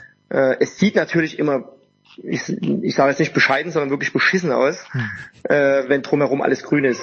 Und Nove Mesto war in den letzten, ah, was hat der, mir hat das einer gesagt, 10 oder 15 Jahren nur zweimal in Naturschnee. Klar, muss man sich darüber Gedanken machen, Weltcup oder zu vergeben, aber am Ende ist es natürlich immer schön, Weltcup oder dort zu haben, wo auch die meiste Stimmung ist. Und ja. Äh, es gibt immer gute Jahre, es gibt immer schlechte Jahre mit Schnee, aber langfristig, klar, ist es ein Thema, ein wichtiges Thema. Aber man kann ja jetzt auch keine Wettkämpfe nur über 2000 Meter abhalten. Das ja. wird ja auch nicht äh, das Ziel sein. Aber man muss vielleicht auch ein bisschen gucken, wie die Wetterlage sich jetzt über die Jahre verändert hat. Vielleicht auch mal drei Weltcups am Anfang in Skandinavien zu machen, dann nach äh, Mitteleuropa zu gehen ähm, aber das ist nicht meine Aufgabe, das muss die IBU machen.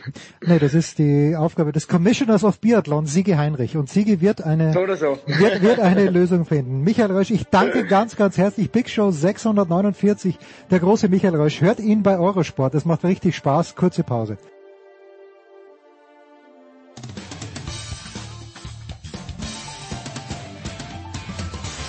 Hier ist Kabinen Holzer und ihr hört Sportradio 360. Big Show 649. Das war ein sehr, sehr entschiedenes Jahr von einem Mann, den wir die letzten drei Wochen über, wir haben ihm seinen Urlaub gegönnt, selbstredend, aber er ist wieder da, Tom Heberlein. Servus Tom vom SED. Servus. Und äh, ebenfalls mit dabei, in letzter Woche war im Urlaub, der fantastische Roman Stelz von der Tiroler Tageszeitung. Servus Roman. Servus, hallo. Roman, vergangenes Wochenende, die Frauen zwei Abfahrten, ein Super-G in Grand Montana, dem möglichen Austragungsort der Skiweltmeisterschaften 2027 ist es, glaube ich, äh, wenn ich es richtig auf dem Zettel habe. Ja. Ähm, wie wahrscheinlich ist denn ist es denn, weil Johannes hat uns, oder vor zwei Wochen hat uns Johannes Knutas erzählt und ich konnte es gar nicht glauben, wie wahrscheinlich ist es denn, dass Grand Montana diese WM vielleicht noch entzogen wird? Oder ist das jetzt nur ein bisschen Donnergrollen zwischen dem FIS-Präsidenten der FIS und Urs Lehmann, dass sich die beiden nicht mögen, habe sogar ich schon mitbekommen. ja, ähm, ja, wenn alles gut läuft, wird Urs Lehmann der nächste FIS-Präsident, da wird sich ja wenig, wenig daran, äh, da wird sich wenig immer also da wird wenig passieren. Äh, das wird wahrscheinlich dann so sein, wenn es dann soweit ist. Ähm, ja, das ist ja nur, ich glaube auch, dass es ein Säbelraskeln ist. Ich kann mich jetzt nicht erinnern, dass das jetzt mal in jüngster Vergangenheit passiert ist. Wird auch nicht passieren. Also auch der der CEO äh, oder halt der OK-Chef ähm, der von Chrome Montana 27 hat ja schon Stellung dazu genommen. Das ist also anscheinend sind diese haben sie die Zusagen von von von Bund und Kanton, äh, was ja dann ausständig war. Äh, die sind ja alle da. Äh, die Zusagen, es ist halt noch kein Vertrag unterschrieben worden. Anscheinend ist am selben Tag, wo die FIS das Statement veröffentlicht hat, äh, der Michel Villon mit den Organisatoren von äh, von Chrome Montana gesprochen äh, oder am Vor, vor also am Vor, also am Nachmittag und am Abend ist dann das Statement passiert, mhm. was ja mal wieder zeigt, wie in der FIS gearbeitet wird äh, und wie kommuniziert wird, nämlich genau gar nicht oder ganz schlecht, muss man leider, muss man, äh, muss man leider so sagen. Ähm, ich glaube auch, dass es äh, selber Rasseln ist. Zeitgleich hat er in, in, in Quidfiel äh, dieses, dieses geheime, unter Anführungszeichen, es ist ja nicht geheim geblieben, dieses geheime Treffen der, der Speedfahrer geben äh, und, und auch der Cheftrainer, der Herren Cheftrainer, die einfach dann auch äh, einfach ihre Kritikpunkte am Weltcup-Kalender zusammengetragen haben und das offiziell an die FIS schicken werden oder geschickten. Also da ist schon sehr vieles im Unklaren und im Unguten. Kurz und gut, sie nix, würde nichts dagegen sprechen, dass Montana ähm, ähm, die WM äh, nicht bekommt. Das ist, wie gesagt, meiner Meinung nach sehr belastend, so wie vieles äh, also interne Kommunikation gescheitert. Der, äh, der, äh, derjenige, auf dessen Rücken das wieder ausgetragen wird, ist der Michel Vion, weil der hat Gespräche geführt mit den Organisatoren. Der General, FIS-Generalsekretär, der hat natürlich immer die, die, äh, die Blättekarten zum, zu, zu, gezogen. Ähm, weil der immer derjenige ist, der das eigentlich ausbaden muss, was der Johann Elias äh, äh, äh, aufstellt, also irgendwie in den Raum stellt und, und äh, da dieser Johann Elias, der Tom weiß es auch, ein sehr schwer erreichbarer oder sehr schwer zugänglicher Mensch ist, ist es meistens der Michel Vion, der sehr zugänglicher, wieder konträr ein sehr zugänglicher Mensch ist und sehr nett ist, ähm, ist es derjenige, an den sie sich dann immer wenden und der quasi immer dann für seinen Chef in die Badouille springen muss und quasi dann, oder in die Bresche springen muss und quasi dann ähm, quasi dann äh, den verteidigen muss. Also das ist eh ähm, kurz und gut, also selber Rassel meiner Meinung nach. Das wird schon hinhauen. Tom, äh, im Fußball gibt's die gerade die ganz große Diskussion, wem gehört der Fußball? Die Fans äh, nehmen das für sich in Anspruch, vielleicht zu Recht, das kann ich nicht beurteilen. Meine Frage an dich da, ist, we wem gehört der, ja sag bitte, aber wem gehört der alpine Skisport? Ach so, wem gehört der alpine Skisport? Ja gut, äh, was den Fußball angeht, ist ja gerade eine Entscheidung der deutschen Fußballliga ja, äh, getroffen worden. Und zwar ziehen die, ziehen die diesen Investorendeal zurück. Also es wird keinen Investorendeal äh, geben. Das heißt, es werden möglicherweise auch keine Tennisbälle mehr am kommenden Wochenende auf irgendwelche Rasenflächen fliegen oder irgendwelche ferngesteuerten Autos, auf die Rauchbomben angeschnallt sind. Wem gehört der alpine Skisport? Ich finde, der alpine Skisport gehört zuallererstes mal den Sportlern weil die ihn tragen und auf die sollte man, finde ich, hören, weil die braucht man, um den alpinen Skisport durchführen zu können. Dann gehört er, finde ich, den Leuten, die sich dafür interessieren, also den Leuten, die es am Fernsehen anschauen, den Leuten, die dankenswerterweise ja immer noch, zumindest in Österreich in, und in der Schweiz in großer Anzahl zu den Rennen gehen. Er gehört mit Sicherheit nicht an Johann Elias. Gut. Wenn, dann gehört er noch den Verbänden, die mit den Einnahmen, die sie durch ihre Weltcuprennen generieren, den Nachwuchs fördern, was angesichts äh, des äh, Klimawandels zumindest in Deutschland immer schwieriger wird. Keine Frage. Ja.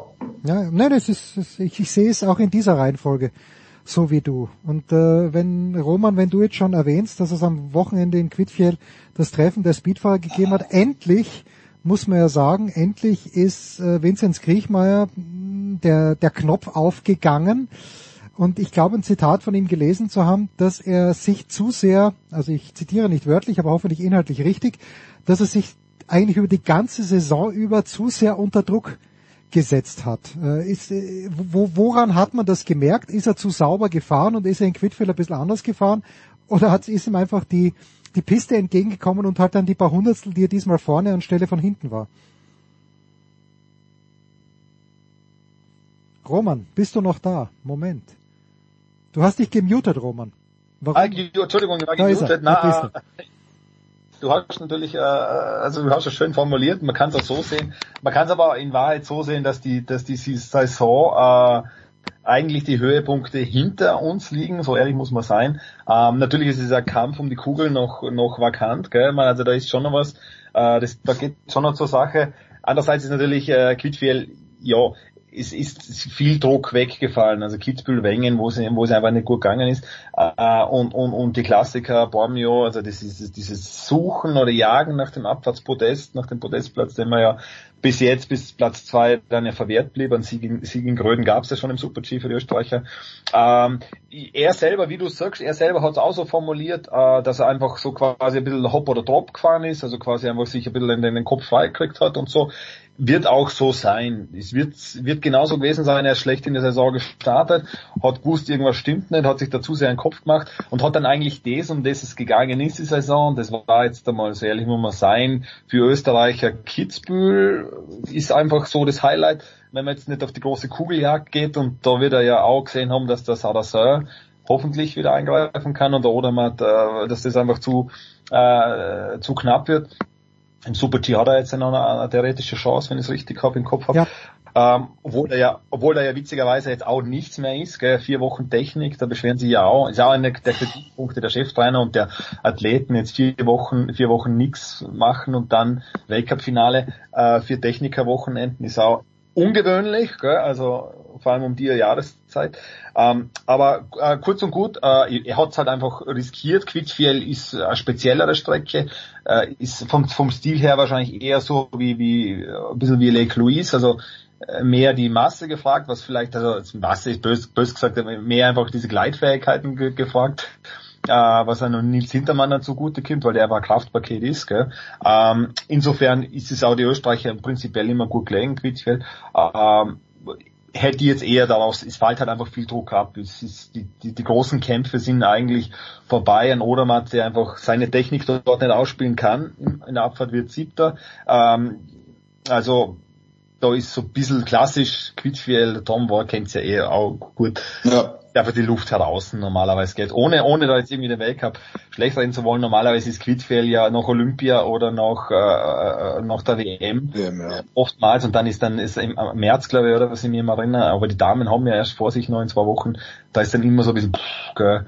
Also keine so vor, aber, aber natürlich will er da nichts schlecht reden. Äh, man ist super Leistung und wie gesagt, er hat es riskiert und, und gewonnen, ja. Oh, und, und einen zweiten Platz. So, ja. ja. Also sollte Johann Elias den Gedanken gehabt haben, dass äh, er mit Roman Stelzel vielleicht doch wieder redet. Wenn er das jetzt hört, wird er sagen, nein, Roman, dass äh, die, die wahren Höhepunkte, die stehen jetzt am kommenden Wochenende und am nächsten an, Tom, denn weil gerade Zeit ist, macht der Alpine Skiweltcup der Männer einfach mal wieder rüber ich sag dir, wie es ist. Mir ja. haben diese Rennen in Palisades Tahoe im letzten Jahr echt gut gefallen. Dieser Riesentorlauf, ich weiß nicht warum, aber wahrscheinlich war es wirklich diese Kameraeinstellung über diesen ersten Mugel drüber, der, wo der Feller auch rausgeflogen ist. Mir, mir taugt das, aber natürlich ist es heller Wahnsinn. Äh, wir erinnern uns zurück an Schladming Tom, wo Elias gesagt hat, naja, wenn so viele Leute mit dem Auto kommen, ist es ökologisch wertvoller, wenn der ganze Trost nach Espen fliegt. Ähm, wann wird denn Urs Lehmann FIS-Präsident und wird er diesen Kalender überhaupt ändern können und wollen? Ich meine, natürlich muss man Palisades Tahoe im Herbst machen, wenn sie sowieso schon drüben sind. Nur weiß ich nicht, ob da schon genug Schnee ist. Und was machen wir dann mit Val? Also so einfach ist es ja eigentlich gar nicht. Ich glaube, das ist ja sowieso die große Problematik. Ich meine, bis, äh, in, also es gab ja immer diesen, diesen provisorischen Weltcup-Kalender, der ja immer noch drei, vier Jahre weitergegangen ist. Da waren die Eckpfeiler immer festgezurrt und im Prinzip hat man dann alle, die jetzt nicht irgendwie zu den klassischen äh, oder zu den Pflichtrennen gehört haben, wurden da ja dann immer irgendwie reingeschoben. Ähm, unabhängig davon war das auch ja schon immer zu viel. Also es ist einfach völlig absurd. Ich meine, wir reden ja im Prinzip über nichts anderes, als wir schon seit Jahren reden. Also wenn du eine WM oder eine oder Olympische Spiele hast, dann hast du knapp an die 100 Rennen, Männer und Frauen zusammengerechnet in, in, in einem Winter, in ein paar Monaten. Das ist also das ist die Reise nach Absurdistan eigentlich. Gut, was Herr Elias sagt, muss ich ganz ehrlich sagen, das ist mittlerweile von einer ja, das ist mittlerweile dermaßen weltfremd, dass man sich da eigentlich nur noch mit äh, beißender Ironie irgendwie äh, damit befassen kann. Das ist, der Mann ist offensichtlich nicht in der Lage, äh, was er sich sein, sein Hauptprodukt, also den alpinen Skirennsport auch so aufzustellen, äh, dass alle was davon haben, aus welchen Gründen auch immer. Man vermutet ja geschäftliche, private Interessen dahinter. Aber klar, du, du kannst diesen, du kannst diesen oder du musst diesen Kalender halt einfach auch ganz anders aufstellen, dass er eine gewisse Logik hat, dass alle, die, ähm, dass alle, die äh, fahren wollen, auch das in vernünftigen Abständen und mit vernünftigen Reisen irgendwie absolvieren können.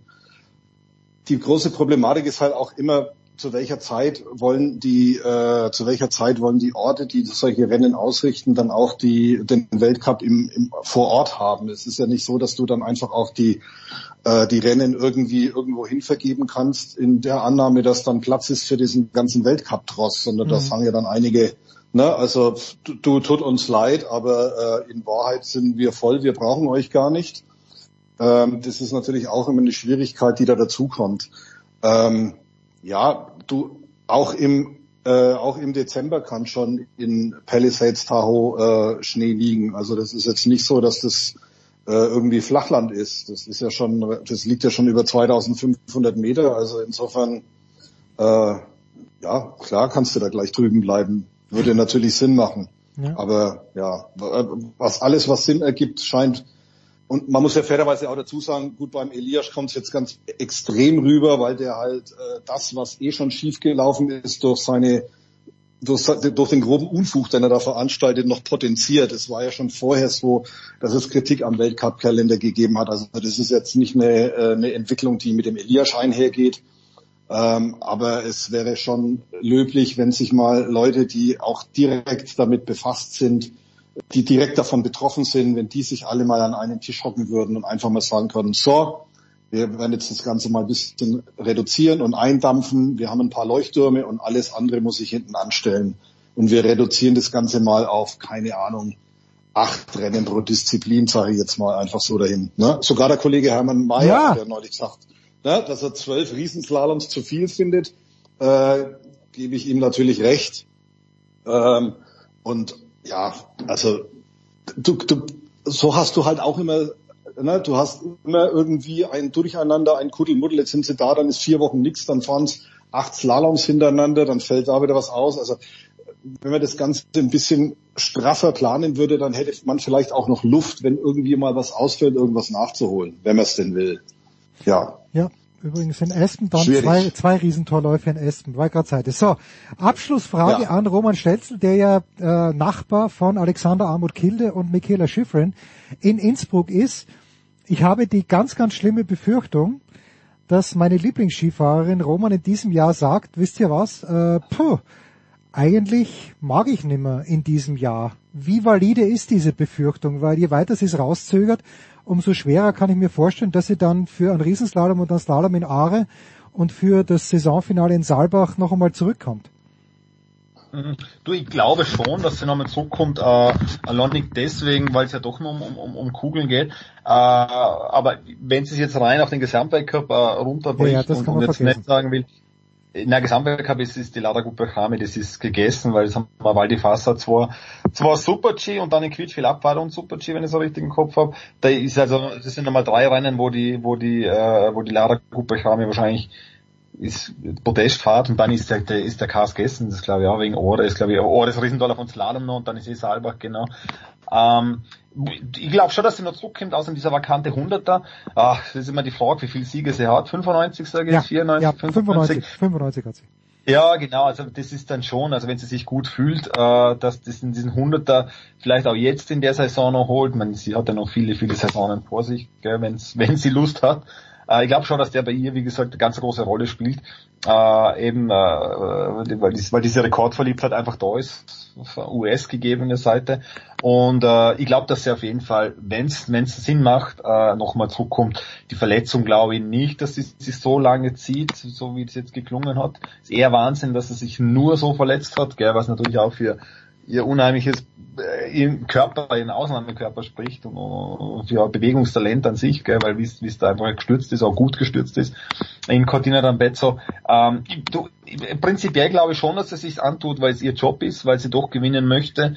Mm, und ähm, äh, glaube ich schon, dass sie kommt, weil man hört auch von den Veranstalter immer, wenn man egal, also wenn ich mit Veranstalterseite spreche, ist die erste Frage nach, wenn du fragst, wieso geht jemand zum Frauenweltcup, sagen es Michaela Schifrin, das ist egal, wo das ist. Gell? Also natürlich kommen es auch wegen der Österreicher, aber viele, die einfach neutral da sind oder überwiegend neutral da sind, die wollen die Michaela Schifrin sehen. Also sie hat auch ein unheimliches Standing und äh, das ist so wie der Lewis Hamilton vielleicht in der Formel 1 oder Max Verstappen jetzt, äh, dem aber äh, der hat ein unheimliches Standing und, und allein deswegen, glaube ich, ist sie gern dabei, ist, ist, ist einfach auch Teil dessen, ist diese unheimliche ehrgeizige Sportlerin ich glaube schon, dass es sich, wenn es mit dem Körper passt, Ohre noch an, antut, und Anführungszeichen. Ich meine, die, wenn sie mitfahrt, gewinnt wahrscheinlich, oder fahrt man Sieg mit.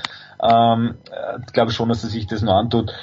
Wenn dann, wenn's, also wenn der Körper dann, also sie wird es nicht für, für unter Anführungszeichen nichts noch ein volles Risiko eingehen. Dann bleibst du lieber da in Innsbruck Arzel beim, äh, beim Alexander Omot Kilde im Apartment, hat er da auch ihr Physio gemacht Also, also in Innsbruck, also bei äh, in, in, in einem äh, Rum, also ein kleiner Vorort, Ja. ein kleiner- also neu Rum, äh, das Ganze gemacht. Also das ist schon, das, die war dann äh, ist jetzt eh schon wieder weg, aber immer wieder da und, und hilft jetzt, glaube ich, war ihr mal in erster Linie wichtig, dass es ihrem Freund, dass sie Zeit mit ihrem Freund hat. Äh, sie hat es ja auf Instagram breit, äh, Ja, ja. sehr breit getreten, hat jeder mitbekommen. Ähm, also glaube ich, äh, in erster Linie fahrt sie nur, wenn es volle fit ist und ansonsten soll sie die Zeit mit ihrem Freund genießen, weil ich glaube, es geht um die ganz großen Geschichten geht's nicht mehr. Ja. Was Und deswegen glaube ich, dass er in dem Sommer nicht mehr fährt. Äh, in dem Winter nicht mehr fährt. Ja, ich, ich habe auch so das Gefühl leider. Und Ich, ich, ich habe, also, also wenn ich sie wäre, die 100 kann sie nächstes Jahr locker voll machen, dann ist sie gesund. Und jetzt da irgendwie noch mal wegen ein paar Rennen, wo sie sowieso dann nicht auf die 100 kommt, dann nochmal sich mit Gewalt irgendwie wieder in diesen Weltcup reinschmeißen. Ich weiß nicht. Also ich, ich halte die ja auch durchaus für vernünftig und wenn sie wenn sie sich jetzt anständig auskuriert, ob sie dann nochmal für zwei oder drei Rennen oder vier Rennen nochmal unbedingt zurück will. Außerdem, wie der Roman schon gesagt hat, die wird es mit Sicherheit genießen, dass sie mal mit, dem, äh, mit ihrem Freund mal ein bisschen länger zusammen ist auch. Warum nicht? Ja, andererseits Aure liegt ihr ja. Der ist sehr erfolgreich, sie Ja. ist letztes Jahr sehr erfolgreich gefahren. Und äh, Roman hat natürlich völlig recht, wenn er sagt, dass sie sehr, sehr gut gestürzt ist. Aber sie ist natürlich auch sehr, sehr schlecht auf diesen Sprung hingefahren. Das möchte ich jetzt hier nochmal kritisch anmerken. Das werde ich ja dann persönlich sagen. Wenn Ja, das war das Schicksal, es war ein bisschen das Schicksal der Ja, frühen das stimmt. Man Das sagen, stimmt. gell?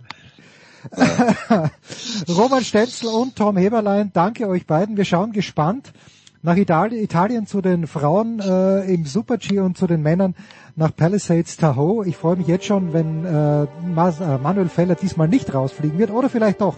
Er fährt in diesem Jahr extrem konstant. Kurze Pause in der Big Show 649.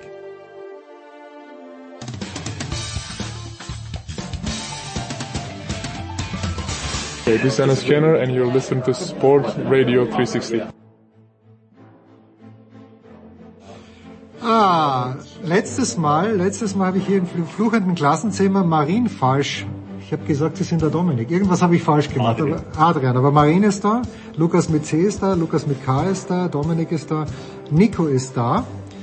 Und bevor wir über Marko Arnautovic sprechen, Marin, Sie nerven die ganze Klasse seit Tagen mit dem kroatischen Weltmeistertitel im Wasserball. Und jetzt ist meine Frage.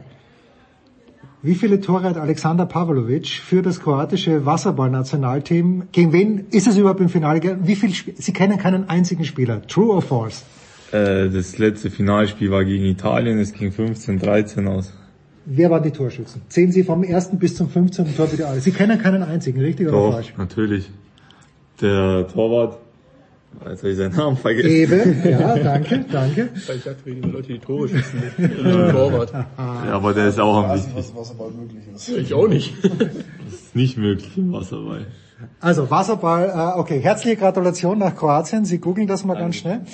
Äh, was ich gestern festgestellt habe, ist, dass der Dominik, äh, ich weiß nicht, was Sie mit Ihrer Zeit anfangen, hat Ihr Tag 26 Stunden, Dominik, aber Sie interessieren sich auch für den italienischen Fußball und haben gestern tatsächlich, wenn ihr mal am Mittwoch auf Inter gegen Atletico angeschaut, was angeblich das bessere Spiel im Vergleich zu Enthofen gegen Dortmund. Was können Sie mir sagen, der ich am Montag mit dem Marco Arnautovic-Trikot hier in der Lehrermannschaft die, die ältere Klasse aufgemischt habe? Sie meinen, er hätte mehr Tore machen müssen gestern.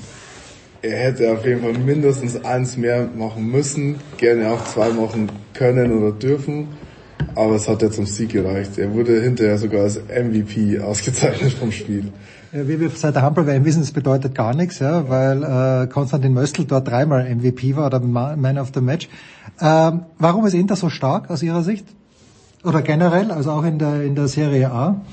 Weil einfach die Stimmung in der Mannschaft super ist. Das Kollektiv arbeitet einfach super zusammen. Da gibt's keinen, der jetzt wirklich krass über der Mannschaft steht. Die haben so ihre zwei Superstars, sag ich mal, mit Lautaro Martinez und Nicolo Barella.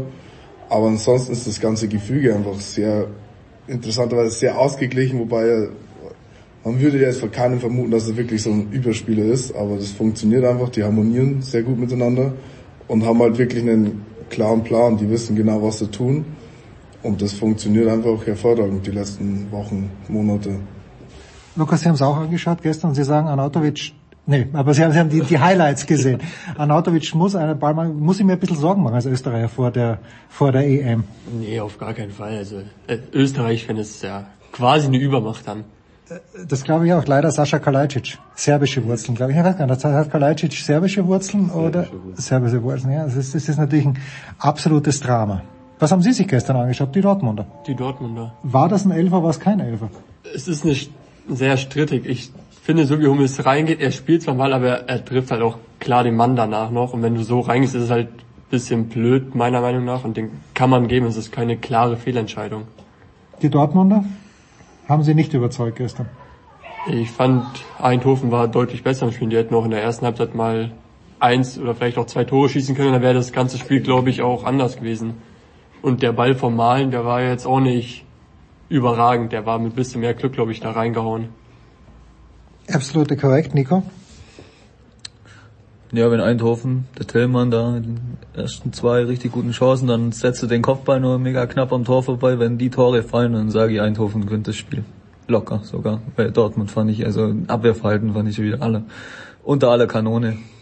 Gerade also das Umschaltspiel. Das war ja unglaublich. Was, also die Rechtsverteidigung von denen ist gefühlt gar nicht da.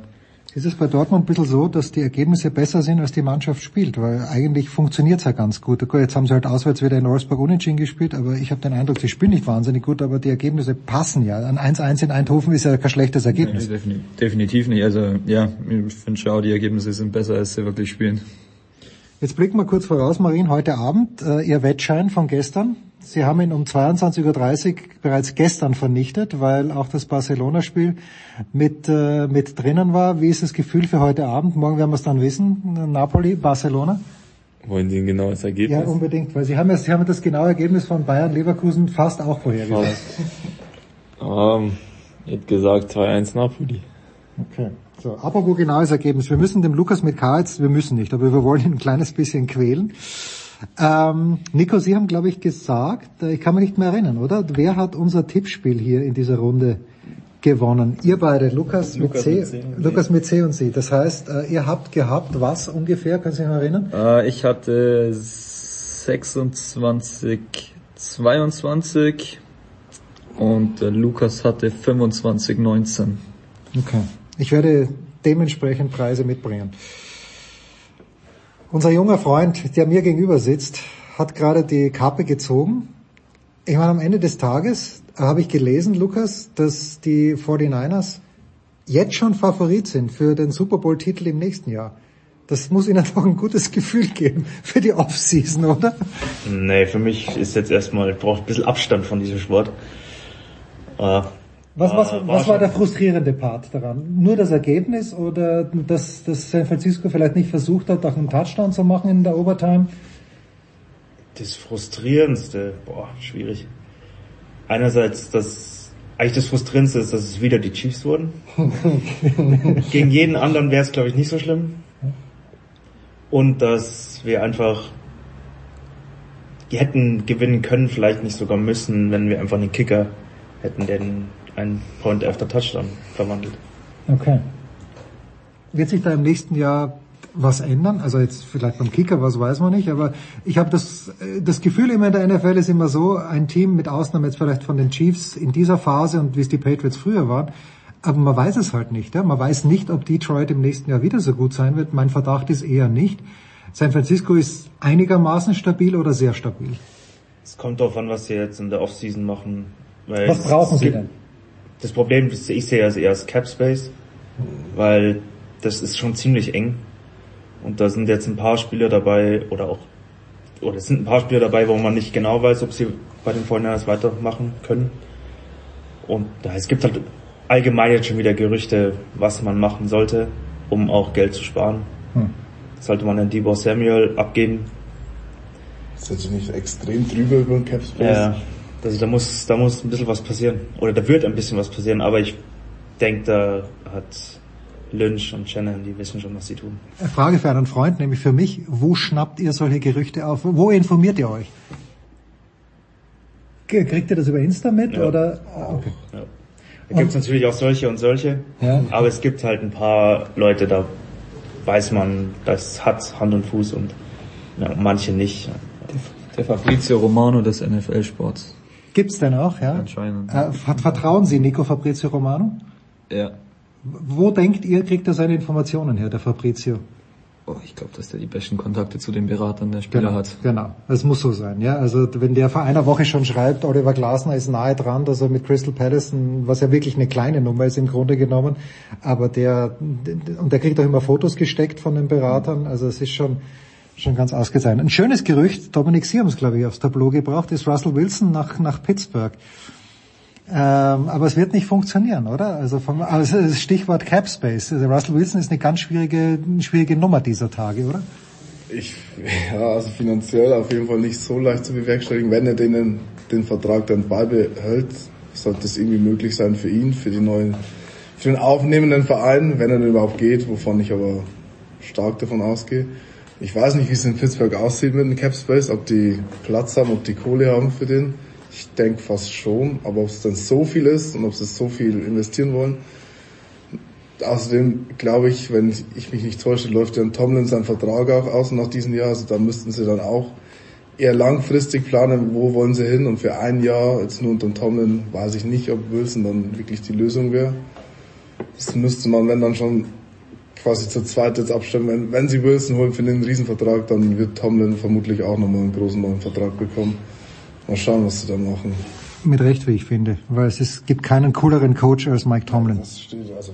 Oder? Dass es, dass es sich verdient hat, das glaube ich steht außer Frage. Also mit der Gurkentruppe vor diesem Jahr in die Playoffs zu kommen, das gleicht einem, ich will es nicht Wunder nennen, aber Es ist natürlich gerade zum Ende bei den letzten Spielen viel gut gelaufen. Pittsburgh hat dazwischen doch ein paar komplett Gurkenpartien Ergebnisse abgeliefert. Ja, Ergebnisse besser als die Spieler. Also viel. So, an diesem Wochenende, Samstag 18.30 Uhr, Männer, in der Allianz Arena. Rasenballsport Leipzig zu Gast. Wir erinnern uns die letzten beiden Spiele von Leipzig in München, hat Leipzig beide gewonnen. Sollte Leipzig auch dieses Spiel gewinnen, ich habe keine Ahnung, ob Thomas Tuchel dann nächste Woche noch Coach ist bei den Bayern, aber schauen wir mal. Marin, gibt es irgendwelche Alternativen, wo Sie sagen, das ist, äh, das, das, das wäre doch ein Trainer für den FC Bayern München. Sie sind einigermaßen neutral den Bayern gegenüber. Es gibt Lehrkräfte hier an der Schule, möchte ich sagen, die vorher in unsere Klasse gekommen sind und den VfL Bochum gefeiert haben. Wir wollen keine Namen nennen, aber solche Lehrkräfte gibt's ja an der Schule. Äh, wir, wir nennen die Namen vielleicht im Golfteil dann. Marin, wen, wen sehen Sie als nächsten Bayern-Trainer? Nico Kovac muss zurück. Nee, den mag ich gar nicht. Warum nicht? Ist ein Kroate. Ja, war unsympathisch.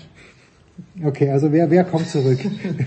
Ja, also bei der Gurkentruppe reicht auch meine Basislizenz, da könnte ich auch trainieren. Also da, ich weiß nicht, Sinedin Sidan wahrscheinlich, so wie er geredet wird. Es funktioniert nicht, weil, Dominik? Oder wer hat vorhin, wer hat vorhin äh, Einwände gehabt gegen Sedan? Waren, waren Sie, Lukas, oder wer? Dominik, Sie haben, glaube ich. Ich habe Lukas Metier. Sie hatten ein, äh, Ich Einwände habe gegen Sedan. gemeint, dass Bayern eher deutschsprachige Trainer Ja. haben will seit Ancelotti. War Ancelotti der letzte, der war Guardiola Ich- war genau Ancelotti war nach Guardiola und danach hat man nur noch deutschsprachige Trainer. Ja. Hatte man, nicht wir. Also man, ich glaube schon, dass sie darauf immer noch achten und da es zum jetzigen Zeitpunkt, glaube ich, keine Trainer gibt, die ins Bayern-Profil passen, die deutschsprachig sind, wird Tuchel wahrscheinlich auch noch so lange da bleiben, bis was frei wird, äh, Ja. bis jemand frei ist. Aber Bayern hat gute Chancen, weil Upamecano jetzt gesperrt ist. Okay. Ich, ich mag Upa. Ich, ich mag, ja, ja, nee, nee, nee ich, ich, ich, ich mag Upa schon. Ja, aber ich, ich, ich, ich finde ihn faszinierend, die Spieler. Ich Upamecano habe ich in Salzburg schon gesehen, wo er halt, wo, wo du nicht denkst, warum ist der so schnell? Und der ist ja wirklich schnell, aber er macht, er hat, er trifft halt manchmal Entscheidungen, die spannend sind. Da muss man so, sind Mats Hummels Entscheidungen, nur die gehen dann noch schlechter aus als Ich bei hoffe, Hummels. der Simons haut diesmal drei Buden rein und der Tuchel geht. Ich glaube nicht, dass das... Und der Gurkenverein soll sich dann gleich abmelden. Ich muss mal dazu sagen, dass es eher weniger neutral Bayern ist, sondern eher aktiv gegen Bayern. Ich bin jetzt auch nicht unbedingt fachmännisch, was von da drüben kommt, aber Aber welche Alternativen hätten die Bayern? Weil der Klopp wird nicht kommen. So. Hansi Flick. Hansi Flick ist frei. Hansi Flick wird in Barcelona gehandelt zurzeit. Ja, aber Aber würdet ihr das denn, nachdem, nach dieser Dokumentation, die da gelaufen ist, die haben doch alle Leute gesehen, das geht doch nicht mehr. Ich kann, ich kann doch Flick nicht mehr zurückbringen, nach dem, was da war. Also, sorry. Ich, ich habe leider auch ein bisschen die Befürchtung, dass Flick eher so ein One-Hit-Wonder war. Deswegen, ich, und ich habe ja auch schon gelesen und gehört, dass Hönes und so eher nicht dafür ist, dass man den zurückholen würde im Falle dessen, weil es schon auch Zweifel dran gibt, ob er denn wirklich das nochmal auf die Kette bekommen würde. Also wenn wir diesen Sommer Revue passieren lassen, äh, wo ist es passiert? In Lissabon sind sie damals, glaube ich, ähm, haben sie die Champions League gewonnen, Ja, oder? Äh, okay, da war natürlich dieses Spiel gegen Barcelona ein All-Time-High in diesem Halbfinale. Aber da waren, waren in dieser Mannschaft waren halt alle auf der Höhe ihrer Schaffenskraft, oder? Ich meine, da war, war Lewandowski war da, äh, dann äh, Coman war gesund, Kimmich war ein anderer Kimmich, als er jetzt ist und ich, Die Abwehr, Alaba. ja. Und ich war, wer was, war's noch Boateng? Nee, doch, Boateng war Boateng. Das war einfach eine Mannschaft, die, die, die damals, da hat alles gepasst und wenn ich die Bayern jetzt anschaue, natürlich sind da immer noch grandiose Fußballspieler drinnen, aber irgendwie, irgendwas stimmt da nicht, Nico. Ich würde einen Kimmich, ach sorry. Ja, ja, nee, nee, nee, nee. Ich würde einen Kimmich und einen Goretzka jetzt nicht wünschen, dass sie mit 25 auf ihren Zenit waren, sondern ich glaube schon, dass da nach wie vor Potenzial da ist, aber aktuell einfach ein Riesenloch, in dem sich die ganze Mannschaft befindet, also, ja. Es passt gerade einfach gar nichts mehr zusammen in der Mannschaft. Das war halt damals, das war wirklich, das war, die haben im Kollektiv gespielt und heute, jetzt zur Zeit, Mensch, einfach jeder spielt gerade für sich selber. Ja, aber Und warum ich das? ihn als Gurkenverein bezeichne, ist einfach. Weil du ihn nicht magst. Ja, zum einen und zum anderen, ein Tell zum Beispiel, wenn er eingewechselt wird, spielt immer, also zu 90 Prozent macht er ein gutes Spiel und er ist jedes Mal auf der Auswechselbank. Masraui, den hat man geholt und Stanisic zum Beispiel aus seiner eigenen Jugend, verleiht man nach Leverkusen, der dort Auswechselspieler ist und Masraui spielt denselben, wenn nicht noch schlechter beim FC Bayern. Wo ist dann da die Logik? Und deswegen ist den Verein für diese Saison abmelden, also wirklich. Ja, und trotzdem steht er über Leipzig in der Tabelle. Egal. Das wird sich auch noch ändern, diese Und Saison. außerdem muss man auch sagen, wenn Leverkusen nicht so überperformen würde, genau das. hätten wir keinerlei Diskussion über den Tuchel. Ja, also von, von den Punkten her stehen die Bayern ja, okay, jetzt das Bochum-Spiel, wenn sie gewonnen hätten, Lazio verloren. 53, ja, aber Lazio war auch wieder so ein Freakspiel, ja. Die müssen in der ersten Halbzeit Das war mit Ansage. 3-0 führen, ja. gesagt, die müssen wirklich führen, sonst geht's nach hinten los. Und das war mir nach der ersten Halbzeit, dachte ich mir, oh Mann, die fahren mit 1 nach Hause. Ja, also das Spiel war insofern, ich habe es in Österreich gesehen und da war Fjordhoft und Freund waren die, äh, die Experten da. Und der Fjordhoft sagt, okay, Bayern gut, aber Lazio unterirdisch in der ersten Halbzeit. Und ich habe mir dann auch gewundert, wie die rausgekommen sind. Die haben in der zweiten Hälfte haben sie nicht schlecht gespielt, Lazio fand ich. Haben Die die haben, auch nicht. Die haben dann wirklich Gas gegeben und gut, vielleicht war das Taktik, vielleicht hat der Trainer dann in der Halbzeit eine Ansprache, in der Pause eine Ansprache gefunden, die äh, besonders war. Ähm, ja, das sind lauter Freakspiele. Ich kann nur nicht gelten lassen, was Tuchel am Sonntag gesagt hat, so, dass es irgendwie Pech war, ja, dass es nicht verdient war. Es ist so. Welche Bayern-Niederlage außer die in Leverkusen war denn in den letzten Jahren wirklich verdient? Die Bayern sind immer die bessere Mannschaft oder die Mannschaft mit mehr Ballbesitz und mit mehr Chancen. Und jede kleinere Mannschaft, die die Bayern schlägt, auch in Saarbrücken war Bayern die bessere Mannschaft. So, und hat halt trotzdem verloren. Ist halt einfach so. Da darf ich als Bayern-Trainer oder kann nicht sagen, ja, das war Pech jetzt. Das, das ist schwach, oder Nico? Ja, doch. Ich, ich glaube, es war Didi Hamann, der es gesagt hat. Endlich mal wieder. Ja, ja. Endlich, Aber- aber wenn- endlich hat sich Didi Hamann ge geäußert. Auch wenn ich ihn unglaublich mag, aber da war es äh, tatsächlich meine Aussage, die ich ähm, von ihm unterstütze. Legt ein Harry Kane den Ball zu Müller quer, steht es 2-0, dann, gewinnt, dann gewinnt Bayern das Spiel mit drei, vier Toren. Und hat, gab es irgendeine Kritik an Harry Kane? Das, das, das, was Didi Hamann gesagt hat, dann sieht vielleicht auch mal die Mannschaft, hey, ja, diese Superstars werden äh, stehen mal in der Kritik. Vielleicht macht sowas auch mal was mit einer Mannschaft und nicht immer so, ja, der Trainer ist schuld. Ja. Also Und, und, klar ist Thomas Tuchel steht da zurzeit hart in der Kritik und was man genauso gegen den Strich geht, man sollte sich vielleicht mal Gedanken machen, warum haben wir gerade so viele verletzte Spieler? Trainiere ich falsch? Trainiere ich zu hart? Jed, also, jeder hat gerade irgendwie, das heißt eine Muskelverletzung, ich habe mich, keine Ahnung, es ist immer irgendwas bei jedem Spieler gerade. Okay, guter Ansatz. Und dann vielleicht noch, dass sich der Kreis schließt. Aber das, was Marin gesagt hat wegen Mathis Tell, der spielt ja auch nicht, Lukas, weil äh, ja, weil Kane da ist. Ja, das funktioniert halt nicht. Und das ist auf der einen Seite lässig, dass Kane da ist. Ich hätte nie gedacht, dass er kommt und schön, dass sie sich ihn leisten konnten. Aber auf der anderen Seite ist es halt ein kleines bisschen schade um Tell. Oder musste einfach mal jetzt hier diese Kröte schlucken? Und wie lange wird er sie noch schlucken? Weil wir wissen, Lewandowski, wer war vor Lewandowski? Es, glaube ich, hier schon besprochen. Aber als Lewandowski nach äh, Dortmund gekommen ist, wie hieß nochmal der Stürmer, der anstelle von, von Lewandowski Lukas Barrios, genau. Also muss sich Lewandowski auch mal hinten anstellen. Ist das ist äh, auch das Gleiche bei Tell, dass der Geduld haben muss? Ich finde bei Tell, man hat ihm am Anfang der Saison Chancen gegeben, von Anfang an zu spielen mhm. und da hat er einfach nicht performt. Und wenn er eingewechselt wurde gegen Kopenhagen oder auch jetzt, wenn er eingewechselt ist, da ist er immer besser, mhm. als wenn er von Anfang an spielt. Ja, das war immer sein Problem, dass er eigentlich so dieser, dieser Super-Joker war. Und wenn du diese Rolle halt einmal hast, dann ist schwer, da wieder rauszukommen. Da muss ich wirklich dann auch mal, wenn du die Chance bekommst, von Anfang an zu spielen, da muss ich halt wirklich auch von Anfang an performen. Ja, und vor allem muss man halt auch sagen, klar läuft es gerade nicht gut, aber Harry Kane hat das, 24 Tore ja. in 20 Spielen. Würde ich jetzt nicht für einen 18-Jährigen auf die Bank stellen. Aber Tay kann man auch über außen spielen lassen. Wo ist Coman? Coman ist verletzt. Das ist für mich das nächste Thema. Dass man den genauso über außen bringen kann. Und dann stelle ich einen Musiala, weil wer, der ein überragender Zehner ist, Zentrumsspieler, steht auf Außen, wo, ihr, wo meiner Meinung nach bringt er jetzt nicht so gute Leistung. Aber siehst du, der Spieler spielt da, wo der Trainer ihn aufstellt. Und da beginnt auch der Fehler schon. So funktioniert Fußball. Ja. Schön, dass wir über nichts reden wollten. Jetzt sind wir bei den Bayern hängen geblieben. Abschließende Frage. Wird jemand, Nico, Sie sind mein Hauptverdächtiger, wird jemand im Stadion sein am Samstag? Nee, ich nicht. Lukas? Nein, auch nicht. Okay. Gut, dann schauen wir, vielleicht haben wir nächste Woche was zu plaudern.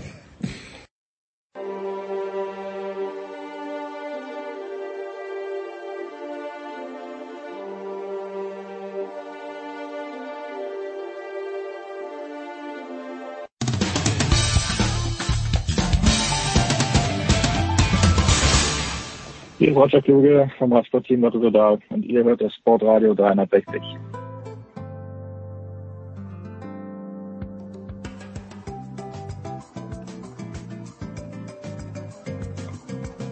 Big Show 649. Weiter geht es äh, mit äh, Rugby und äh, das heißt, dass zum einen Nicolas Martin mit am Start ist. Servus Nicolas. Hallo. Und heute gibt es ein Solo. Nein, es gibt ein Duett zwischen Nicola und dem fantastischen Jan Lüdecke. Servus Jan. Hi, servus. Nicola, bitte.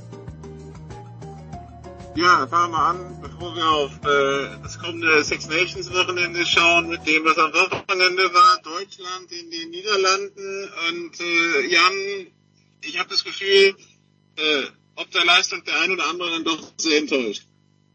Ja, total. Das war, das war wirklich enttäuschend, weil Mai, wir hatten uns gegen die Niederländer eigentlich die größten Chancen ausgerechnet im, im Vergleich zu Georgien und Spanien. Gegen Georgien sahen wir gut aus, gegen Spanien sahen wir gut aus, hätten eigentlich in beiden Spielen theoretisch eine Siegchance gehabt. Ähm, und dann kassierst du in Amsterdam die höchste Klatsche dieser Gruppenphase. Ich glaube, das äh, haben wir uns alle anders vorgestellt. Das hat sich sicherlich auch die Mannschaft anders vorgestellt. Aber Mai, man muss sagen, also in dem Spiel waren sie am weitesten weg vom Gegner. Also die, die Hintermannschaft war wieder erschreckend schwach. Also da, da wird gar keine Gefahr versprüht, dass du spielerisch mal irgendwie zu Punkten kommst. Und im Sturm waren wir den Niederländern einfach haushoch überlegen und konnten nicht da anknüpfen, wo wir, wo wir gegen die Spanier aufgehört hatten. Also ist es zu erklären, dass man ausgerechnet gegen, zum, gegen die Georgier, die ja mit Abstand wahrscheinlich die beste Mannschaft in der Gruppe sind, äh, gut ausgesehen hat und gegen das Team, wo man vielleicht hier am meisten Chancen ausgerechnet hat, so ein einig? Boah, nee, erklären kann man es nicht. Man muss halt die Spiele so ein bisschen losgelöst voneinander sehen, weil ähm, gegen Georgien waren wirklich dreckige Bedingungen, ganz, ganz tiefer Platz, äh, Wind, Regen und so weiter und so fort. Ähm, was eigentlich dem Georgien liegen sollte, aber hat sie ihn an dem Tag offensichtlich nicht. Unsere Mannschaft war da gut eingestellt. Ähm, ich weiß nicht, wie sehr dann doch äh, so Leute wie Erik Marx und Michel Himmer gefehlt haben, die ja zurückbeordert wurden nach Frankreich, weil sie da Profi sind und für ihre Clubmannschaften spielen mussten. Ähm, Mai, die, die Niederländer sind uns halt auch äh, nicht nur ein paar Schritte voraus, sondern in meinen Augen meilenweit voraus, was Rugby angeht in ihrem Land und äh, das haben wir jetzt vor, vor Augen geführt bekommen. Jetzt geht's gegen Belgien. Ja, und das wird nicht leichter. Ähm, Belgien hat nur ganz, ganz, ganz, ganz knapp Platz zwei in der Parallelgruppe verpasst. Die sind punktgleich gewesen mit mit Rumänien. Wenn ich es richtig im Kopf habe, äh, hatte Belgien sogar die bessere Punktedifferenz, aber sie haben halt den direkten Vergleich verloren. Die haben zum Auftakt für, ein, äh, für eine dicke Überraschung gesorgt. Die haben WM-Teilnehmer Portugal geschlagen und haben die einfach im Sturm erdrückt. Also die haben ein sehr punktearmes Spiel gewonnen, 10 zu 6 und, und haben, haben die Portugiesen so gar nicht reinkommen lassen. Die haben die wirklich überpowered und dementsprechend muss der Sturm halt viel, viel mehr da sein als gegen die Niederlande, wenn du gegen die Belgier jetzt irgendwie bestehen willst. Ähm, ansonsten sehe ich da wenige Chancen. Auch, auch wenn man jetzt nicht zu sehr schwarz malen darf, die deutsche Mannschaft wird prinzipiell eine Siegchance haben in Belgien. Und ein Sieg wäre toll, weil dann hätten wir aus eigener Sicht den Klassenerhalt schon gesichert. Der wäre auch sicher, wenn im anderen äh, Überkreuzspiel Polen in den Niederlanden verliert und davon gehe ich aus. Also das die äh, Rugby Europe Championship nennt sich das, ne? wenn ich mich direkt erinnere, also quasi die zweite Liga in Europa. Genau, richtig. Also die acht Teams jetzt unter den Six Nations. Gut, dann äh, schauen wir auf, den Six Nations, auf die Six Nations. Da geht's weiter am Wochenende. Es geht los mit Woche 3 ab Samstag um 15.15 Uhr. 15. Die Iren haben Wales zu Gast und ich lese dann äh, in der englischsprachigen Presse, Wales möchte nach Irland fahren, Chaos zu verursachen. Vor drei Wochen hätte ich noch gesagt, bei sich selbst. Aber jetzt, äh, die ersten zwei Auftritte waren ja eigentlich ganz okay. Und zumindest die zweite Halbzeit des ersten Spiels und das zweite Spiel insgesamt. Äh, was erwarten wir von Wales in Irland? Können wir da irgendwas erwarten? Äh, ja, gute Frage. Also ich glaube, wir können was erwarten, weil ich glaube, diese walisische Mannschaft hat auch im letzten Spiel gezeigt, sie will was versuchen und sie will vor allem Rugby spielen und das ist ja der schöne Ansatz. Ähm, das werden sie auch in Irland versuchen. Ich fürchte nur, dass sie richtig einen auf den Deckel kriegen, weil die Iren spielen momentan in einer komplett anderen Liga als die anderen fünf in den Six Nations. Das ist wirklich Wahnsinn. Die hatten so gar keinen Knacks von diesem, von dieser WM-Enttäuschung. Sind gefühlt, ja, auf dem Weg dahin. Äh, also sie sind jetzt nicht besser als zur WM oder vor der WM, aber sie sind auf dem Weg dahin, vielleicht dann doch in Zukunft noch besser zu werden. Ähm, Gerade auch was, was Jack Crowley da spielt als, als Nachfolger von Johnny Sexton. Und diese Mannschaft ist insgesamt so eingespielt, ist zu Hause äh, gegen eine uneingespielte, unerfahrene walisische Mannschaft. Da erwarte ich eine deutliche Nummer und trotzdem glaube ich, dass Wales äh, Spaß machen wird, weil die werden sich ein bisschen was, was überlegen, wie sie Irland trotzdem in der einen oder anderen Situation nicht so gut aussehen lassen können.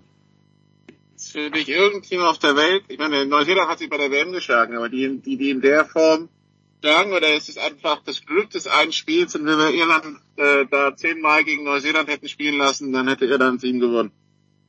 Uh, das ist so schwer zu sagen. Ähm, da spielt, glaube ich, auch vieles mit rein. Neuseeland war perfekt vorbereitet auf die irische Mannschaft. Die haben die, die Schwächen, die es gab, äh, definitiv gespottet mit diesen kurzen Überkicks in die Feldmitte und so weiter und so fort. Die waren äh, physisch präsent. Äh, von daher glaube ich, gerade die großen Südhemisphären-Teams Neuseeland und Südafrika können Irland immer schlagen. Auch Frankreich kann das in einer anderen Form, aber Stand jetzt ist Irland in den Six Nations äh, für mich also gerade in Dublin unschlagbar.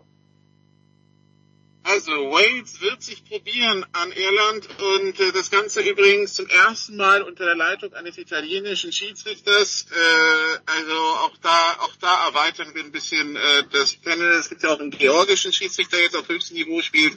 Es, es, es wächst. Ja, und es ist schön zu sehen. Also ähm, ich darf ja auch immer Querverweise machen auf unseren Podcast, äh, die Eierköpfe, der Rugby Podcast. Wir haben diese Woche sogar, ich glaube, vorgestern veröffentlicht, einen Schiedsrichter-Podcast gemacht, haben da mit Pascal Hauser gesprochen, einem, einem deutschen Schiedsrichter. Das ist wirklich sehr, sehr interessant, weil einfach gerade die Schiedsrichter großes Thema sind, weil die Regeln großes Thema sind, weil Schiedsrichterentscheidungen großes Thema sind. Ähm, also es lohnt sich sehr da reinzuhören und ähm, es ist absolut begrüßenswert, wenn Schiedsrichter auch mal aus kleineren Nationen den Sprung da hoch schaffen. Also Nika Amashukeli, der Georgier, der war ja letztes Jahr schon dabei, hat Spiele gepfiffen, der hat bei der WM gepfiffen. Äh, ich glaube, der, mir haben seine Auftritte bisher... Dann jedes Jahr, glaube ich, England gegen Irland. Also das, Ja, das habe ich- Kleine Spiele.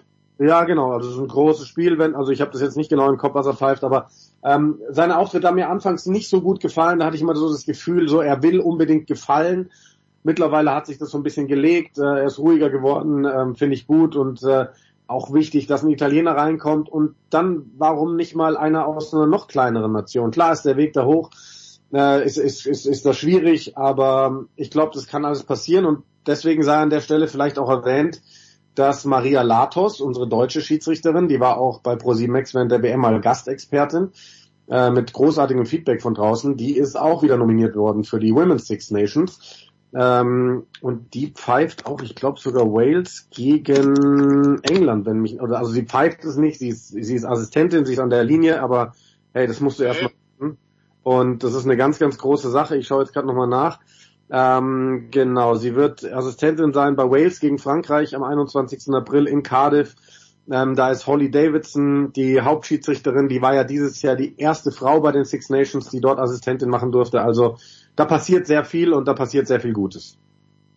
Gut, dann äh, ist die Frage, wie viel Gutes passiert beim Calcutta Cup zwischen Schottland und England und für wen? Ja, ähm, gute Frage. Ähm, Also sagen wir so, Schottland und England müssen beide das Gefühl haben, das war noch nicht so das, was wir wollten, oder? Ja, ja, ich weiß nicht, wie die Engländer denken. Ich meine, sie haben beide Spiele gewonnen. Ne? Also es ist wie immer, den Engländern kannst du eigentlich keinen Vorwurf machen, aber es macht einfach keinen Spaß, denen zuzuschauen. Ähm, und ich kann mir nicht vorstellen, dass sie jetzt auf einmal in Murrayfield anfangen, Rugby zu spielen. Also das wäre ja schon irgendwie ein kleines Weltwunder. Äh, ich denke, dass sie wieder versuchen werden, mit ihrem England-Stil der letzten Jahre ähm, da irgendwie am Ende drei, vier Punkte vorne zu sein. Äh, Spaß machen wird das, glaube ich, nicht aus englischer Sicht. Ich hoffe, dass sie mich ähm, eines Besseren belehren. Und Schottland, ja, es ist wie immer, du weißt nicht, was du von denen kriegst. Ne? Irgendwie Frankreich hättest äh, schlagen müssen, hättest du wohl auch geschlagen, wenn diese ja, Regelauslegungen dann nicht so Du hättest sie aber auch vorher schon schlagen können und müssen vielleicht. Also es hätte vielleicht nicht auf diesen einen letzten Versuch ankommen müssen. Genau, genau. Aber das ist halt Schottland, von daher. Also ich sehe Schottland schon leicht favorisiert, weil sie zu Hause spielen in Murrayfield. Ähm, aber mal die Engländer, wenn du die ersten zwei Spiele mal gewonnen hast, dann hey, dann bist du auf Kurs, ähm, vielleicht sogar die Six Nations zu holen. Du hast dann am vierten Spieltag ein Heimspiel gegen Irland und ähm, why not? Aber boah, wie das Ding ausgeht, weiß ich nicht. Ich erwarte nicht viele Punkte, ich erwarte ein enges Spiel. Schottland gegen England am Samstag um 17.45 Uhr. Und am Samstag habe ich mich dann auf die Reise gemacht, über Brüssel nach Lille zu fahren, weil äh, Stade de France weiterhin gesperrt. Also geht die, äh, ja, die Provinztour so quasi der Franzosen weiter. Und dieses Mal machen wir also halt im Stade Pierre-Mauroy in Lille. Und äh, Frankreich empfängt Italien und Italien muss also bei Italien hat sich einer erstmal aus dem internationalen Rugby oder aus dem, ja, ähm, doch aus dem internationalen Rugby verabschiedet. Genau, mit äh, Tommy Allen. Das ist, kommt ein bisschen überraschend, dass das jetzt nach zwei Spieltagen passiert ähm, bei den Six Nations. Ähm, aber gut ist so. Also ich glaube, er war ein wichtiger Bestandteil dieser Mannschaft, weil er einfach Erfahrung in diese Hintermannschaft reingebracht hat und weil er eben auch eine zweite Spielmacheroption war, wenn er dann auf dem Feld war. Ich glaube, sie können es auffangen, weil mit, ähm, wie heißt er mit Vornamen? Louis, ne? Louis Leiner ist ein äh, neuer Spieler mit in die Mannschaft reingestoßen, äh, der einen sehr, sehr prominenten Vater hat, der selber auch schon echt große Sachen erreicht hat in seinem Leben. Das ist ein, er ist in Italien geboren, in Treviso.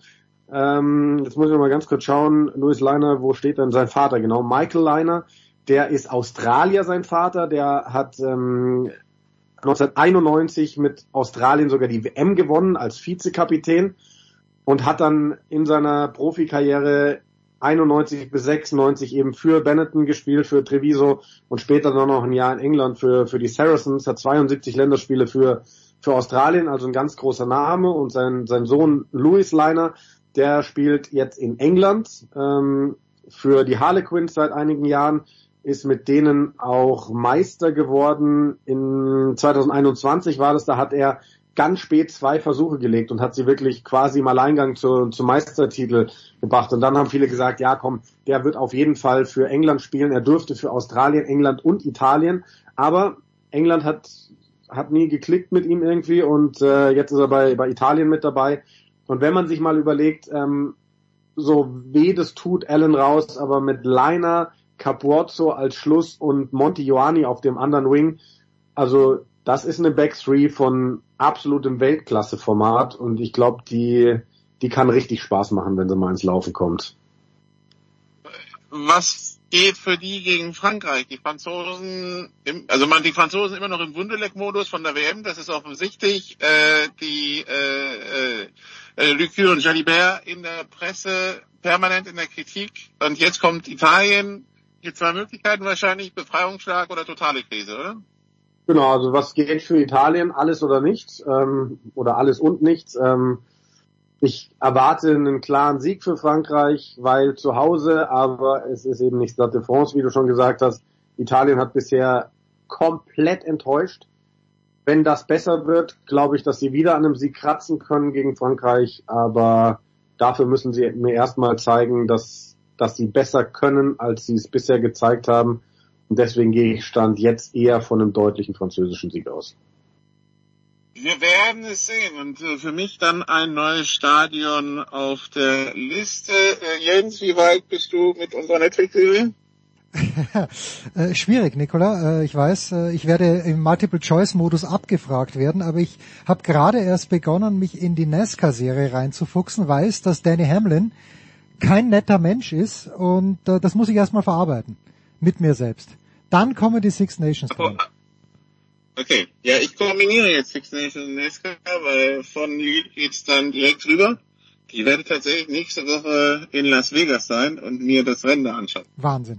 Verrückte Szenen. Dann muss ich ja, oder dann darf ich ja Rugby kommentieren, aber netterweise, äh, ich, ich werde mir da ein bisschen Ja, vielleicht kriegen wir es ja hin mit der Zeitverschiebung irgendwie. Aber ja. Wir schauen mal.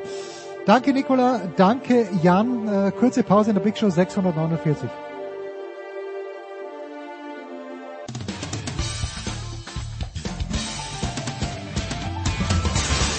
Ja, hallo, hier ist äh, Lennart Kemmner und äh, ihr hört gerade äh, Sportradio 360.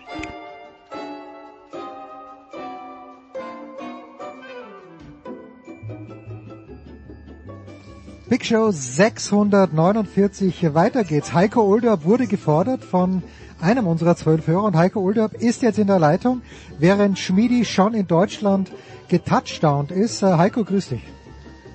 Moin. Heiko ist... Finde ich übrigens stark von Jürgen, dass er bloß wegen der heute beginnenden Skeleton- und Bob-WM nach Deutschland fliegt. Im Winterberg geht's los. Ich, bin, ich beneide ihn ein bisschen, muss ich sagen. Äh, muss man sagen, es wird die nächste Grenzerfahrung sein, die dann bei seinem Arschtritt ins Glück ihn äh, noch einen Step weiterbringt. Ja, Schmidi auf Lesereise, dazu gibt's gestern auch ein Daily. Heiko allerdings hat, ich meine, niemand arbeitet mehr als Heiko Older. Wir kommen gleich dazu.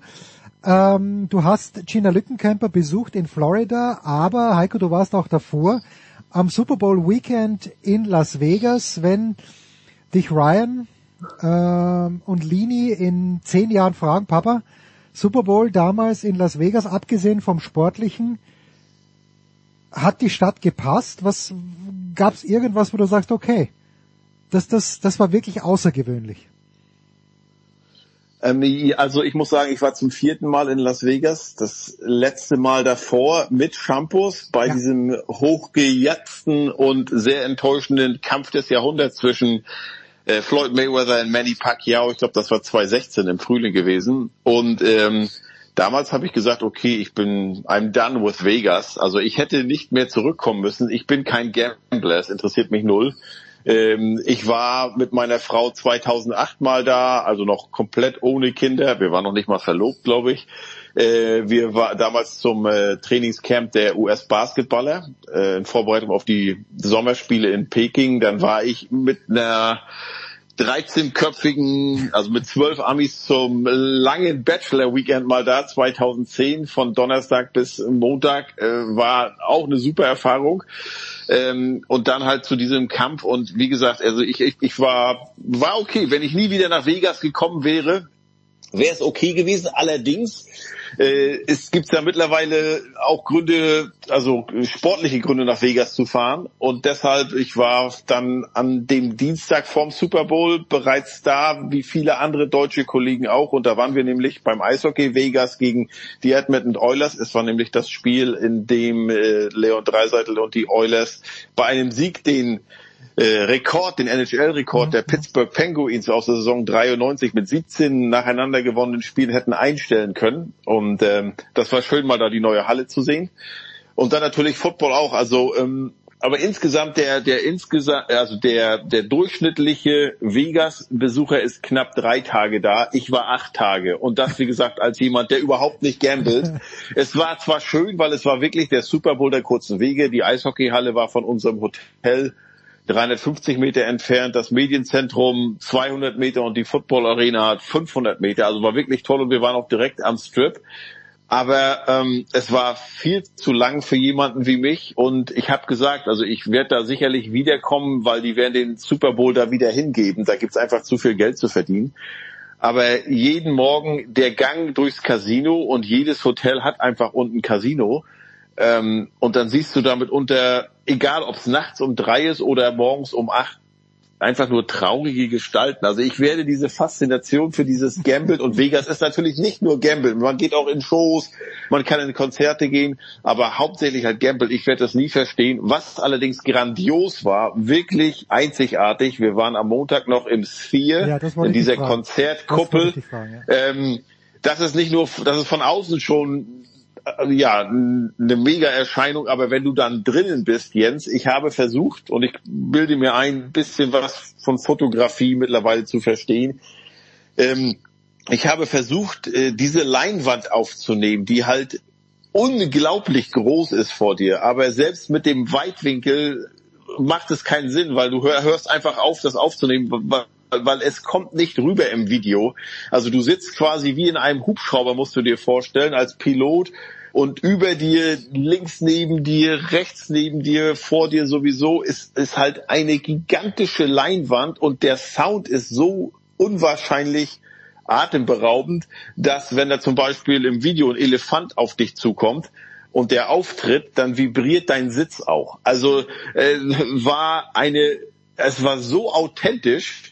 Und es fällt mir so schwer, das zu beschreiben, weil man kann es, glaube ich, einfach nicht beschreiben. Es, das war Wahnsinn. Wir haben eine 50-minütige Doku gesehen, ging um die Erde, um, um den Klimawandel und, und Großstädte, Dürren, Grand Canyon, alles. Das war Wahnsinn. Und U2, die spielen da jeden zweiten, dritten Abend ein Konzert. Also das muss der absolute Knaller sein, auch von der Akustik her. Was aber auch mir aufgefallen ist, also geschätzt würde ich sagen, da passen so knapp 22, 25.000 äh, Leute rein. Also wenn man so will, die Nordtribüne in Dortmund. Sehr, sehr steil. Und wenn ich mir dann vorstelle, dass da ja Leute ja auch bei Konzerten aufstehen und ein bisschen mittanzen, buh, also könnte ich mir vorstellen, dass der eine oder andere da auch mal vorne überfällt.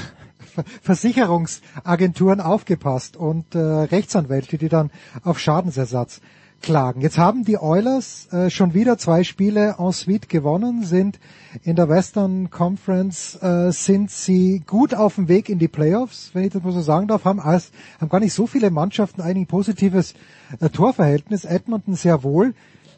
Gibt es irgendeinen herausragenden Grund für diese Serie, die sie hingelegt haben? Äh, ist, ist der Torwart, der neue, den sie haben, plötzlich um so viel besser als der alte? Wie, wie kann man das erklären?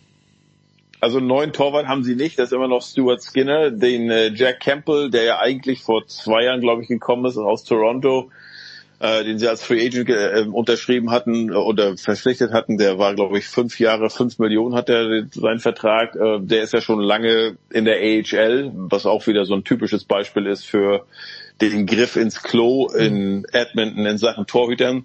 Aber nein, ich war im, ich glaube, es war der 20. Dezember da war ich in New Jersey und habe mit Leon gesprochen und äh, das war ein trainingsfreier Tag. Ich liebe solche Termine, weil da hat er wirklich mehr Zeit oder die haben alle auch mehr Zeit dann. Und die hatten am Abend zuvor noch bei den Islanders, bei den Islanders verloren und spielten nächsten Tag gegen New Jersey. Und der Trainerwechsel war, glaube ich, knapp fünf Wochen her von Jay Woodcroft zu Chris Knobloch. Und irgendwie hatte man den Eindruck, also ja, es hatte noch nicht, äh, also wenn man Trainer wechselt, verspricht man sich ja mal was davon, aber so, da, das war noch nicht sichtbar. Aber ähm, Leon war gar nicht zu kritisch. Ähm, er sagt, ich selber bin noch nicht so zufrieden. Die persönlichen Statistiken waren nicht so gut, aber er sagt, wir, der, der, Trainer ist gar nicht so, macht gar nicht so viel anderes als der andere und Woody, der Jay Woodcroft. Das tat ihm auch persönlich leid, dass der gehen musste, weil so waren Spielertrainer, die mochten ihn alle sehr. Auf jeden Fall gewannen die dann am nächsten Tag in New Jersey und dann haben sie anschließend 15 weitere Spiele gewonnen. Und dann sind wir halt beim All-Star Break und bei Spiel 17 in Las Vegas nacheinander, dass sie hätten gewinnen können, wo sie 3-1 verloren haben. Ähm, und äh, aber gut gespielt haben. Aber das ist so ein, so ein Duell. Ich meine, Vegas, weißt du, die siehst du spätestens in der zweiten Runde in den Playoffs wieder. Die haben sich letztes Jahr rausgehauen, 4-2 ich habe so das Gefühl, die haben so ein bisschen, wie man im Englischen sagt, they have their numbers. Mhm. Ähm, wollte Leon nicht sogar zu einstimmen, ist auch okay. Also weil das Spiel hätte Edmonton auch gewinnen können, haben es letztlich knapp verloren.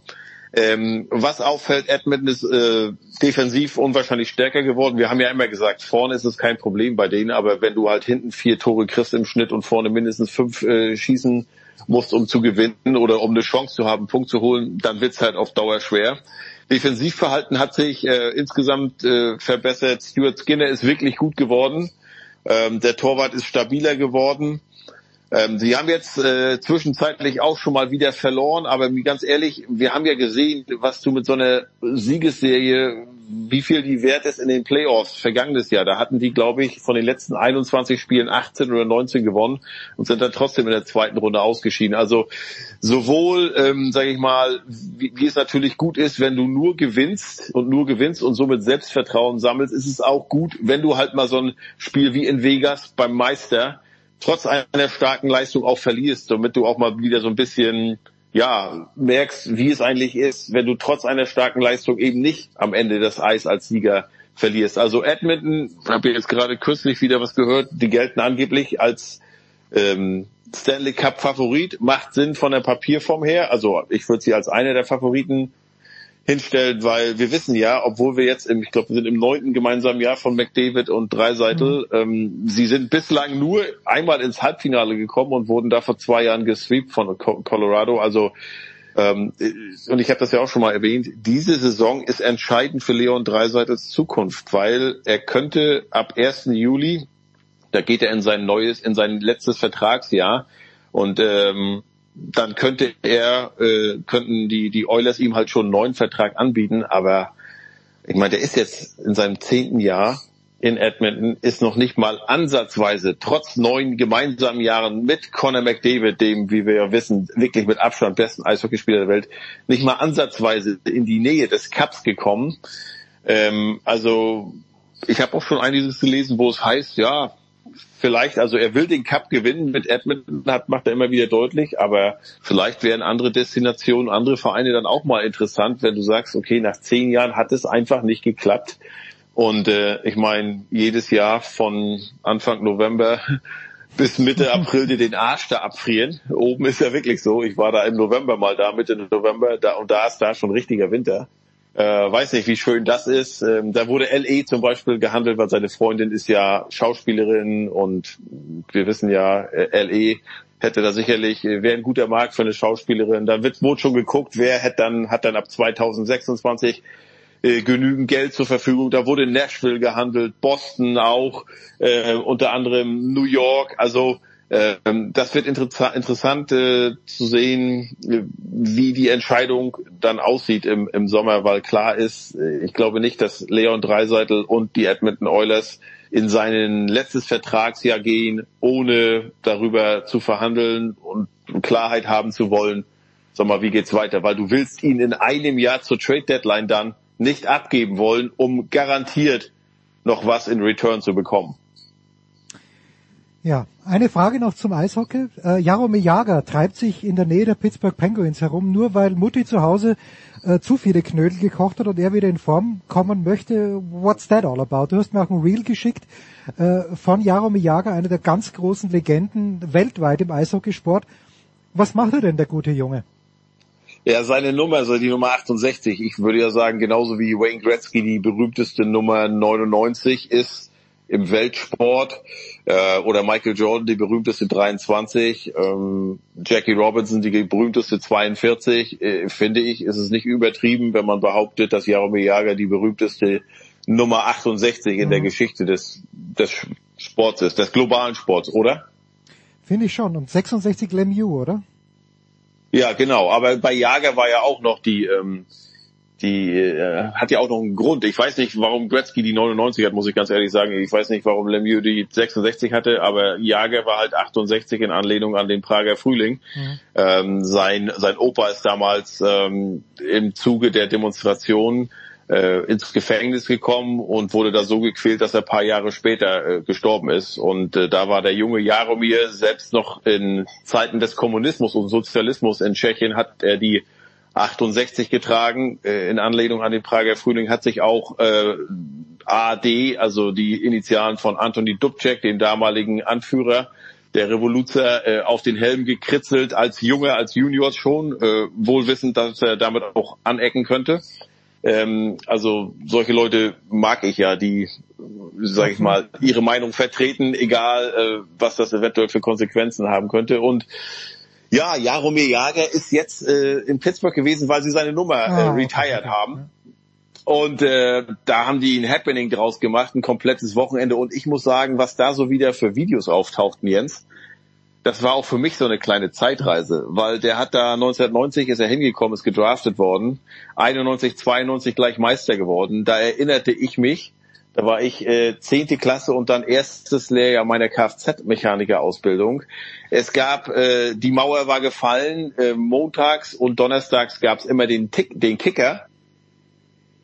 Ja. Internet gab es ja noch nicht. Und äh, dann schlug ich immer nach und guckte nach, wie dann die Pittsburgh Penguins spielten. Warum auch immer, ich fand die gut.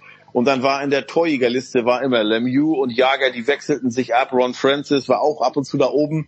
Und wenn man dann so nachdenkt, boah, das ist mehr als 30 Jahre her. Jaromir Jager ist mittlerweile 52, spielt immer noch in Tschechien in Kladno bei seinem Heimatverein. Und der hat auch noch mittrainiert, da hat dann im Spiel gegen, ich glaube gegen die LA Kings war es, am Wochenende das Warm-up mitgemacht, seine Teamkollegen alle im Fukuhila äh, da aufs Eis gegangen. War schon ziemlich cool und das Real, das ich dir geschickt hatte, das war halt so ein typischer Jager. Er war ja ich weiß gar nicht, ob er jemals verheiratet war, glaube ich nicht. Er war ja wirklich ein äh, Womanizer, so ein Sunny Boy. Und äh, das war ja auch damals so die Zeit, ne? schnelle Autos, äh, Fokuhila, Anfang der 90er, das passte so in, in, in die Zeit da. Und äh, es gibt unter anderem auch ein Video, wo gezeigt wird, da macht er seine, wie sagt man, seine, seine, seine ähm, im Auto, ähm, ja, Mensch, rechts unten. Ähm, äh, ich komme nicht drauf jetzt. Handschuhfach. Äh, genau, äh, sein, sein, sein Handschuhfach auf und da fallen die ganzen Speeding-Tickets raus, weil er einfach äh, als junger, keine Ahnung, 18-, 19-Jähriger da einfach den so seine Freiheit in Amerika genießen, so richtig genießen wollte. Er hat auch gleich diverse Sportwagen sich gekauft und das passte. Aber es passt unter anderem dazu, dass er jetzt auch wieder so ein bisschen wie Lothar Matthäus immer noch eine junge Freundin hat und in seiner Dankesrede erwähnte er unter anderem dann diese Domenica, heißt sie, glaube ich, und er sagte, ja, vielen Dank an Domenica und ich habe ihr schon erzählt, äh, also sie ist zu jung, um sich daran zu erinnern, aber ich habe tatsächlich mal für Pittsburgh gespielt. Das war, äh, das war sehr, sehr witzig und das, das passte auch und ja, ich meine, der ist, ich weiß gar nicht, wie viele Tore ihm fehlen zum Rekord von Wayne Gretzky glaube, es sind weniger als 100. Und wenn man mal bedenkt, dass der ja von, ich glaube, 2,7 bis 2,9 oder was, 2,8 bis 2,10 drei Jahre in äh, Omsk gespielt hat, in der russischen KHL, da war er noch wirklich in seiner Prime, dann, wenn er da in der NHL geblieben wäre, dann kann ich mir schon vorstellen, dass er, dass er da so sehr, sehr nah, mindestens sehr nah rangekommen wäre an die Bestmarke von 894 äh, Toren von Wayne Gretzky. So, Und dann lass uns doch noch zu Gina Lückenkämper kommen, die du ja letztes Jahr in Eugene gemeinsam mit Johannes Knut aus nächster Nähe gesehen hast. Ich war mit Vor Johannes zwei auf- Jahren mittlerweile schon. Ach, vor zwei Jahren schon, ja, stimmt. Im letzten Jahr war ich dann WM 2022. Wahnsinn. Im letzten Jahr war ich dann ja mit Johannes im Münchner Olympiastadion. Ist das auch schon zwei? Ist auch schon zwei Jahre her. Aber schon zwei Jahre. Wahnsinn. Letztes Jahr war WM in Budapest, genau. Ah, okay, wo Gina Lückenkämper Europameisterin geworden ist. Du hast jetzt in Florida besucht. Äh, irgendein spezieller Anlass oder einfach nur äh, mal die die Fühl, äh, wie sagt man so, die äh, bisschen äh, nicht Fährte aufnehmen, sondern äh, ja, anyway. Was war der Grund, warum du sie besucht hast? Wie geht's ihr? Ähm, also ja, also Gina ist ja seit 2000 im November 2019 hatte sie sich entschieden in Vorbereitung auf Tokio 2020 damals hier nach Florida zu gehen zur internationalen Trainingsgruppe von Lance Brawman und ähm, wir wissen ja, dann kam Covid, das wurde alles verschoben und äh, dann kam sie 2021 äh, auch wieder her. Und da habe ich im Frühjahr mal mit ihr, wie es damals halt noch so war, per Skype oder per Zoom-Call Kontakt äh, gehabt. Und wir haben uns echt, ich glaube 20 Minuten waren verabredet und wir haben uns eine halbe Stunde unterhalten und sie sagte dann am Ende des Gesprächs, übrigens, ich bin in zehn Tagen in Boston, da war so ein Straßenmeeting, da haben die auf der, mitten in Downtown Boston was aufgebaut und da war sie dann auch.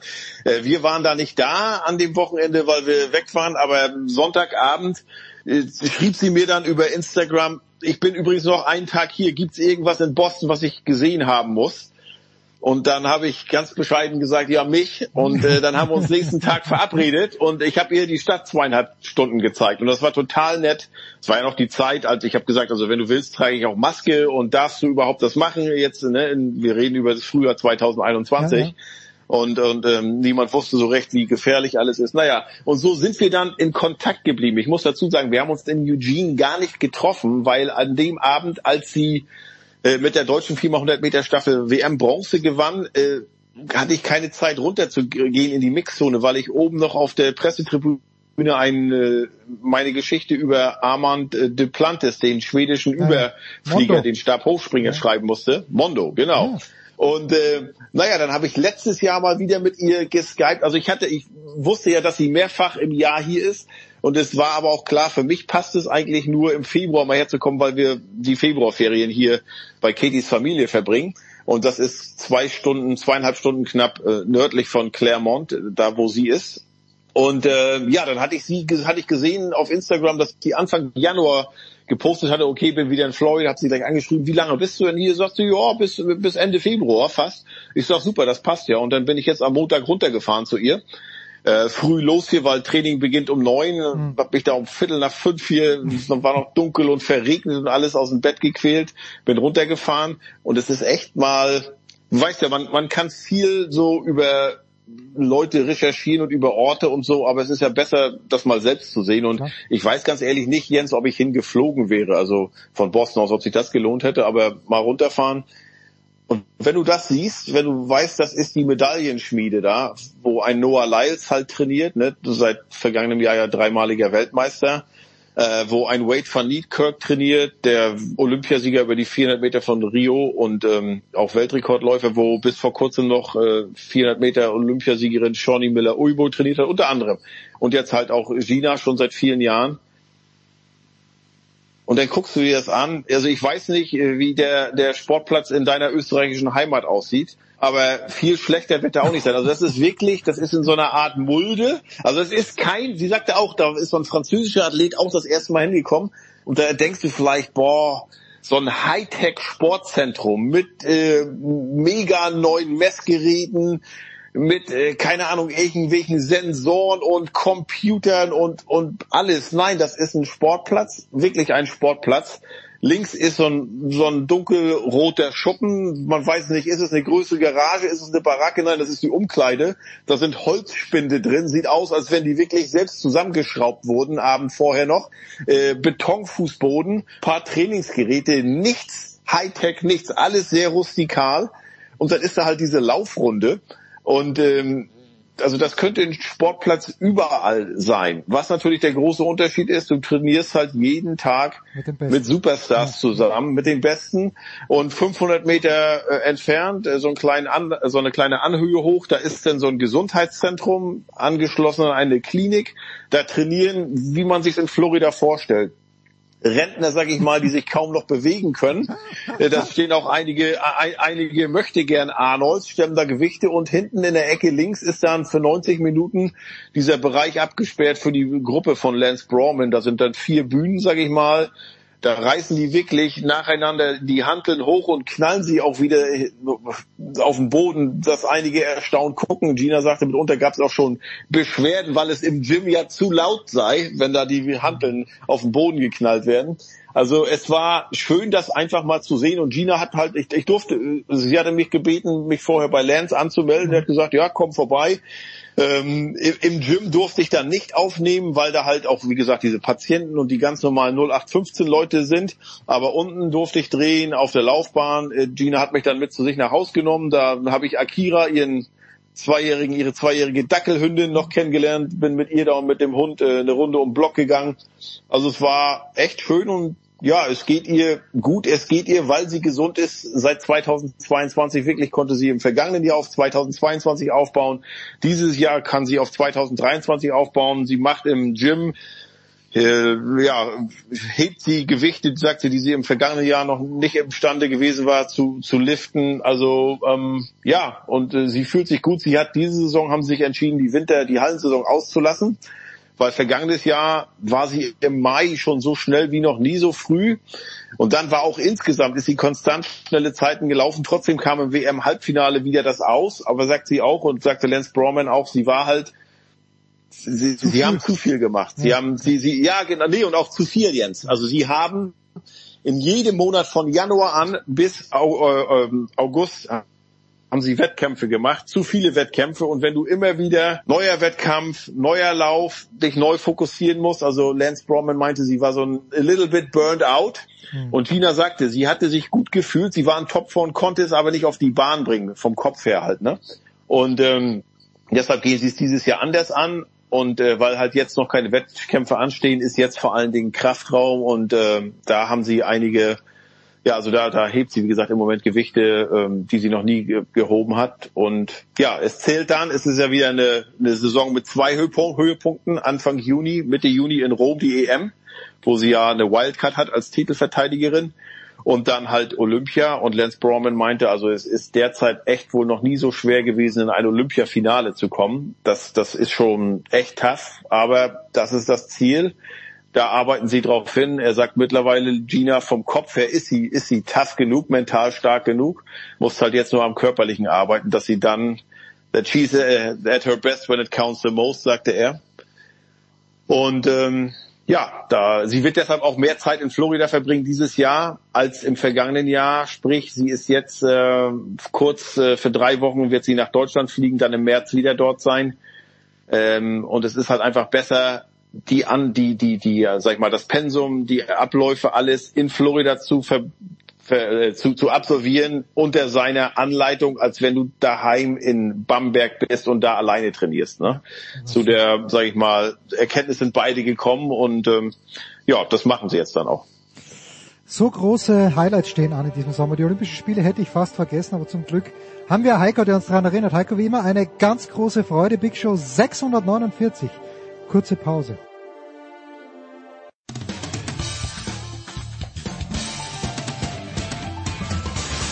Hallo, hier is Ruud Kroon, Ere Sportradio 360. Herrschaften, Big Show 649. Weiter geht es mit Basketball, der National Basketball Association. Vielleicht auch noch ein Blick zurück nach München. Das heißt, weiter nach Wolfsburg zu André Vogt. Hi, Dre. Moin.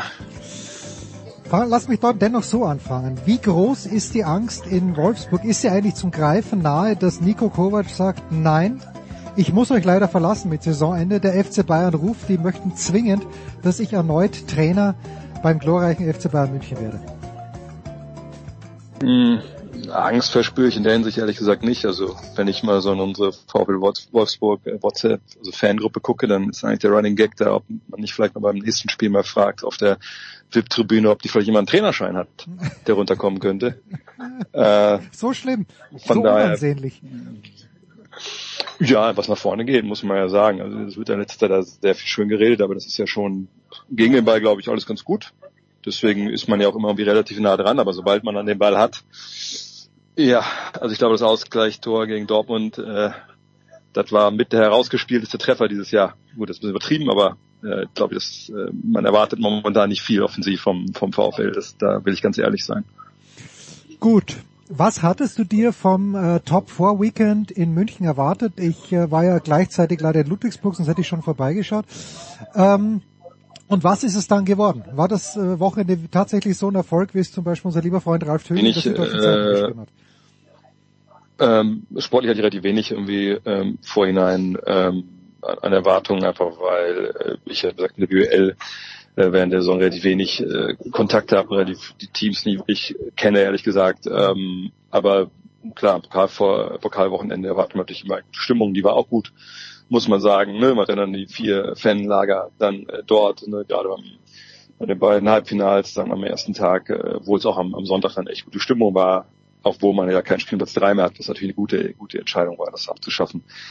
Aber nö, die Stimmung war, war super, die Spiele waren auch gut. Allerdings muss man sagen, die Bayern, ich würde mittlerweile sagen, sind äh, im Rest der BWL schon ein gutes Stück ent, enteilt, so was ihren, ihren Kader angeht. Denn wenn man mal sieht, was für eine Physis die mitbringen äh, auf allen Positionen, da redet man jetzt nicht nur von jemandem wie, wie Sergi Barker, sondern eigentlich, wie gesagt, von, von der 1 bis zur 5. Das ist schon alles irgendwie eine andere Qualität und eine andere Nummer. Das hat Bamberg dann natürlich schnell erfahren im Halbfinale und dann aber eigentlich auch auf Ulm dann im Finale, ähm, die ja gut gestartet waren, wo wir dann einfach dann nicht mitgehalten haben. Von daher, äh, nö, das für mich war aber natürlich, muss ich auch sagen, äh, das Highlight des Wochenendes war eben nicht das Sportliche in dem Sinne, was auf dem Feld passiert ist, sondern ähm, dass der FC Bayern Basketball zusammen mit der mit der BBL da an dem Freitag äh, diese Night of the Legends ja, ja. organisiert hat, so, so ein Gala-Dinner äh, in der BMW-Welt, wo halt, ja, also die, natürlich nicht, komplette Geschichte, aber, aber ein großer Teil der Geschichte des deutschen, deutschen Basketballs eingeladen wurde dann auch alle Bundestrainer, die Medaillen gewonnen hatten. Viele, viele verdiente Nationalspieler, Profis. Und die alle mal an einem Ort zu sehen, was meines Wissens noch nie vorher passiert war, also das war halt toll. Und wenn das jetzt der Startschuss war, äh, um einen Prozess einzuläuten, ne, mal eine deutsche also sie sagen immer Deutscher Hall of Fame, aber ich, ich denke, ich nenne es eigentlich bei mir immer so ein Museum des deutschen Basketballs. Ähm, dann war das auf jeden Fall äh, ein grandioser Auftakt, denn es, war rundum gelungen, äh, toller Abend. Äh, die, die Spieler, die Ex-Spieler hatten einfach unglaublich viel Lust darauf. Das hat man auch gemerkt. Das war wirklich wie so ein Klassentreffen. Und man kann nur hoffen, dass das jetzt irgendwie, ja, wenn es nicht jährlich passiert im Rahmen des Top 4, aber doch halt eine regelmäßige äh, Veranstaltung wird, weil ich glaube, das was braucht der deutsche Basketball auch, also eine gewisse Erinnerungskultur und Bewusstsein, dass es eben auch vor Dirk Nowitzki schon Leute gab, die in Deutschland Basketball gespielt haben. Gibt es irgendeinen natürlichen Kandidaten für dieses deutsche Basketballmuseum, wo man sagt, in dieser Stadt müsste es sein, hat schon jemand die Hand gehoben? Nee, ich glaube, soweit ist man da noch nicht. Natürlich äh, kann man äh, verschiedenste Cases aufmachen. Und in Hagen, das ist der DBB Hagen, ist ein Traditionsstandort, natürlich eine eher, eine eher kleinere Stadt. Äh, man könnte Heidelberg sagen, auch eine, auch eine Stadt, eine sehr viel Tradition, aber natürlich auch, äh, ich will nicht sagen klein, aber eher, es ist natürlich keine absolute Metropole. In Berlin sicherlich, ne, da hat man ne, die großen Albertzeiten, das ist natürlich eine große Stadt, aber da kann man natürlich sagen, gut, aber da geht's unter. ähm, ist das dann so eine äh, ich wollte sagen, geht's da unter nicht, ist, das ist da so viel los. Äh, München hat natürlich in den 50ern schon basketballerisch ne, für Furore gesorgt und jetzt wieder, aber war natürlich lange Zeit zwischendurch eben nichts auf höchstem Niveau. Also wie gesagt, verschiedene Geschichten, wo man rangehen könnte. Die, die BBL selber sitzt in Köln, das ist natürlich in der Mitte von Deutschland. Da war zumindest in den 80ern, äh, gab es da mit dem BSC Saturn Köln, in den 70ern natürlich eine tolle Mannschaft. Leverkusen so um die Ecke. Wahrscheinlich wäre mein Favorit momentan wirklich so dieses, äh, ja, das Rheinland. Ähm, Mhm. Man hat ja auch da, das Olympiamuseum ist ja auch in Köln. Die Sporthochschule ist in Köln. Vielleicht macht das da am meisten Sinn, aber ich glaube, da gibt es noch, noch keine Ideen, wo das wirklich sein kann. Ich habe ja ein recht löchrig, löchriges Gedächtnis, ähm, vergesse gerne Sachen, aber was ich glaube ich Jahr für Jahr mitbekomme von dir ist, dass das All-Star-Game immer mehr, wenn es denn jemals Relevanz hatte, an Relevanz verliert. Vielleicht das äh, Rahmenprogramm nicht so sehr. Aber irgendwie dünkt mich in diesem Jahr, Dre, der Aufschrei, wie schlecht es in diesem Jahr war, war so groß, so laut wie noch nie, oder täuscht mich diese? Und was, wenn ja, was war der Grund dafür? Ja, ich glaube, das kann man schon sagen. Ich meine, es war natürlich mal relevant. Äh, aber das, da sind wir schon ein paar Jahrzehnte von entfernt. Also das letzte Mal könnte man vielleicht einen Case machen, dass in 2010ern mal ein paar Spiele gab, wo es noch zur Sache ging. Also hier auch nicht so, wie man ne, wie man in den Playoffs spielt oder so. Da war zumindest ein Basketballspiel zu erkennen. Ähm, aber in den letzten 20 Jahren, für mich, wie gesagt, ich habe es gestern auch mir im Stream gesagt, ähm, im Podcast gesagt, dass ähm, 2003 weiß ich noch, da war am Freitag diese Rookie Challenge und da war dann am Ende nur noch Dunk Contest ohne Defense und da dachte mhm. ich mir schon so, okay, das geht gerade komplett in die falsche Richtung. Das sehen wir jetzt aber im großen Spiel quasi von Minute eins an und dass dieses Jahr der Aufschrei jetzt so groß war, hat sicherlich auch mit dem äh, Score am Ende zu tun. Ne? Über 200 Punkte hat eine Mannschaft aufgelegt, ähm, der Osten. Und das ist dann natürlich so eine, so eine Brandmauer, wenn die mal äh, über, überstiegen ist, ja, dann ist natürlich das Geschrei groß. Aber es ist einfach nur eine natürliche, also im Sinne von, es ist eine Entwicklung seit, seit Jahrzehnten halt vorwärts geht. Also es gibt einfach keine Gründe mehr, für dieses Spiel für meine Begriffe. Ne? Also das, was es früher mal ausgemacht hat, dass sich da äh, Spieler messen konnten, die, sich im Jahr vielleicht nur zweimal gesehen haben, äh, die sich in meiner nationalen Bühne in den USA ne, da präsentieren wollten, weil ne, in der Zeit vor League Pass, in der Zeit vor ganz, ganz vielen Spielen auch im nationalen TV, da waren natürlich äh, gewisse Akteure, die an All-Stars waren, relativ unbekannt. Man wollte einfach mal sehen, Mensch, also wie, wie gut ist denn ein Clyde Drexler, wie gut ist denn äh, dieser Jordan, ne? also das, und wie, wie spielt denn ein Jordan mit, mit Larry Bird zusammen und solche Geschichten. Ähm, aber das ist ja mittlerweile alles das, das brauchen wir nicht mehr. Also ne, oder auch die Highlights, dass man dann geile Dunks sieht oder beim Dunk-Contest eben da mitfiebert. Das haben wir alles jeden Tag. Wir haben jeden Tag eine Top Ten von der NBA. Manchmal gefühlt gibt's von Spielen Top Tens. Ne? Und, und dieses, also das, dieses Spektakel, das es früher mal war, das ist es einfach nicht mehr. Man sieht da nichts, was man nicht die ganze Saison auch sieht. Ähm, und man kennt die Spieler alle. Und, und wir sehen die Spieler stellenweise vom Team USA äh, ne, auch zusammen spielen, wenn es um was geht, die Superstars. Also das ist einfach, es gibt einfach keine Grundlage mehr für dieses Spiel. Äh, und die Spieler selber haben auch nichts zu gewinnen. Das ist halt eine klare athletische Kosten-Nutzen-Rechnung, die wir aufmachen müssen. Ne, was bringt dir das, wenn du da gewinnst? Ehrlich gesagt nichts. Mhm. Ne, bringt dir was, wenn du All-Star Game MVP wirst? Ja, für Dame Lillard war es jetzt schön, auch weil er gerade eine eigene Uhr von Tissot da beworben äh, bekommen hat. Das ist natürlich super zusammengepasst ähm, perfekt. Aber am Ende des Tages, sag sportlich, hast du da nichts von. Ne, das ist ein Wochenende, wo auch wirklich äh, es ist extrem vollgepackt ist. Die Spieler haben sehr, sehr viele Termine, ne, Werbetermine, TV-Termine. Die NBA zum Beispiel dreht ihre ganzen Promos für die Playoffs schon während des All-Star-Weekends. So, mhm. die Presse will natürlich auch mit den Leuten sprechen.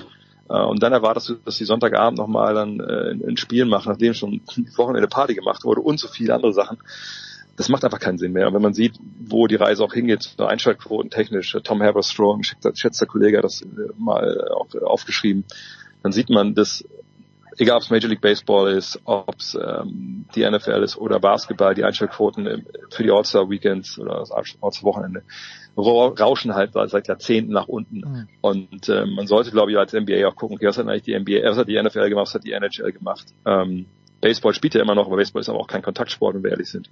Ähm, ne, und die NFL, die NHL haben halt auch ihre Weekends, aber das sind ja mittlerweile, wie hieß das früher, äh, wie hieß das, es gab früher diese Fernsehsendung, was hieß das, Spiele ohne Grenzen oder so? Ja, weißt du, was ja, kennst ja, du noch? Ja, ja. Ich weiß nicht, was moderiert hat, aber einfach, ja. ja. Ja, wo es einfach verschiedene so kleine, äh, ja, im Fernsehen übertragen, so kleine Wettbewerbe gab, wo dann viele an, an, an, angetreten sind. Das gibt's ja mittlerweile, sagt bei NHL, NFL ja auch. Und das ist irgendwie auch ganz cool, lernt die Spieler ein bisschen kennen, Klar muss man da jetzt auch nicht unbedingt einschalten.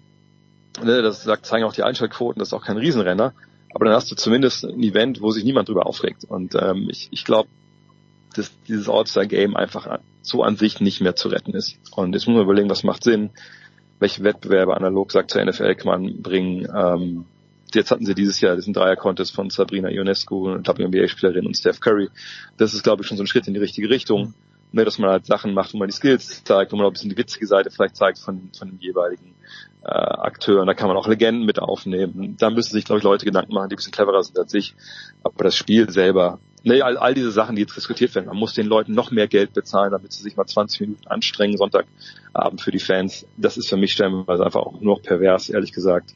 Uh, und uh, da, da reden sich ein paar Leute gerade über Kopf, um Kopf und Kragen. Dann doch lieber jetzt ein äh, Ende mit vielleicht Schrecken, ne, anstatt diesem Schrecken ohne Ende. Und dann, dann haben wir irgendwie ein Wochenende, wo wir dann ein bisschen den Basketball feiern, aber nicht mehr so eine Farce halt im Endeffekt sehen. Also im Baseball ist das Argument ja auch immer, dass die Spieler dieses Break brauchen. 162 Regular Season Spiele, in der NBA sind es 82. Ist, ist das, äh, brauchen diese Spieler, ich glaube Dennis war ja sogar, hat die Pause genutzt, war ja sogar in München, glaube ich, Dennis Schröder. Äh, aber Ja. ist, ist das ein Argument auch für die Spieler, die dann vielleicht sogar froh sind, da nicht All-Stars zu sein, außer in ihrem Vertrag steht drin, aber wenn du All-Star bist, bekommst du nochmal so und so viel extra.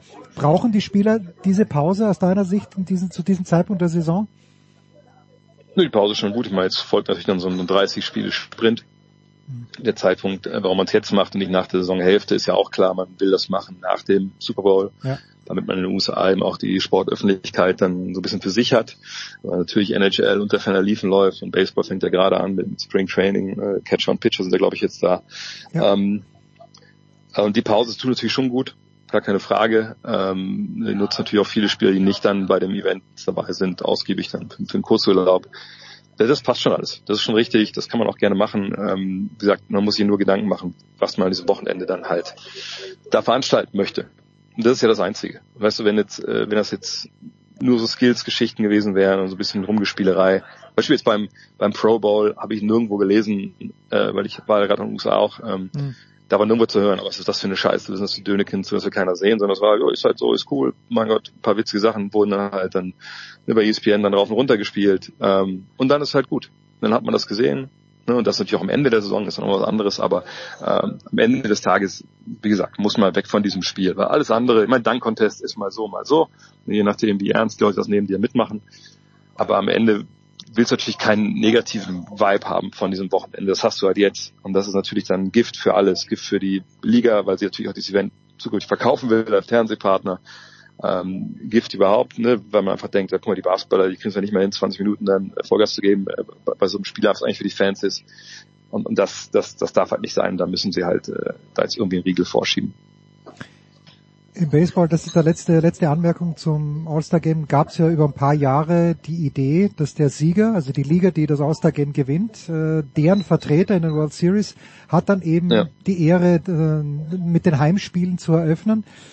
Äh, ich, ich war ein bisschen unschlüssig damals, ja. Äh, Ich glaube, da war die American League ständig im Vorteil und dann haben halt die Yankees äh, die World Series eröffnet. Äh, Diese Idee ist für dich wie, wenn man es auf Basketball umdreht, wenn man das machen sollte, weil das würde, ja, würde das zu mehr Ernsthaftigkeit führen? Vielleicht, vielleicht auch nicht. Ich sag, wie ist es einfach? Es wäre eine unfassbar schwachsinnige Okay, Idee. ja, du hast okay, schon gesagt, beim, beim Baseball ist es ja auch nicht mehr so, glaube ich. und Das haben wir auch Nee, nee, nee, schon länger nicht mehr, Weil es ja. da auch, weil es da auch schwachsinnig war im Endeffekt. Ähm, nee, man darf mal nicht vergessen, dass ähm, worüber reden wir jetzt hier? Ne, also allein von der Wertigkeit. Auf der einen Seite haben wir eine reguläre Saison, die natürlich im Baseball noch mal länger ist, aber äh, ne, die vergleichbar lang im Endeffekt, was Belastung angeht, äh, wie im Basketball. Und auf der anderen Seite haben wir ein Wochenende und nicht mal das ganze Wochenende, sondern halt ein Spiel, Hm. wo die Fans die Hälfte der Mannschaft, sagen wir es mal vereinfacht, äh, wählen, Ja, aus ja. irgendwelchen Gründen, nicht unbedingt leistungstechnisch. Ähm, und wo eigentlich keiner erwartet, dass da eben Vollgas gegeben wird, sondern man will so ein bisschen Defense, aber vor allem will man halt Spektakel, aber man will halt nicht, nicht nur Dunk Contest, so quasi, in einem regulären Spiel. So. Und dafür, also, um das zu bekommen, wollen wir jetzt Home Team, halt die ganze reguläre Saison quasi entwerten und sagen, nee, ähm, wir gehen jetzt mal hin und, und sagen, der Sieger hat einen Vorteil. Und das ist natürlich im Basketball, glaube ich, nochmal, ich weiß, im Baseball verschiedene Größen von den, äh, von den Ballparks und so, da gibt es Vor- und Nachteile natürlich auch für die jeweiligen Heimteams, alles richtig. Aber ne, also äh, wollen wir jetzt hingehen und gerade im Basketball auch sagen, na gut, hast jetzt halt, was ich, äh, zehn Spiele mehr gewonnen als der Vertreter der anderen Conference, aber die anderen haben halt dieses All-Star Weekend gewonnen, äh, Game gewonnen. Und dann muss man auch sagen, nicht jeder, der All-Star ist, hat ja irgendwie Aktien daran, irgendwie die Finals zu erreichen. Äh, Im Zweifel sind es vielleicht nur vier Leute. So, was, was soll das jemanden kümmern, der irgendwie, zum Beispiel Paolo Banquero, was soll das den kümmern, jetzt irgendwie äh, während der NBA Finals äh, da jetzt, äh, wie heißt es, ähm, Heimvorteil hat, wenn er gerade mal mit seinem Team in die Playoffs kommt. Ne? Also das sind, das sind alles so Sachen, das sind so halbgare Ideen, die einfach wirklich schon, also mehr als nur an Schwachsinn grenzen, wenn wir ehrlich sind. Gut. Was äh, allerdings Fakt ist, Ray, du wirst äh, bei der Zone wieder einsteigen als Kommentator. Ja. Ist es im März, habe ich das richtig mitbekommen? Wenn ja, weißt du schon, Genau. wann du das erste Mal zu hören sein wirst? Genau, am 15., 16. äh, März, ich glaube am 15. ist es Cleveland gegen Houston. Und da ich nur von Spiel zu Spiel denke, Ja, kann ich dir gar nicht sagen, welches Spiel am Sonntag äh, ich dann kommentieren muss. Aber ich bin äh, vorher in Los Angeles, da äh, zehn Tage. Dann komme ich wieder, dann bereite ich mich auf, die- auf die beiden Spiele vor. Äh, dann bin ich weg äh, nochmal in, in Florida. Äh, und danach möchte ich eigentlich wieder im gewohnten Umfang äh, da einsteigen und, und mitmachen, ja. Herrlich, die langen Zugfahrten von Wolfsburg nach München. Sie haben dir gefehlt. Nö, das, das, das mache ich ja nicht mehr. Das mache ich alles von zu Hause. Von daher, das, ja, okay, das, das das war ja auch eine. Okay. Voraussetzung, dass ich das äh, von zu Hause weitermachen kann, äh, damit das alles funktioniert und passt. Tja, das gute alte Fly Package, also ich weiß gar nicht, oder Fly Kit, Genau. heißt das? da? Ja, okay. Flypack. Fly Pack. Ich hatte das auch mal bei mir zu Hause. Damals, als ich noch äh, beim Baseball gefragt war. André Vogt, Ladies and Gents, bald wieder zu hören bei der Zone. Ich danke dir. Kurze Pause. Dann geht's weiter. Der Big Show 649.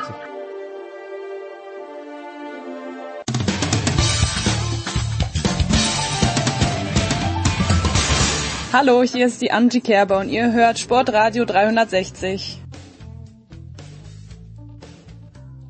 Sportradio 360, die Big Show 649 geht in die letzte Runde mit einer herrlichen Tennisrunde. Jörg Almaroth ist dabei. Guten Morgen, lieber Jörg. Guten Morgen zusammen. Klaus Bellstedt vom Spiegel. Guten Morgen, Klaus. Guten Morgen. Und Paul Häuser von Sky. Servus, Paul. Ja, servus. Was für Allstars. Ist mir eine Ehre. Ja, es ist fantastisch. Und weil wir über Tennis sprechen, müssen wir mit Jörg beginnen. 1990, ich weiß nicht welcher Juli es war. Jörg, du warst im Stadion, als Andreas Brehme diesen Elfmeter geschossen hat, der Deutschland dann zum Weltmeister gemacht hat. Warst du dort vor Ort überrascht, dass nicht Lothar Matthäus angetreten ist? Nach, Im Nachhinein weiß man natürlich warum, aber du im Stadion musst dir doch gefragt haben, hoppla, eigentlich hat Lothar alle Elfer geschossen, wieso geht es da Andi Brehme hin? Ja, in der Tat. Äh, ich saß übrigens damals äh, neben dem Kollegen Martin Hegele vom äh, Stern, der äh, später äh, beim Bayern München für die All-Stars verantwortlich war und da auch wieder mit äh, Andreas Brehme äh, zu tun hatte. Aber äh, zurück zum Thema. Äh, ja, natürlich. Äh, aber wie so oft im Stadion äh, erschließt sich hier einem ja viel weniger als vom, vom Fernsehschirm, in dem man äh, ja sehen konnte, dass äh, Lothar Matthäus abgewunken hat oder irgendwie eine Geste in Richtung an die Breme gemacht hat. Und äh, ja, das hat man halt später erst in den äh, Katakomben des Stadio Olimpico erfahren. Aber wie gesagt, ich glaube, wer du hast wahrscheinlich meinen Social Media äh, Natürlich. Kanal gesehen und äh, ja, äh, wie gesagt, ich, tatsächlich ist es so, sehe ich heute eine, einen bestimmten Elfmeter, äh, wie der ausgeführt ist, denke ich sofort, ach, das ist ja genau wie bei Bremen damals, das ist einfach hat sich so wahnsinnig eingebrannt und ja tatsächlich wenn ich das was was ich gelesen habe eben auch äh, zum Thema muss man ja auch sagen es, es waren es waren herrliche Zeiten ne? Äh, 1990 es war ein besonderes Lebensgefühl und für mich nach wie vor klar weil ich auch selbst da war aber Fußball in Italien die WM damals mehr ging gar nicht ne? als als damals noch Fußballreporter und äh, äh, vier vier Wochen in Rom damals als gerade in den freien Beruf übergewechselt. Es, es war fantastisch. Ne? Und äh, wie gesagt, da schwingt natürlich dann schon noch ein bisschen Sentimentalität mit, wenn man, wie ich festgestellt habe, äh, Andreas Brehme ungefähr 50 Tage älter ist als ich selbst, Hm. äh, auch Jahrgang 60. Und äh, naja, da kommt einem schon fast mal ein Tränchen. Ja, ja. Und das Einzige, was an diese WM herankommt, ist die Choreografie gewesen, Klaus, äh, bei Werder Bremen gegen Heidenheim, ähm, wo du ja Teil dieser wunderbaren Choreografie warst, wo aber Bremen nach, glaube ich, drei Minuten 1-0 führen muss und das Spiel dann trotzdem mit 1-2 verloren hat, jetzt in Köln gewonnen hat. Äh, werden schon Ausflüge nach Europa geplant, Klaus?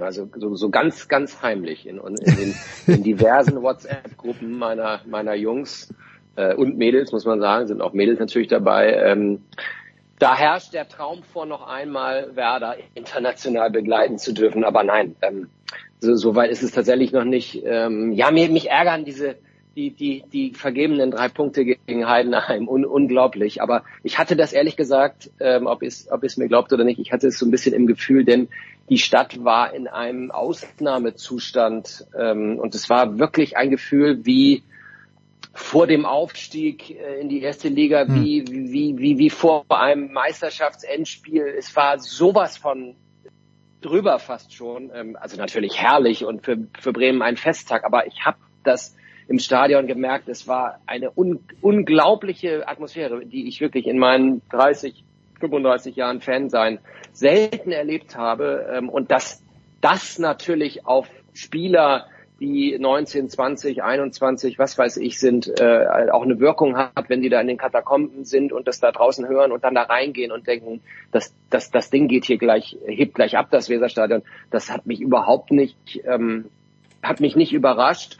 Äh, trotzdem, sie hatten die Chance, die zweite Halbzeit war auch besser, aber die erste Halbzeit war total unter dieser, unter der Choreo, unter diesen Festlichkeiten. Arndt Zeigler hat sich da einen abmoderiert und eine Legende nach der anderen vors Mikro geholt. Alle waren sie da, Diego und äh, Pizarro natürlich, wobei der kam etwas später, aber, aber, aber wirklich alle, die, die irgendwie mal dieses Trikot tragen durften, waren da. Äh, Also es waren, das Fest hat das Spiel überlagert, um es jetzt mal kurz auf den Punkt zu bringen und ähm, deshalb haben sie es auch so ein bisschen vergeigt. Gott sei Dank, die drei Punkte gegen Köln waren unfassbar wichtig und siehe da, sie sind siebter. Also ich meine natürlich, wenn du jetzt fragst, äh, können sie können sie es schaffen? Ja klar können sie es schaffen. Also gegen Darmstadt werden sie jetzt wahrscheinlich wieder verlieren, wie ich leider kenne zu Hause.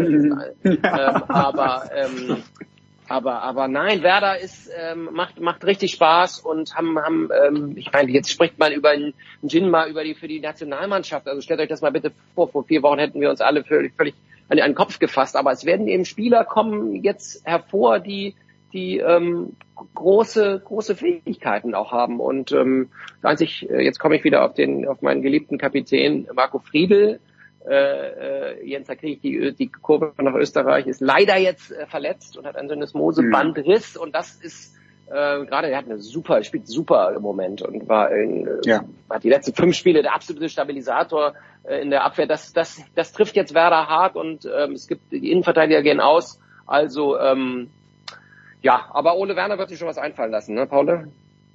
Mhm. Ja, also du sprichst es an, Marco Friedl. Und da, glaube ich, wird Werder schon jetzt massive Probleme bekommen, weil der Kader ist, der ist schon dünn. Also das ist, da hat sich jetzt auch was gefunden. Ich finde, Ole Werner äh, macht das so klasse, diese Stabilität. Wir haben hier in der, in der Runde auch schon mal damals über den Sieg von Bremen in, in München damals gesprochen. Äh, kurios, wie sich die Dinge danach entwickelt haben in München, aber auch in Bremen. Ja, und du sagst es, wenn sie gegen Heidenheim da gewonnen hätten, dann wären es ja fünf Siege am Stück. Also wann gab es sowas das letzte Mal in, in Bremen? Das war ja dann wirklich zur gro- großen Pizarro-Diego-Zeit, äh, Özil-Zeit wahrscheinlich. Und dann wären sie wirklich im Geschäft da, da oben mit dabei. Aber ja, ich muss jetzt das, glaube ich, schon nochmal, wir müssen es ein bisschen einfangen. Wenn du dir auch dann die Siege anschaust in Mainz und in Köln, die sind dann auch glücklich, so wie sie zustande kommen. Und dann machen sie das Tor und sind dann hinten sehr, sehr stabil, wegen auch Marco Friedl und im Verbund machen sie es gut. Aber das kann schon auch ganz anders gehen. Genauso wie zum Beispiel das Heidenheim-Spiel, wenn da äh, Stay da früh das Ja. Tor macht, äh, glaube ich, dann geht wahrscheinlich die, die Post ab und dann und dann wird's äh, dann wird's auch für Heidenheim schwierig, die es natürlich auch klasse gemacht haben. Die, das muss Ja. man auch äh, honorieren, das ist ein krasser Aufsteiger. Ganz, ganz Ähm, krasser, ganz krasse Mannschaft. So. Das war unsere Tennisrunde. Danke, Paul, danke. Nein, ähm, noch nicht ganz. So. Ganz kurz, ganz kurz, Jens. Jens Zu Werder muss ich auch noch was sagen. Also, ja, ja, lass Jörg noch zu, zu, Jörg, du zu Werder und ich muss zu Andi Bremer auch noch einen Satz sagen. Ja, ich auch noch was. Also zu Werder sage ich nur, meine besten, meine allerbesten Zeiten überhaupt äh, im Fußball, in meinem ersten Leben als Fußballreporter, hatte ich, hatte ich bei Werder Bremen. Ohne, ohne, ohne, also ohne jede Einschränkung. Ich habe ich hab diese ganzen Spiele ja wirklich auch im Weserstadion miterlebt, ne? ob Dynamo Ostberlin oder, oder Moskau, was weiß ich, im Übrigen auch den Elfmeter von Michael Kutzhoff, habe ich alles alles in, äh, bei Werder erlebt und äh, das war herrlich. Also es war das waren, waren die herrlichsten Zeiten da. Also Werder und und äh, auch äh, Kaiserslautern muss ich sagen, das das war für mich jetzt auch irgendwie noch da habe ich mich nicht, da habe ich mich einerseits natürlich äh, in der Bundesliga gefühlt, aber andererseits eben auch ein bisschen wie bei mir zu Hause im Verein. Ne? Das ist, war, war immer eine ganz, ganz besondere Atmosphäre und äh, wie gesagt, Werder gehören neben äh, Borussia Mönchengladbach schon immer meine größten Sympathien und ähm, freut mich total, dass sie, dass sie, dass sie ja, mit, mit einem guten Trainer und, und mit den Möglichkeiten, die sie eben heute haben. Man muss ja dazu sagen, äh, viele können, wissen das ja gar nicht mehr. Viele Jahrgänge heute wissen ja nicht, dass Werder Bremen mal äh, äh Bayern München das Maß aller Dinge war. Sorry. Ist leider so. Mhm. So, ja. ein kurzes Wort noch, Klaus und äh, Paul zu Andi Breme ja. und dann äh, doch ein Wort zum Tennis auch. Klaus. Ja, genau. Also, Oder, ja, Andi Breme und Bremen. Ich habe, ich habe, ach Klaus, ich, ich grätsch, kurz rein. Ja, ja, ja, klar. Ich, ja, ja. Ich habe mir immer, ich habe mit sechs Jahren habe ich diesen WM-Titel, von dem Jörg so schön erzählt hat. Ähm, das war so das erste Fußballspiel, was ich auch so richtig wahrgenommen habe, wie Bremen da diesen Elfer reinmacht. Und für mich war das irgendwie immer ganz logisch. Der heißt Bremen, also der muss da nach Bremen. Das, das, das war dann auch, das war ja mein, mein Traumverein und ich war natürlich so begeistert von, von diesem Spieler dann und dann habe ich auch so ein bisschen mitbekommen, ah, Inter Mailand, krass, da spielen da die Deutschen mit Clincy und Matthäus. Und dann wurden damals, äh, Sportschau wurden ja immer dann auch so die Highlights von der Serie A gezeigt. Und da war ich auch schon ziemlich angezündet, was Inter angeht. Und das fand ich jetzt im Nachhinein auch eine wunderschöne Heldenverehrung. Wie das die Italiener machen, ist einfach großartig. Beim Champions League Spiel spielen die da mit Trauerflor und dann nochmal große Schweigeminute für Bremen. Man hat gespürt, also ihre Helden, die haben da einen ganz besonderen Platz in, in der Interfamilie und das hat mir sehr gut gefallen. Deutscher Linksverteidiger Spieler des Jahres 1989 in Italien. Um, Unglaublich. Stell dir das mal vor. Ja, ja. Klaus? Genau das, was ich sagen wollte, ist genau das, Paul, du bist äh, mein Bruder im Geiste. Genau das wollte ich sagen. Was mich so fasziniert hat, ist die Heldenverehrung, die er in Mailand bei Inter äh, jetzt genossen hat in den, in den Tagen. Ich habe mir das ein bisschen angeguckt. Ich bin auch auch wenn wir Torino Boys uns nennen, Jörg, wir haben eine Dreier-WhatsApp-Gruppe wegen der ATP Finals, wo wir uns regelmäßig sehen und die heißt Torino Boys. Aber ich bin auch Inter-Fan und ähm, oder habe Sympathien für Inter und äh, und das fand ich grandios und da hat man das nochmal gesehen, das ist nochmal anders als in Deutschland. Klar ist er der Elfmeter-Torschütze und äh, er hat natürlich in, in, in, ähm, in Kaiserslautern auch diesen diesen Riesenrespekt ähm, bekommen und, und die Verehrung. Aber bei Inter unfassbar. Also ich habe mir Videos angeguckt, stundenlang, wie, was der für Tore gemacht hat, was der für Freistöße geschossen hat, wie der aussah. Was, was ist das für ein Fußballer gewesen? Also das, das, das habe ich mich nochmal dran, genau wie du sagst, Paul, diese, diese Highlights, die es dann im DSF gab, früher, so habe ich mir auch alles mhm. reingezogen. Aber jetzt das nochmal so zu sehen, und, und bei, bei Twitter, wer ihm da alles gratuliert hat aus Italien und so, das Wahnsinn. war eine, ein, ein, ein Wahnsinn. Mhm. Mhm. Ja. Ja. Walter Zenga und ja. Walter, oh Gott, Walter Zenga. Ja. Ein Italiener, der Walter heißt. Das hat mich, das hat mich immer irritiert. So, jetzt aber ein Wort zum Tennis und Jörg, da, da bist du, glaube ich, unser erster Ansprechpartner, aber mich würde die Meinung der beiden anderen Teilnehmer hier, Paul und Klaus, natürlich auch interessieren. Aber du kennst Barbara Rittner ja schon, ja, seit ewigen Zeiten und äh, der Deutsche Tennisbund hat nun bekannt gegeben, dass der Vertrag mit Barbara Rittner nicht verlängert wird oder hat es Barbara Rittner selbst bekannt gegeben.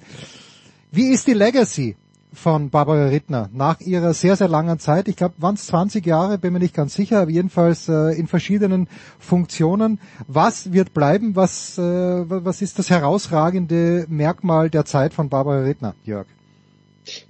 Naja, äh, ich muss, ich habe hab darüber nachgedacht, als diese Meldung für mich kam äh, und äh, habe festgestellt, dass es im Tennis keine, keine Person gab, mit der ich äh, letzten Endes so lange und so kontinuierlich irgendwie äh, ja zusammengearbeitet oder die, die Wege sich einfach gekreuzt haben von der Zeit, als sie selbst gespielt hat, Anfang der 90er Jahre und äh, da auch schon etwas, ja, eine eigenwillige Persönlichkeit war und äh, eben über diese ganzen knapp 20 Jahre als ja, Bundestrainerin, Head of Tennis, Women's Tennis, wie das so wunderschön formuliert worden war vom äh, DTB. Ja, äh, man muss ja, man, man muss dabei zwei Dinge, glaube ich, festhalten. Es gab im, im, im deutschen Tennis in den letzten 30, 40 Jahren eigentlich nur zweimal, denke ich, so eine Entwicklung, wo auch über diese ganze Verbandsförderung und, und Arbeit der Trainer zwei Gruppen sich ausgebildet haben, die, die es nach oben geschafft haben. Das war so Ende der 80er Jahre, aber abgesehen von Boris Becker, diese ganzen Leute wie Udo Regleski, Kühn, Jelen und so weiter und so fort, äh, die, die es gemeinsam eben auch zum Davis Cup Sieg geschafft haben eben und die ja, goldene Generation um Angie Kerber, Petkovic, äh, Görges und so weiter. Ähm, und da hat äh, äh, Barbara Rittner schon äh, ziemlichen Verdienst äh, an, der, an der Geschichte. Man darf eben nicht nur sehen, die Arbeit, sich da auf die Bank zu setzen und die, die Matches zu coachen. Ich meine, du hast es mit Spieleragenten zu tun, mit, mit Eltern, mit verrückten Trainern. Äh, Ich darf da nur den Fall äh, äh, Annalena Grönefeld und ihren sogenannten Schleifer erwähnen, dieses jahrelange Drama. Also da ist, da ist vieles passiert. Das Ende ist meiner Ansicht nach unschön gewesen. ne? Ich meine, dass in dieser Pressemitteilung, also der DTB-Präsident nicht, nicht Stellung bezieht, sondern Herr, Herr Spitzauer vom Bayerischen Tennisverband, sorry, ich meine, das ist, das kannst du nicht machen bei einem, ähm, ja, über viele, viele, ja, zwei Jahrzehnte einem der wichtigsten Mitarbeiter, prägenden Mitarbeiter, absolut. Und äh, wie gesagt, das ist kommunikativ ein absolutes Desaster. Klaus? Ja, ja ähm, also ich, ich ähm, sehe es sehe es ganz genauso wie, wie Jörg. Also äh, kommunikativ nach 20 Jahren, fast 20 Jahren, das so zu beenden, an einem Sonntag, stellt euch das bitte auch nochmal vor, an einem Sonntagmittag oder wann die Pressemitteilung rausging. Bewusst, sehr, bewusst, sicherlich. bewusst, ja klar. Und, und es war sehr, sehr, sehr dünn und ähm, ja, ich, also ich habe mir, ähm, ich habe mir das, ich habe es mir, habe auch lange darüber nachgedacht und für mich wirkt es so, als als wollten sie irgendwas ändern, um es geändert zu haben, und ohne weiter über Konsequenzen nachzudenken. So so kommt mir die Sache eigentlich vor und ähm, ich finde das schwach, muss ich muss ich ganz ehrlich sagen und ähm, ich habe natürlich auch, wie, wie, wie, wie ihr wahrscheinlich auch mit, mit ähm, Barbara Kontakt aufgenommen oder zumindest hab's, hab's probiert, habe ihr geschrieben und so und sie wirkt auch natürlich ähm, äh, ja sehr emotional. Ich weiß nicht, ob sie traurig ist, aber das wirkt ja auf jeden Fall so in den zwischen den Zeilen und sie braucht Abstand und so weiter. Ähm, ja, also äh, keine keine keine schöne Geschichte, sondern sondern schwach ähm, und irgendwie ja kein, kein guter Zustand. Paul, Ja. du wolltest auch noch was sagen. Also ähm, was, was ich Ja.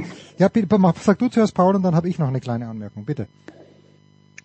Also das, was Klaus sagt, genau das habe ich auch so wahrgenommen. Eine Enttäuschung ist da zu spüren. Ja, da ist, da lief einiges unrund. Genauso wie Jörg sagt. Also das, das Mhm. wirkt, so, so geht man dann auch nicht mit so einer verdienten Mitarbeiterin in der Funktion um nach all den Jahren. Also sie haben da die Trennung nicht hinbekommen, dass es schon länger gebrodelt hat. Das wurde mir schon länger zugetragen und lustigerweise hat äh, Jörg da auch äh, Udo Riglewski vorher erwähnt, da gab es auch eine Allianz von Spitzentrainern im Juniorenbereich. Ähm, ich nenne jetzt Udo Riglewski, Uli Sprenglewski, ja, Nick Marschand und, und viele andere, die sich da zusammengetan haben, die schon länger auch eine richtige Allianz gebildet haben und mit dem DTB das Gespräch gesucht haben, gesagt haben, wir müssen was ändern, so wie dieser Zustand ist, wie wir unsere Talente nicht finden und die Talente nicht auf die Bahn kriegen im DTB, so kann es nicht weitergehen. Und natürlich ist jetzt die Bilanz, wenn wir Barbara Rittner hatte, diese, man spricht immer von einer goldenen Generation, da ist, da ist sicherlich was dran, vor allem Angie Kerber mit drei Grand Slam Titeln, also das ist äh, Wahnsinn, was, was und Nummer eins der Welt und äh, olympische Silbermedaille, was da erreicht wurde, ist, ist grandios. Petko, Grönefeld, Jule Görges dürfen wir alle nicht vergessen. Also das war wirklich eine, und Sabine Lisicki im Wimbledon-Finale. Auch das war alles unter, unter Barbara Rittner, die einen sehr, sehr klaren Führungsstil hatte. Ich muss sagen, ich fand den Umgang mit ihr, ich habe es sehr genossen. Es war immer sehr, sehr professionell und sie war so klar, sie war so, so, so direkt, man, man wusste sie zu nehmen. Gleichzeitig war das ein Führungs, ist es ein Führungsstil sicherlich, den sie geprägt hat, der aus einer anderen Zeit kommt und der damals schon auch jetzt in, auch in der goldenen Generation für, für Reibungen gesorgt hat. Da gab es immer wieder Schwierigkeiten, was ich so gehört habe und in der heutigen Generation ist es wahrscheinlich noch mal ein bisschen komplizierter. Sie hat immer wieder dann auch, ich glaube so Ella Seidel, Noman Hoa Akogur, da, da scheint auch vieles zu passen. Gleichzeitig gab es jetzt auch Töne beim Billie Jean King Cup Team, dass dann Spielerinnen gesagt haben, nee, äh, bitte, wir wollen gar nicht mehr Barbara Rittner mit dabei haben.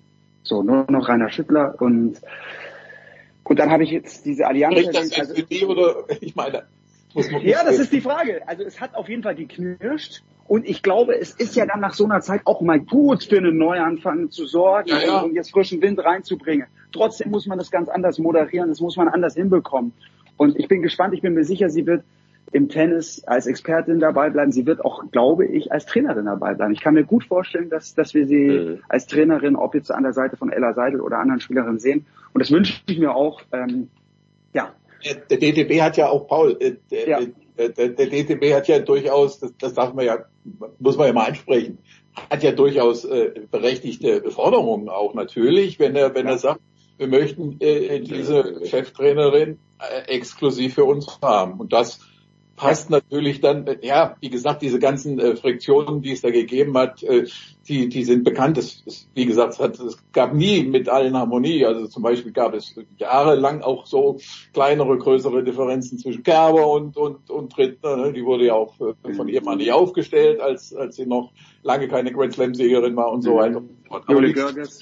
Ja. zurück zum Thema. Äh, äh, natürlich äh, musst, musst du dich ja fragen, und das ist im Übrigen auch schon bei Patrick Kühn schiefgegangen, äh, macht es Sinn, äh, äh, Turnierdirektorin, äh, äh, TV-Expertin eben mit, mit Präsenz im Studio und, und, und eben nicht dann manchmal vor Ort äh, bei, bei den Turnieren äh, und gleichzeitig äh, Head of äh, Women's Tennis zu sein. Ich meine, diese Forderung ist, die muss man, muss man ausverhandeln natürlich irgendwie zwischen DTB und Barbara Rittner und natürlich, wenn äh, eine neue Generation noch daherkommt und, und, und ja, mit welchem Selbstbewusstsein teilweise natürlich äh, herkommt und sagt, ja, die, der Kopf passt uns nicht mehr. Äh, ja, gut, dann, dann, dann, ist, dann ist möglicherweise eben auch der Punkt erreicht, wo das Tischtuch zwischen allen Beteiligten irgendwo zerschnitten ist und man auch besser, besser dann aufhört. Und äh, wie gesagt, um äh, berufliche Perspektiven von Barbara müssen sich wahrscheinlich überhaupt keine Sorgen machen. Ähm, aber wie gesagt, man, wie gesagt, diese, wenn, wenn dem so war, wie, wie du auch geschildert hast bei, bei Billie Jean, King, muss man natürlich fragen, was haben denn diese Spielerinnen jetzt erreicht? Was, was haben die erreicht? Ich meine, mal ganz ehrlich, äh, wenn ich jetzt sehe, wo, wo war eine Jule Niemeyer vor anderthalb oder wie vielen Jahren äh, in Wimbledon und so, wo steht, wo steht die denn heute? Wie, wie, wie, wie hat sie sich als Spielerin weiterentwickelt oder zurückentwickelt zum Beispiel? Oder, oder Eva Lies, ne? Äh, da frage ich mich, wie steht's um die Konzentrationsfähigkeit oder um die berufliche Einstellung bei, bei, bei so einer Spielerin? Ich meine, klar, du kannst solche Forderungen aufstellen, aber ist besser, solche Forderungen aufzustellen, wenn du was erreichst äh, in deinem Tennisleben. Ja, das ist doch nochmal ein guter Punkt, wenn ich das nochmal einkretschen darf, was Jörg sagt.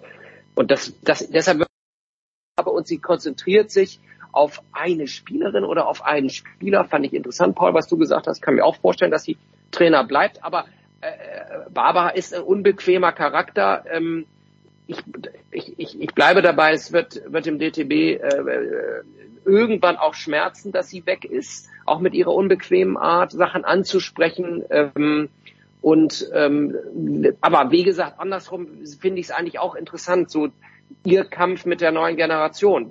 Das, das war ihr großes Thema und vielleicht ist sie, wird sie irgendwann auch ein bisschen erleichtert sein, dass sie das eben nicht mehr austragen muss mit der ganzen Gruppe. So. Wir könnten noch, und ich merke es, das ist ein Thema, das eigentlich an anderer Stelle noch viel ausführlicher behandelt werden müsste und könnte. Werden wir vielleicht machen, aber für heute da bedanke ich mich bei euch dreien. Danke Klaus, danke Jörg, danke Paul. Das war's. Die Big Show 649 geht zu Ende. Nächste Woche gibt 650. Ein paar Leckerlis warten wahrscheinlich. Das war die Big Show auf sportradio360.de. Folgen Sie uns auf Twitter, klicken Sie den Gefällt mir Button auf unserer Facebook-Seite und abonnieren Sie uns via RSS-Feed oder auf iTunes. Die nächste Ausgabe der Big Show gibt es am kommenden Donnerstag. Bis dahin sollten Sie die Zeit nutzen und die weiteren Angebote auf sportradio360.de wahrnehmen. Play Ball! Da ist gar nichts toll.